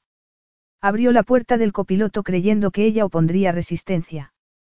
Pero, como si las fuerzas la hubieran abandonado de repente, ella se montó dando un suspiro. Luke volvió a subirse al coche y arrancó. ¿Cómo está tu madre? Intentó que la voz le saliese lo más neutra posible. Le supuso un esfuerzo, pero lo consiguió. Era una tortura volver a tenerla tan cerca, aspirar su aroma y sentir su presencia. Ella volvió a suspirar, sin mirarlo. Mejor, pero sigue débil, tragó saliva. Le he contado lo de mi padre. Será duro para ella, y también para ti. Talia no contestó. Cerró los ojos. La invadió un profundo cansancio. ¿Por qué sigues aquí, Luke? Te he dicho que no quiero volver a verte. Vio que él cambiaba de marcha y que el coche giraba a la izquierda. Por aquí no se va al café. Lo sé. Tengo que hablar contigo. No tenemos nada que decirnos. Gritó ella. Y no quiero oír lo que me tengas que decir. La voz y la expresión de él eran sombrías. Pero hay muchas cosas que yo quiero saber de ti. Y no voy a marcharme de España hasta obtener respuestas. Aceleró. Talia se dio cuenta de que estaban saliendo de la ciudad y se adentraban en el interior, hacia las colinas. Se le hizo un nudo en el estómago, pero no podía hacer nada. Comenzaron a subir por una carretera serpenteante hasta llegar a un mirador. Luca aparcó. Por debajo de ellos, las luces de la ciudad hendían la oscuridad y el mar brillaba bajo la luna. Él se volvió a mirar a Talia, que tenía la vista fija en el parabrisas. Su expresión era indescifrable. Necesito que me contestes una pregunta muy sencilla. Y me debes una respuesta, notó que el corazón se le aceleraba. ¿Por qué me abandonaste? Ella volvió la cabeza y lo miró sin expresión. No quise aceptar tu oferta, Luke. ¿Prefieres trabajar como una esclava en un café? Preguntó en un tono claramente desdeñoso. Ella no contestó. Él intentó controlar las emociones que bullían en su interior. No quise aceptar tu oferta. Las palabras de ella le resonaron en el cerebro. Entonces, ¿qué oferta quería? ¿Y por qué trabajar de camarera? Insistió él. ¿Por qué no de interiorista? Eres buena, Talia, muy buena. Me equivoqué al pensar lo contrario. Tus diseños para el hotel son asombrosos y quiero utilizarlos. Durante unos instantes, observó que algo se agitaba en los ojos de ella, pero desapareció de inmediato. Vio que había cerrado los puños. ¿Por qué? Nada de todo aquello tenía sentido.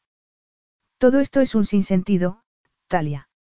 Servir mesas cuando podías estar utilizando tu talento. Ella giró bruscamente la cabeza. ¿A qué talento te refieres? ¿Al de mis diseños o al de ser lo bastante buena en la cama para ser tu amante? ¿Cómo? Preguntó él con los ojos brillantes de ira. Ella, como una presa que se desbordara, perdió el control. No pudo soportarlo más. Ya me has oído. Me regalaste una pulsera de rubíes y me dijiste que habría muchas otras joyas como esa. ¿En qué me convertía eso, salvo en tu amante? Era el pago por los servicios prestados. Luke agarró el volante con fuerza mientras lanzaba un improperio. No es eso lo que pensaba de ti. Solo intentaba transmitirte que te cuidaría, que entendía, y que sigo entendiendo, la difícil situación en que te hallabas sin tu padre para cuidarte como lo hacía, como estabas acostumbrada a que lo hiciera que yo ocuparía su lugar. Ella emitió un sonido duro y desagradable, en el que había sorpresa y algo más. Horror. Los ojos le relampagueaban de furia y se había quedado sin aliento.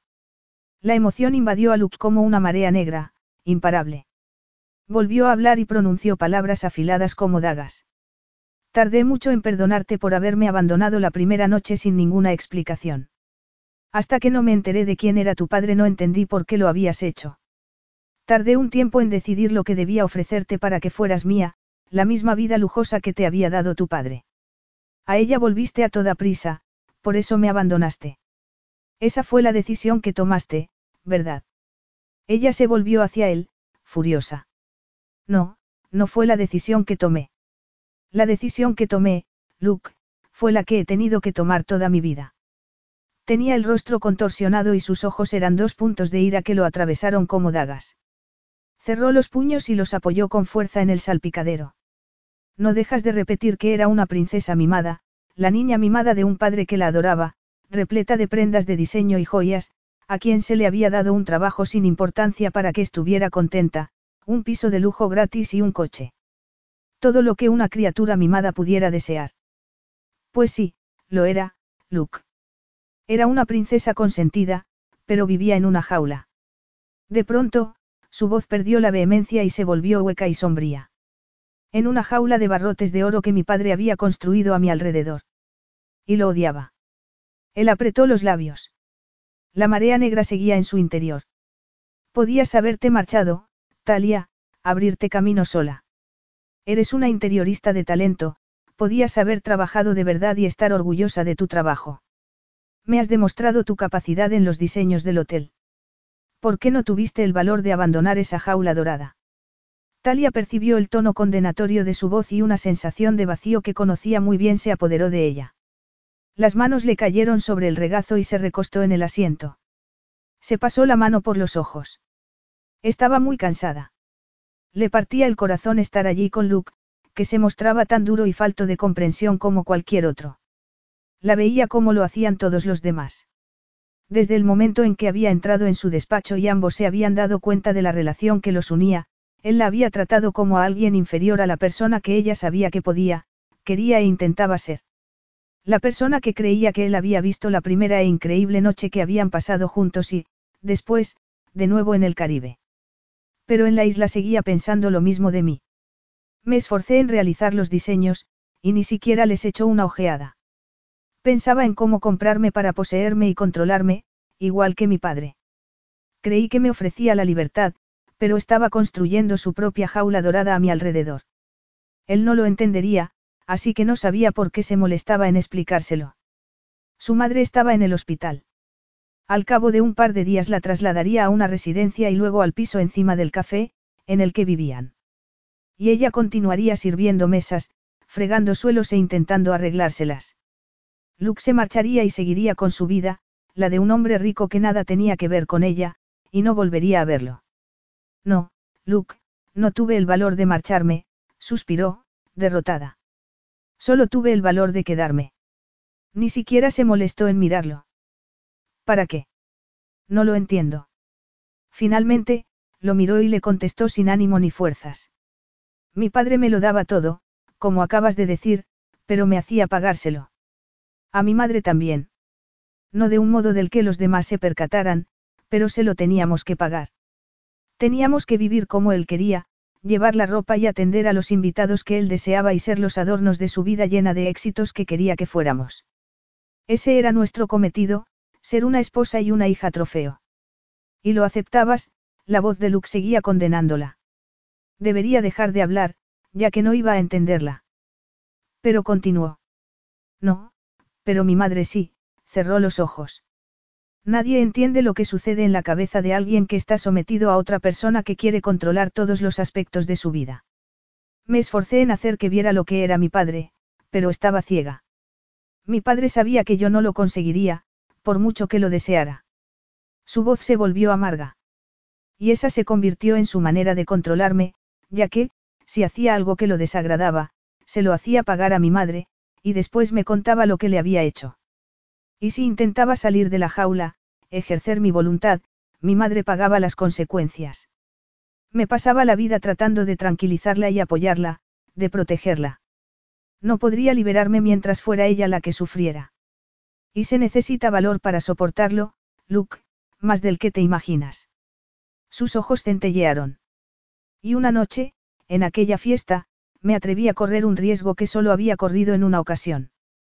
La única vez que me había atrevido a tener un idilio, mi padre impuso su castigo, no a mí, sino al joven, al que despidió de su trabajo y cuya reputación arruinó, de modo que no le volvieran a dar empleo en ese campo. Para que yo no volviera a hacerlo. Era su forma de controlarme. Luke tenía la expresión severa y la mirada sombría. Cuando me hablaste de que nos escapáramos al Caribe, Sabía que no podría irme contigo, Luke, que no podría abandonar a mi pobre madre y que no podía arriesgarme a que mi padre hiciera contigo lo que había hecho a aquel joven. No sabía nada de ti. No sabía quién eras. Lo único que sabía era que tenías un reloj de lujo y que te alojabas en un hotel muy caro. Pero eso no hubiera bastado para protegerte de mi padre. Era muy poderoso y extremadamente rico. Se echó a reír sin alegría. Y, mientras tanto, te disponías a apoderarte de Gran Tamlan. Por eso, esa mañana, mi madre me mandó un montón de desesperados mensajes. Mi padre había desaparecido. Ahora sé por qué, porque estabas a punto de ultimar la adquisición de todo lo que poseía y a dejarnos a mi madre y a mí en la más absoluta pobreza, que fue lo que me obligó a ir a rogarte y lo que hizo que pensaras de mí lo que piensas, su voz adquirió un tono salvaje, que lo único que deseaba era ser tu pájaro enjaulado, mimado y enjollado. Volvió a soltar una risa hueca, que interrumpió bruscamente. Qué paradójica es la vida, Luke. Resulta que eres otro canalla rico y despiadado como mi padre. Oyó que él vociferaba en griego de forma dura y desagradable, a pesar de que no lo entendía. Él le lanzó palabras en griego y, después, en inglés, con los ojos brillantes de furia. No me parezco en nada a tu padre, en nada. No me parezco en nada al hombre que mató a mi padre. Convulso de emoción, la miró sin verla, porque lo que veía era el pasado. Comenzó a hablar. Mi padre era dueño de un hotel, pequeño pero muy bonito. Había sido la casa de su abuelo, al lado del mar, un oasis de paz y tranquilidad entre olivares, en una isla del Egeo. Lo era todo para mis padres, lo apreciaban mucho y le habían dedicado la vida. Pero. Su voz se ensombreció. Cuando era estudiante, un terremoto causó graves daños al hotel. Mis padres no tenían dinero para restaurarlo, así que, hizo una pausa. Así que, cuando un rico inversor inglés les ofreció ayuda económica, no se creyeron la suerte que habían tenido. Hizo otra pausa. Mis padres eran gente sencilla e ingenua en muchos aspectos. Confiaron en aquel inglés entusiasta y firmaron todo lo que les puso delante, creyendo que tenían años para saldar la deuda con los beneficios del hotel. Parecía un trato justo. Observó que la expresión de Talia cambiaba. Pero tu padre no creía en tratos justos, sino en obtener beneficios de la manera que fuese. Y lo que vio en aquella ocasión no fue el pequeño hotel de mis padres, sino el valioso terreno en el que se hallaba, al lado del mar y en primera línea de playa, listo para empezar a construir. Luke torció la boca. No hará falta que te diga que firmaron mis padres con tanto agradecimiento, un contrato que otorgaba al tuyo el control absoluto del resto del terreno. Las motosierras talaron los olivos, los bulldozers aplanaron la tierra y los obreros construyeron un hotel monstruoso al lado del de mis padres, destruyendo su encanto y belleza. Los arruinó para siempre. Y cuando no pudieron devolverle el dinero prestado, les arrebató todo lo que poseían. Todo. Se dio cuenta de que seguía aferrado al volante. Levantó las manos y flexionó los dedos. Apartó la vista de Talia para fijarla en la lejana costa. ¿Sabes por qué supe hacerle la reanimación cardiopulmonar a tu madre? ¿Por qué aprendí a hacerla? Su voz adoptó un tono que asustó a Talia. Contemplé con mis propios ojos morir a mi padre de un ataque cardíaco, debido a lo que el tuyo le había hecho. Tu padre fue tan causante de su muerte como si lo hubiera apuñalado en el corazón. Volvió a mirarla. Tu padre estaba condenado desde el día que enterré al mío. Me juré que lo arruinaría, que lo destruiría. Y, Sí, la noche de la fiesta fue precisamente la del día que había conseguido el medio de hacerlo. Después de diez penosos años en que pasé de estudiante a magnate y reuní la fortuna que sabía que necesitaba para lograrlo, conseguí el número suficiente de acciones para asumir el control de Grand Tamlan. Talia tardó unos segundos en hablar. Esa mañana volví a una jaula que ya no existía. Pero no lo sabía. ¿Y si lo hubiera sabido? Ella cerró los ojos, que le ardían. ¿Qué más da, Luke?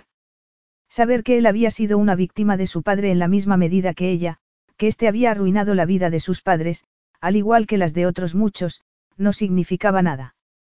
¿Qué más da? repitió. Tampoco importa porque abandoné la jaula dorada que me ofreciste en el Caribe. Creí que tendría una segunda oportunidad contigo, en la isla.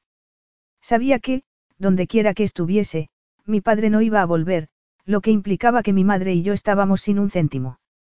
Pero también implicaba que podía encontrar la felicidad. Hablaba con tristeza mirándose las manos. Enterarme de lo que pensabas de mí me arrancó esa estúpida ilusión. Se obligó a mirarlo a los ojos. El rostro de él carecía de expresión. Lo siento, Luke. Siento ser la hija del hombre que te hizo tanto daño. Siento haberte abandonado esa mañana, después de la fiesta. Siento no querer ser tu amante. Siento. Se interrumpió porque él la había agarrado de la mano. ¿Crees que quería que fueras una princesa mimada que esperaba una vida lujosa, que la fortuna de tu padre te hubiera corrompido hasta el punto de desearla en cualquier hombre que eligieras para sustituirlo? Respiró hondo. No sabes lo que quiero, lo que he querido desde el momento en que te vi.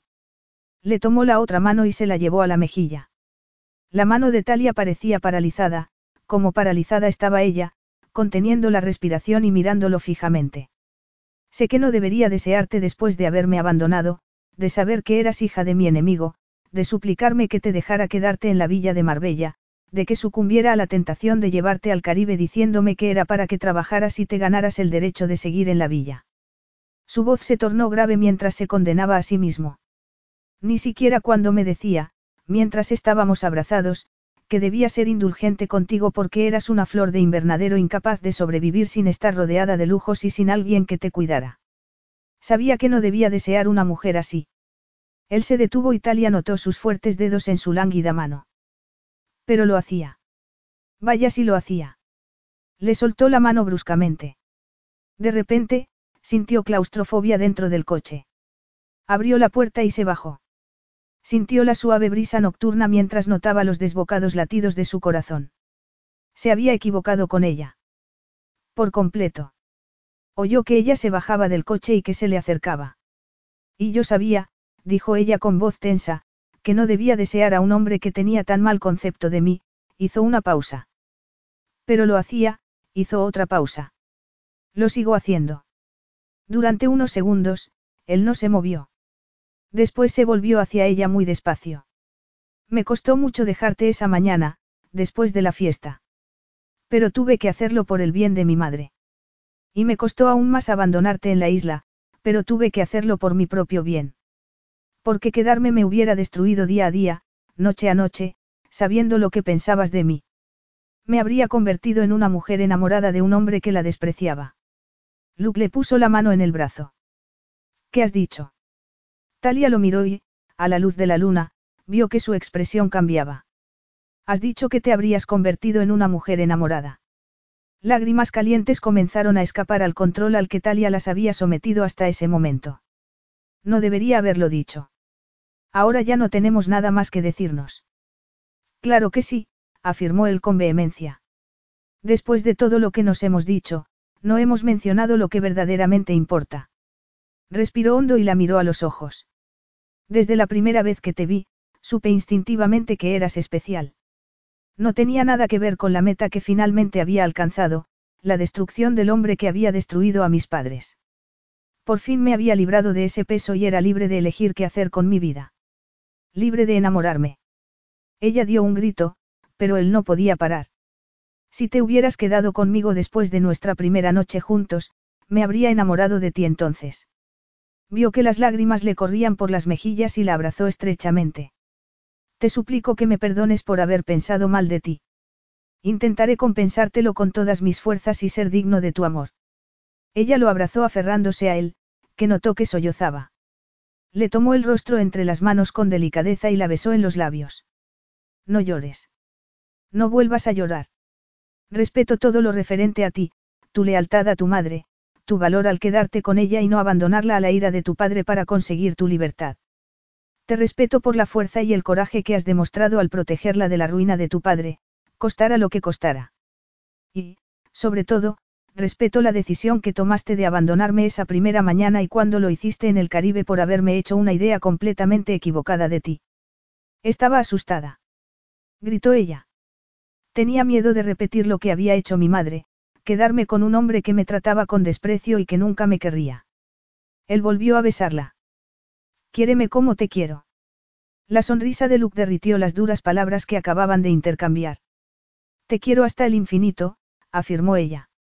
Volvió a sollozar y él se echó a reír y, a la luz de la luna, comenzó a dar vueltas con ella en sus brazos, levantándola del suelo. Después volvió a depositarla en él con suavidad. Llora todo lo que quieras, dijo en voz baja, porque, cuando acabes, no quiero que vuelvas a hacerlo. Cerró los ojos momentáneamente, presa de una emoción incontenible. Volvió a abrirlos mientras le pasaba el brazo por la cintura. Se volvieron a contemplar la ciudad, la costa y el horizonte. Sintió una inmensa paz de espíritu. Por fin somos libres. Libres de lo que nos hizo tu padre, libres de vivir la vida como queramos. Y libres incluso, concluyó con ironía, si queremos, de aprovechar la suite de mi hotel. Es un lugar precioso en las colinas. Vendrás conmigo. Te quedarás esta vez. La sonrisa de ella era lo único que necesitaba contemplar. No volveré a dejarte, Luke. Nunca. Era una promesa a él y a sí misma. Epílogo. ¿Qué opinas, mamá? Talia hizo un movimiento circular con el brazo para indicar el vestíbulo del hotel, con el suelo azul cobalto y las paredes verde esmeralda, que se abría a los magníficos jardines. Tienes una hija con un talento increíble, dijo Luke, sonriendo a su lado. La madre de Talia aplaudió. Es maravilloso, cariño. El hombre que estaba al lado de Maxine sonrió. Muy bien, Talia. ¿Cuándo es la inauguración? Luke tomó a Talia de la mano. Justo después de la boda. Hasta entonces, Lo tenemos solo para la familia. Talia y yo queremos ir a la capilla al aire libre que hay en el promontorio. Vamos ahora a echar un vistazo. Sí. exclamó Maxine y miró al hombre. Tal vez, después de que vosotros os hayáis casado, Mike y yo la utilicemos. El rostro de Talia se iluminó. Sería maravilloso, mamá. Miró con afecto a Mike, un hombre afable, de rostro curtido y barba de pirata. Llevaba unos vaqueros bermudas y una camiseta de rayas, el uniforme del dueño de un yate dedicado a navegar. Era la antítesis de su padre. Estaba muy contenta. Desde que Luke había ido al hospital a ver a su madre, nueve meses antes, y le había dicho que Talia y él se querían, su madre había florecido. Después, Mike, que un día había anclado su barco en el muelle del hotel, reconoció a Maxine, de visita en la isla, porque había tenido un idilio juvenil con ella, y se quedó para revivirlo. Los cuatro salieron a la terraza y tomaron un sendero. No había ni rastro de la devastación causada por el huracán. Talia no cabía en sí de felicidad. Se apoyó en Luke. ¿Cómo puedo ser tan feliz? Musito. Él le sonrió con los ojos llenos de amor. ¿Por qué te lo mereces? contestó besándola en la frente. La condujo a un pequeño promontorio cubierto de hierba, donde varias palmeras se inclinaban ante la constante brisa.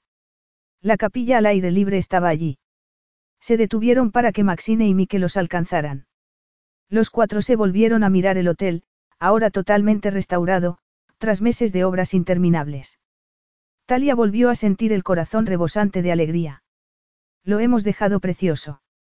exclamó. Como se merecía, observó Luke. La miró y le apretó la mano. Y sé por qué estaba tan resuelto a salvarlo. Había un deje de tristeza en su voz que hizo que ella le apretara la mano, a su vez, para consolarlo. Porque lo que se ha roto se puede reparar con tiempo y amor, los edificios, las personas, las relaciones. Lo has salvado por tus padres, dijo Talia en voz baja. Y me alegro mucho. Luke se volvió hacia ella. De verdad serás feliz casándote aquí. Ella alzó la vista hacia él. ¿Cómo me lo preguntas? Sería feliz casándome contigo, cariño, en cualquier lugar. Porque eres mi corazón, Luke. Todo mi corazón. Él inclinó la cabeza buscando su boca. Sentía una inmensa paz. Paz, agradecimiento y amor. Siempre amor. Y el amor lo abrazó como abrazaba él a su amada, los abrazó para siempre. Fin.